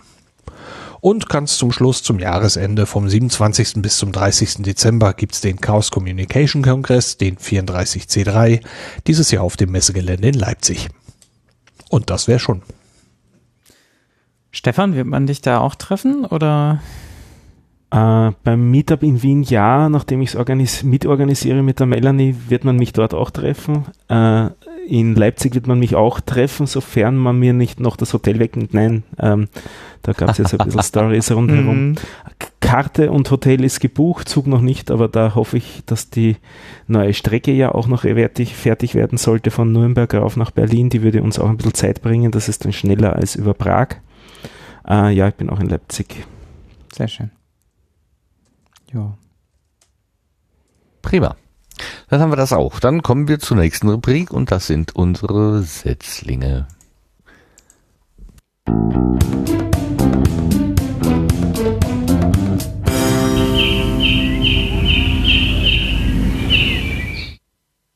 Und die Setzlinge, das will ich gerne nochmal dazu sagen, das ist eine völlig subjektive Auswahl und wertfrei auch. Ähm, sie ist willkürlich und überwiegend durch den Zufall bestimmt in unsere äh, Liste hier geraten. Also wer hier genannt wird, äh, ist jetzt nicht irgendwie besonders gut, besonders schlecht irgendwie hervorgehoben, sondern die sind einfach bei uns gelandet auf unterschiedlichen Wegen und wir stellen sie vor, ähm, mehr oder weniger unkommentiert, aber damit sie einfach bekannt werden. Und der erste, das ist die Kulturindustrie. Da haben wir einen Tweet bekommen von Alexander Nitsche. Ähm, der hat uns äh, angeschrieben, also der also quasi Sendegarten an den Sendegarten adressierten Tweet geschrieben mit dem äh, mit der äh, Zeile ich empfehle das dann mal als Setzling im Sendegarten. Und zwar geht es um die Kulturindustrie. Das ist ein Podcast in dem vier Menschen miteinander über Pop und andere Kultur sprechen mit Alexander Matzkeit Sascha Brittner Lukas Barwenschik und Michaela Sartori oder Mihaela Sartori ähm, ja, hören wir einfach mal rein. Zwei Minuten aus dem Kulturindustrie-Podcast aus der Nullnummer.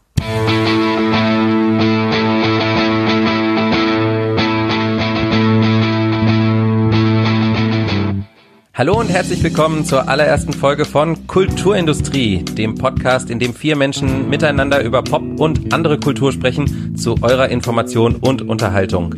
Mein Name ist Alexander Matzkeit und mit mir im virtuellen Podcaststudio sind Lukas Bawenschik. Hallo. Michaela Satori. Hallo. Und Sascha Brittner. Hallo. Und äh, das sind die Themen unserer Nullnummer. The Circle, die frisch angelaufene Romanverfilmung mit Emma Watson und Tom Hanks. Snot Girl, die jüngste Comicreihe von Scott Pilgrim-Schöpfer Brian Lee O'Malley. Und BoJack Horseman, die Netflix-Cartoonserie, deren vierte Staffel jetzt verfügbar ist. Außerdem hat jeder von uns eine persönliche Empfehlung mitgebracht, die wir euch am Ende der Sendung vorstellen. Ihr drei habt ja alle schon einige Podcasts gestartet. Äh, Für mich ist das das erste Mal. Ich hoffe, es ist okay, dass ich ein bisschen aufgeregt bin. Wie geht's euch so, Lukas? Ich bin nicht aufgeregt. Ich bin auch nicht aufgeregt. Ich bin sehr aufgeregt. Alles klar. Beste Voraussetzungen würde ich sagen. Äh, legen wir los. The Circle ist ein soziales Netzwerk, eine kaum verschleierte fiktionale Variante von Facebook, komplett mit charismatischem Chef, gespielt von Tom Hanks, und Campus in der Bay Area. Die junge Kundendienstmitarbeiterin May Holland, gespielt von Emma Watson, blickt an ihrem ersten Arbeitstag bei The Circle noch skeptisch auf die schöne neue Welt des Sharings. Bald schon aber, nachdem sie einen potenziell tödlichen Unfall durch Circle-Technologie überlebt, ist May überzeugt und geht sogar noch einen Schritt weiter. Sie entscheidet sich, getreu dem Motto Geheimnisse sind Lügen, zu einem Leben als gläserner Mensch, sendet ihr ganzes Leben pausenlos und live in die Welt und unterstützt The Circle dabei, immer mehr Kontrolle an sich zu reißen. Das geht logischerweise nur so lange gut, bis es nicht mehr gut geht. Der Film basiert auf einer Romanvorlage von Dave Eggers von 2013, die vor vier Jahren nicht nur in Deutschland ein Bestseller war. Regisseur James Ponsoldt hatte im gleichen Jahr mit The Spectacular Now seinen Durchbruch. Sascha, wie fandest du den Film? Nicht gut. So, warum Sascha den Film jetzt nicht gut findet, das müsst ihr euch selber anhören, wenn ihr euch die Kulturindustrie, äh, äh, den Kulturindustrie-Podcast anhört. Äh, Ich lese gerade im Chat äh, eine Bemerkung, das klingt immer mehr wie äh, Radio, was die Podcasterinnen da so machen, ja. Ähm, dieses, was, was Melanie letzte Woche so wirklich wunderbar her- nochmal betont hat, dieses Spielerische, dieses Ausprobieren, dieses Fehlermachen, dieses Durcheinander, ähm, das, äh, ja, vielleicht ist das vorbei. Ich habe keine Ahnung. Jedenfalls in diesem, da würde ich sagen, hat äh, die Daniela, die das geschrieben hat, tatsächlich recht. Es klingt sehr durch, obwohl eine Assoziation kam mir nämlich der High Alarm Podcast, wenn die ihre Filmzusammenfassung machen, das klingt so ähnlich und die sind alles andere als, äh, ähm, soll man sagen, na, die sind auch, hm, die sind auch vielleicht radioesk, aber trotzdem sehr hörenswert. Es ist ja nicht, ist, das eine muss ja das andere nicht ausschließen. Ich rede mich hier wieder um Kopf und Kragen. Kommen wir lieber zum nächsten Setzling. Das ist äh, ein Angebot von Felix Husmann. Der ist äh, freier Journalist und Wahlnordstädter in Dortmund und ähm, hat sich zur Aufgabe gemacht, aus der Nordstadt von Dortmund, die ja so als mh, so Problemviertel gilt, zu berichten und er nennt seinen Podcast deswegen auch Nordstadtgespräche. Die letzte Episode, die war schon im August und seitdem ist da ein bisschen Funkstille. Ich hoffe, dass er sein Angebot nicht eingestellt hat. Ähm, denn ich fand es eigentlich sehr nett bis dahin, das gehört zu haben und ich hoffe, euch gefällt es auch. Hier sind mal zwei Minuten aus der Nullnummer.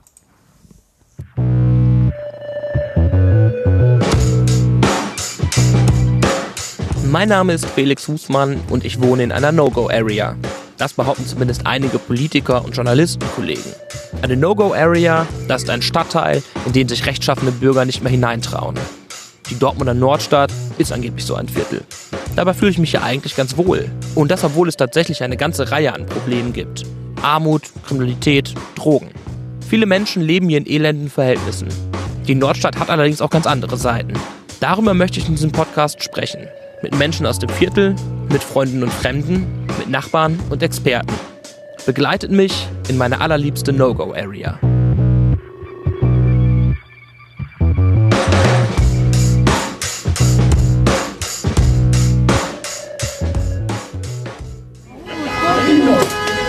Einmal, ja, muss einmal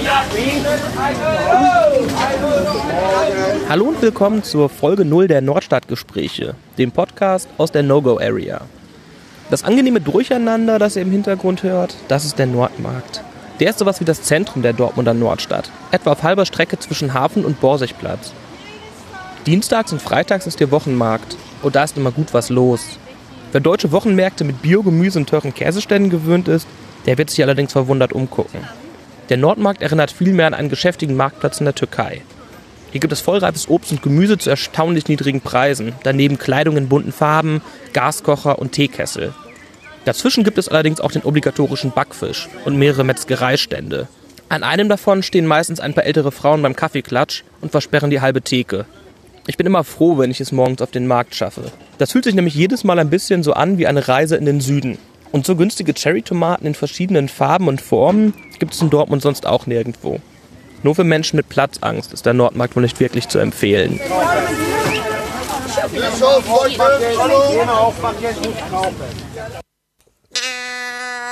Also der Felix nimmt uns mit in seine No-Go, in seine liebste No-Go-Area, den Dortmunder Nordstadt. Also er klingt schon so, als könnte man sich da doch vielleicht, da könnte man da in, interessante und spannende Eindrücke gewinnen. Ich hoffe, dass dieser Podcast äh, diese Idee einfach fortsetzt und nicht nach der dritten Episode, ich glaube drei hat er bisher dann aufhört.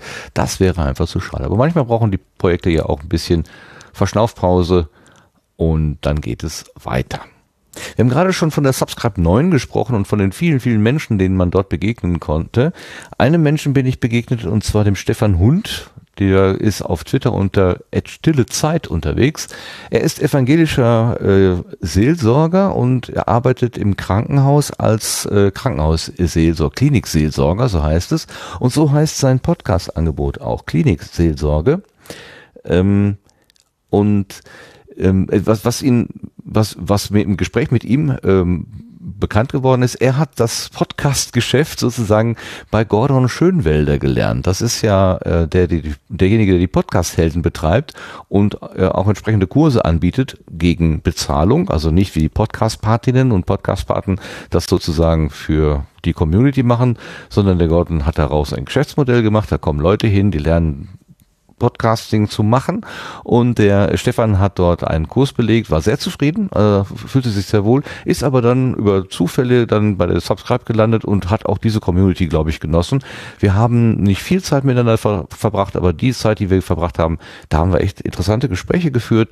Ähm, Ich hatte ein bisschen gewartet jetzt mit der mit der Hereinnahme seines äh, dieses seines Angebots als Setzling, weil er mir erzählt hat, dass er an, seiner- an seiner Webseite irgendwie umstricken wollte und möglicherweise sind die Links, die wir heute in die Shownotes geben können, nicht äh, auch die, die morgen noch gelten, aber wer nach Stefan Hund sucht oder nach Klinikseelsorge, wird ihn schon finden, denke ich. Ähm, ich habe mal einen Ausschnitt aus der Nullnummer mitgebracht. Muss dazu sagen, normalerweise versuche ich diese Ausschnitte so auf zwei Minuten zu begrenzen.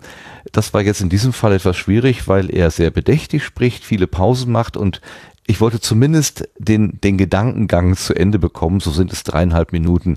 Sagen wir mal dreieinhalb Minuten für die gute Sache. Die wollen wir jetzt mal hier investieren. Herzlich willkommen. Hier sind Sie richtig. Sie hören die Pilotfolge von Neues aus der Klinikseelsorge. Neues aus der Klinikseelsorge. Was deiner Seele gut tut.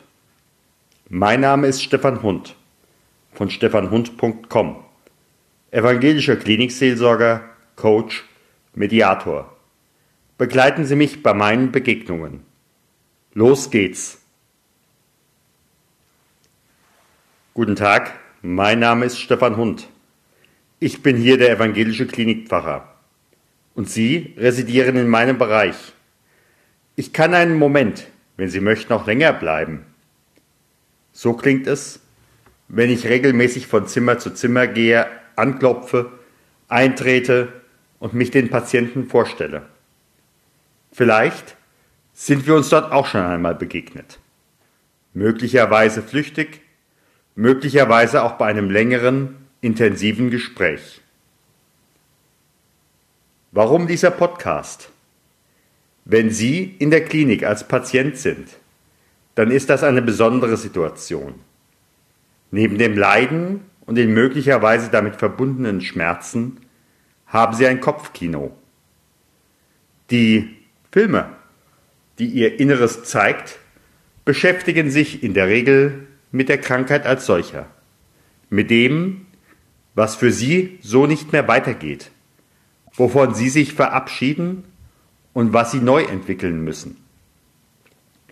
Als Patient, als auch als Angehöriger. Anders gesagt, eine Klinik liegt häufig am Rande der bisherigen Komfortzone. Und in der Regel hat diese Klinik mindestens zwei Ausgänge. Der eine führt in das bisherige mit wenigen Änderungen zurück. Der andere entlässt sie in eine neue Zeit. Auf der einen Seite haben sie sehr viel Zeit in der Klinik.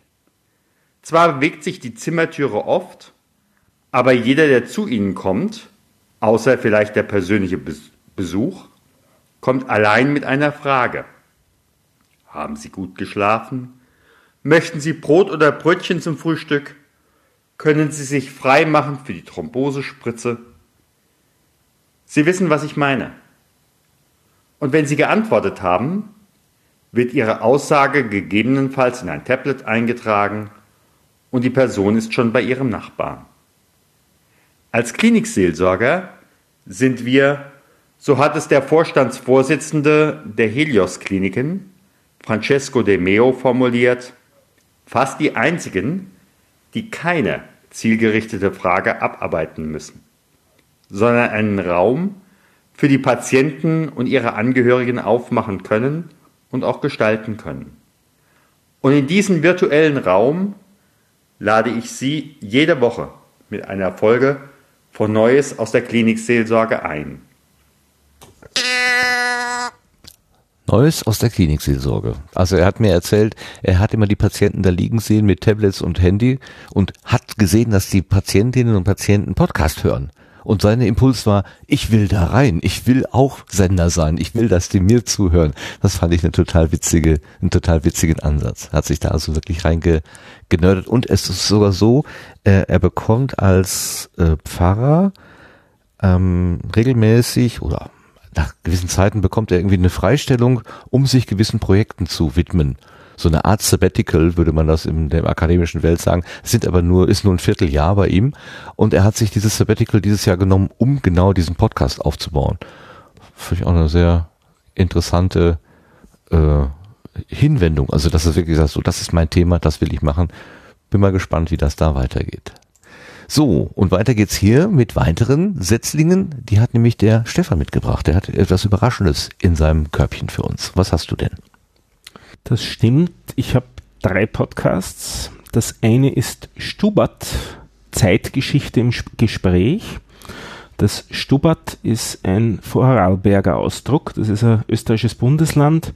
So in der Stube ungefähr heißt es. Und das ist ein neuer Zeitgeschichte-Podcast von zwei äh, jungen Leuten, die jetzt in Wien leben und ähm, uns im Podcasting-Meetup besucht haben und schon seit einiger Zeit vorhatten, einen Podcast zu machen und jetzt haben sie es schon geschafft äh, und mittlerweile sind drei Episoden heraus.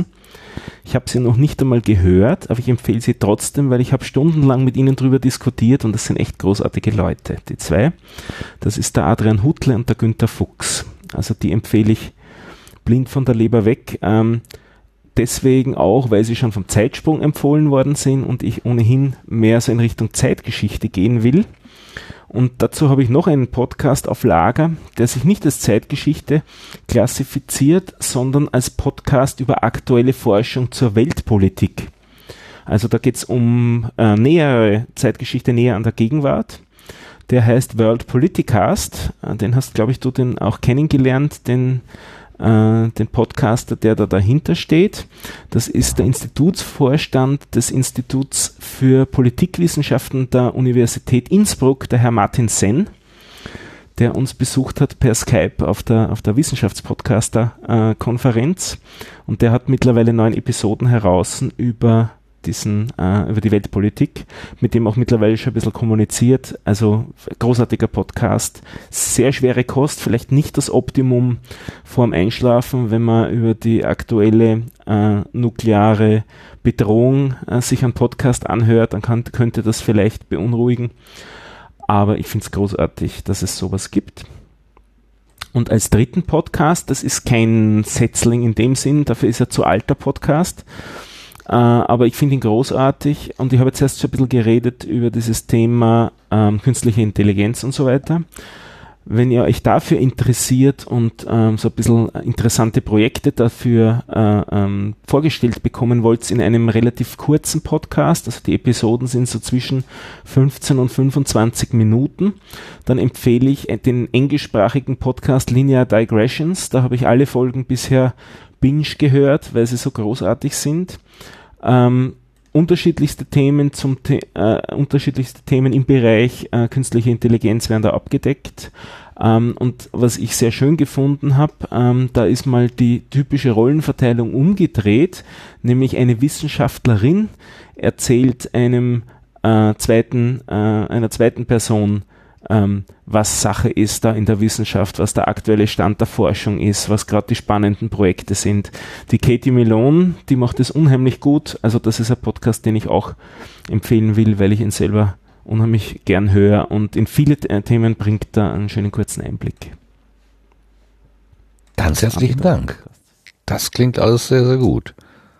Wir haben ja in, eingangs äh, in dem in der Zuschrift von Frau W aus E, war das die W aus E oder E, ne, Frau W aus E gehört, wie wichtig das sein kann, dass man eben auch noch Tipps bekommt, Empfehlungen bekommt oder Hinweise einfach nur auf die Existenz, wenn wir jetzt auch nicht unbedingt von, von Empfehlungen sprechen, bei den Setzlingen normalerweise, ähm, einfach um zu gucken, wie groß ist denn eigentlich diese Welt und was gibt's da alles noch außerhalb unserer Jetzt werde ich bei einer Filterblase gesagt, aber ich würde jetzt mal Sprechblase sagen. mal als kleine Alternative. Ganz herzlichen Dank, Stefan, für die Blüten, äh, für die Steck, Stecklinge, Schrägstrich, Setzlinge. So, jetzt kommen wir aber dann, was ich gerade schon verplappert habe, zu den Blütenschätzen.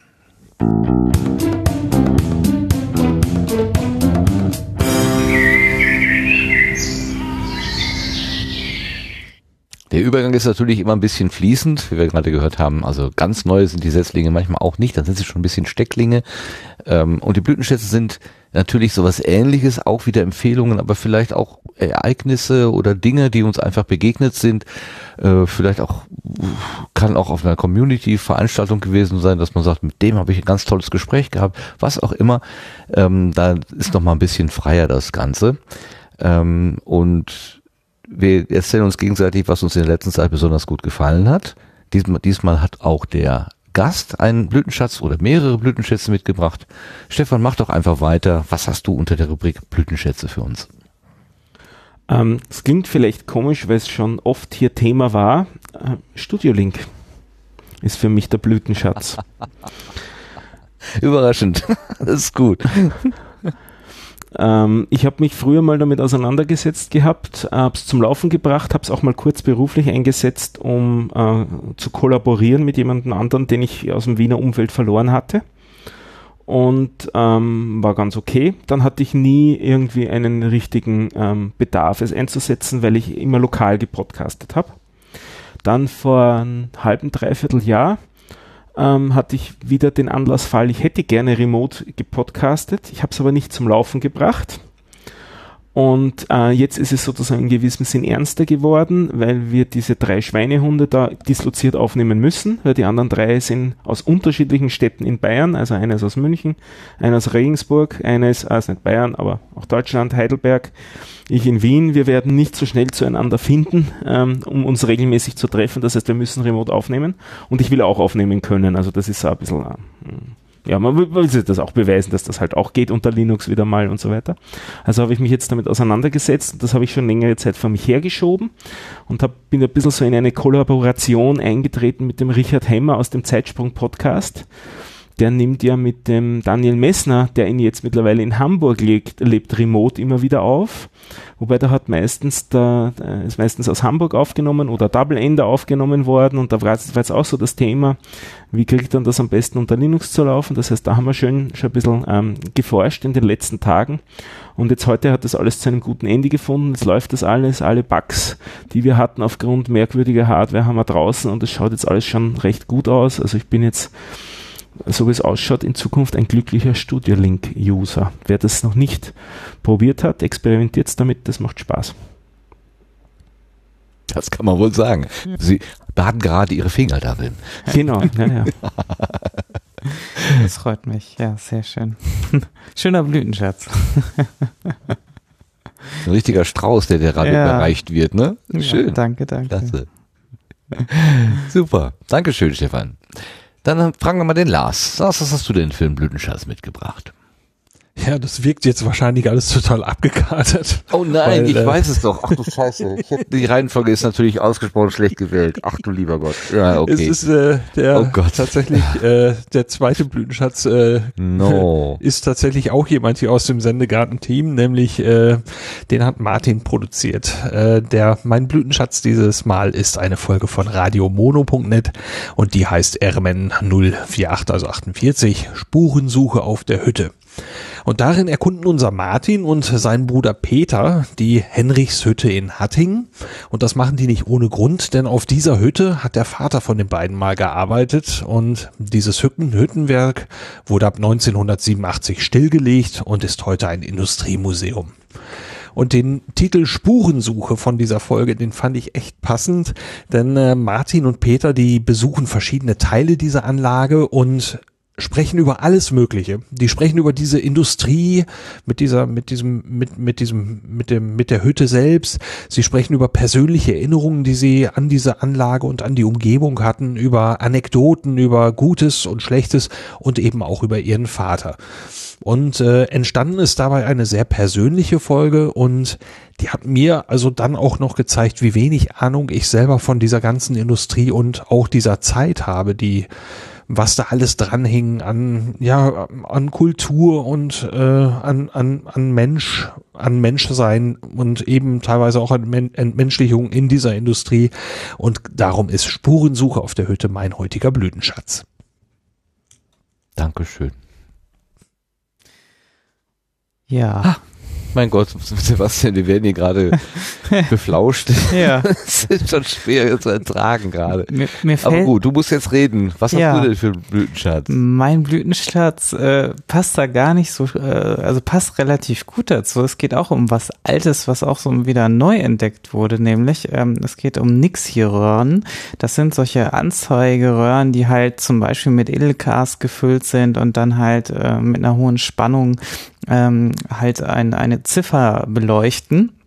Die sind irgendwann, glaube ich, in den 50ern mal entstanden, dann so in den 60er, 70ern produziert worden und mittlerweile schwer zu bekommen. Und ähm, da hat sich dann jemand, der auch dann diese Beschaffungsprobleme hat, einfach mal hingesetzt, der Dalibor Fani aus Tschechien, und hat einfach mal versucht, in, in, ja, in Eigenregie äh, sich beizubringen, wie man solche Nixie-Röhren wiederherstellen kann.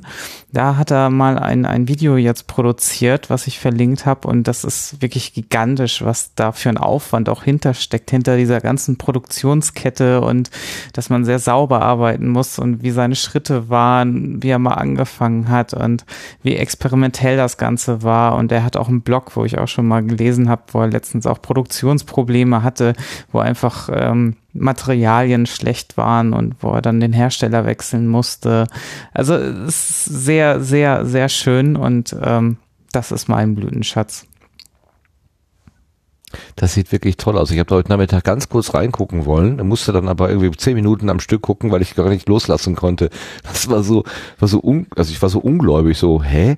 Äh, was macht er da? Dies, das, also er hat sich die Techniken irgendwie alle selber drauf geschafft, die Maschinen gebaut und äh, kann er irgendwie Glas verarbeiten, Drähte, äh, was weiß ich, diese, diese, diese, dieses komische Bad, was er da angesetzt hat am Anfang. Also herrlich, war richtig schön.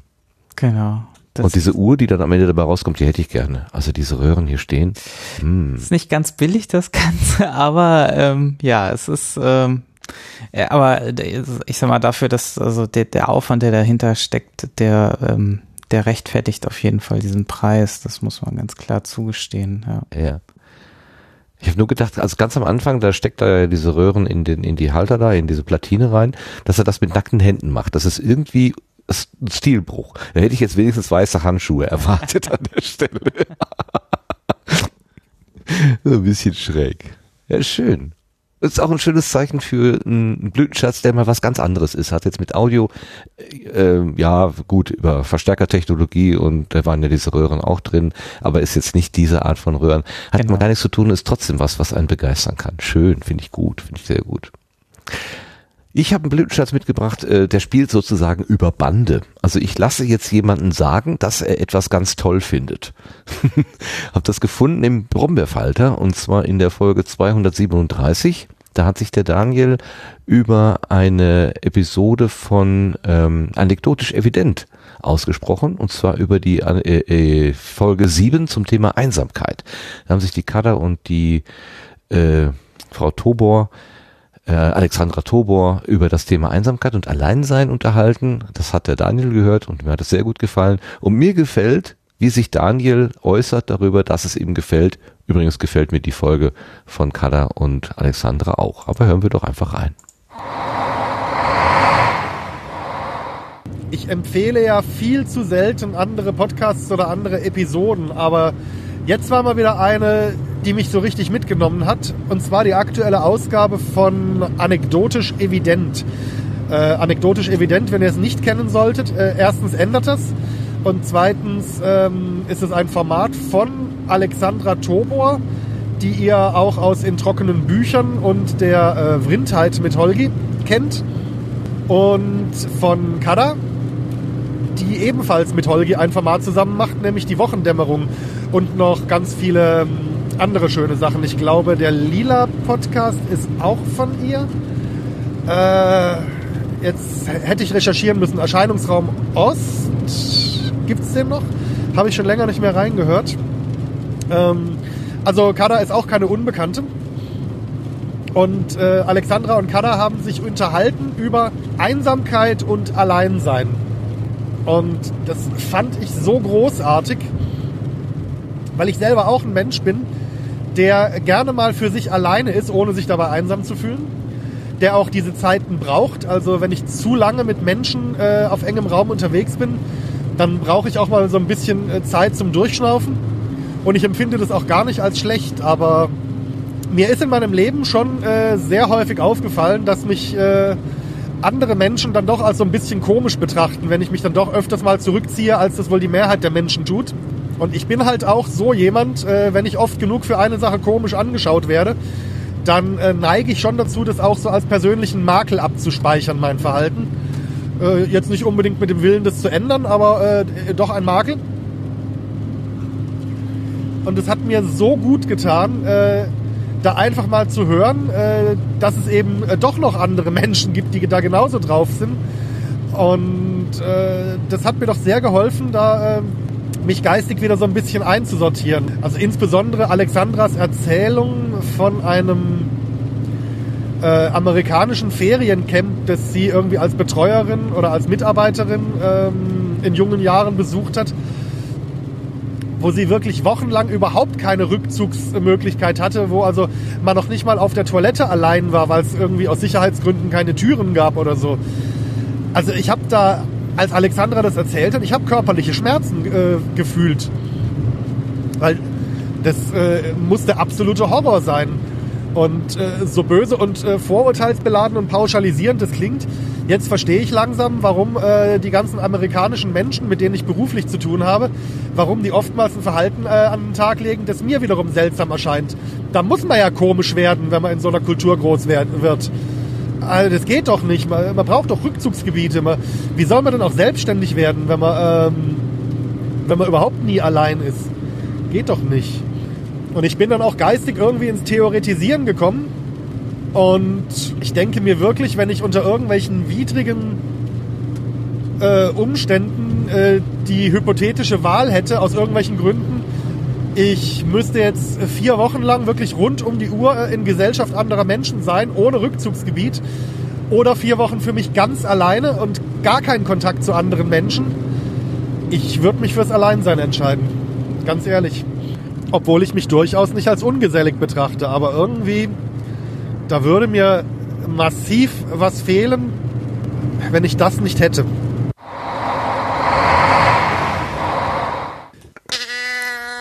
Das war ein Ausschnitt aus dem äh, Podcast-Angebot Brombeerfalter, die Folge 237 Durchschnittsordnung. Und wer sich vielleicht wundert, was das für ein merkwürdiges äh, Brummeln da im Hintergrund gewesen ist, ähm, der Daniel ist Reisebusfahrer und der erzählt ganz viel äh, während seiner Leerfahrten. Also immer wenn er keine Passagiere an Bord hat, dann greift er gerne mal zum äh, Rekorder und erzählt dann etwas in der Regel aus seinem Leben. Ähm, und mit einer unglaublichen Wortakrobatik. Also man, also das macht einfach, mir macht es einfach Freude, ihm zuzuhören. Und an der Stelle hat er eben einfach so schön über Bande dargestellt, äh, dass ihm die Episode anekdotisch evident 7 so gut gefallen hat. Sehr schön. Damit sind wir durch, meine Damen, meine Herren. Wir haben die Blütenschätze in der Tüte und wir können uns jetzt verabschieden. Falls nicht noch jemand famose letzte Worte sagen möchte. Nö. Scheint nicht so zu sein. Alles klar. Gut, dann bleibt es mir zu danken. Ich danke zunächst einmal Sebastian und Lars, dass Sie hier äh, mit mir zusammen den Garten aufgemacht haben. Dankeschön an euch. Gerne. Immer wieder gern. Super. Und natürlich der, der Dank an den Gast, der sich mutig auf unsere Gartenbank gesetzt hat und so viel zu erzählen hatte aus seinem Leben. Sehr spannend. Ähm, die Geschichte ähm, auch von die persönliche Geschichte, also Vater blind und dass man da auch über diese Erfahrung ans Audio herangeführt wird, das fand ich jetzt auch nochmal besonders interessant. Dankeschön, Stefan. Stefan Haslinger, den wir unter Informatom im Internet kennen. Danke für die Einladung, hat Spaß gemacht. Das freut mich zu hören. Das äh, gibt die Hoffnung, dass du vielleicht nochmal wiederkommst. Die Einladung, die ich da vorhin zwischendurch ausgesprochen habe, zu sagen, wenn sich da äh, an deinem äh, Community-Projekt, also Projekt, also wir sprechen jetzt speziell über ähm, Panoptikum, wenn sich da irgendwie wesentlich was geändert hat, komm einfach nochmal wieder und erzähl davon. Vorhin kam im Chat auch die Idee auf, kannst du könnt ihr nicht mal den äh, Stefan und den Christian Bettnerek gemeinsam einladen, dann können die sich beide austauschen. Äh, wäre vielleicht auch eine Idee, könnte vielleicht sehr anstrengend werden oder ganz einfach für uns, weil ihr die ganze Moderation übernehmt. Wir lehnen uns dann einfach zurück und gucken euch einfach nur zu. Äh, Ist vielleicht auch eine witzige Variante. Schauen wir mal. könnte man ja vielleicht dann auch äh, so eintüten. So, weiter geht der Dank natürlich an alle Hörerinnen und Hörer, die uns heute Abend hier begleitet haben, live während der Aufzeichnung. Äh, einige haben sich auch sehr, sehr fleißig im Chat bewegt. Da gab es einige Tipps und Hinweise und auch Kommentare äh, ganz spontan. Herzlichen Dank dafür. Aber natürlich auch für die treuen Hörerinnen und Hörer, die das in der Konserve hören. Ähm, vielen Dank für eure Treue und für eure Ohren, für eure Aufmerksamkeit. Und damit gehen wir jetzt einfach mal in die Nacht und sagen Tschüss, bis zum nächsten Mal. Tschüss. Tschüss. Tschüss. Warum spielt er denn schon wieder nicht? Immer das.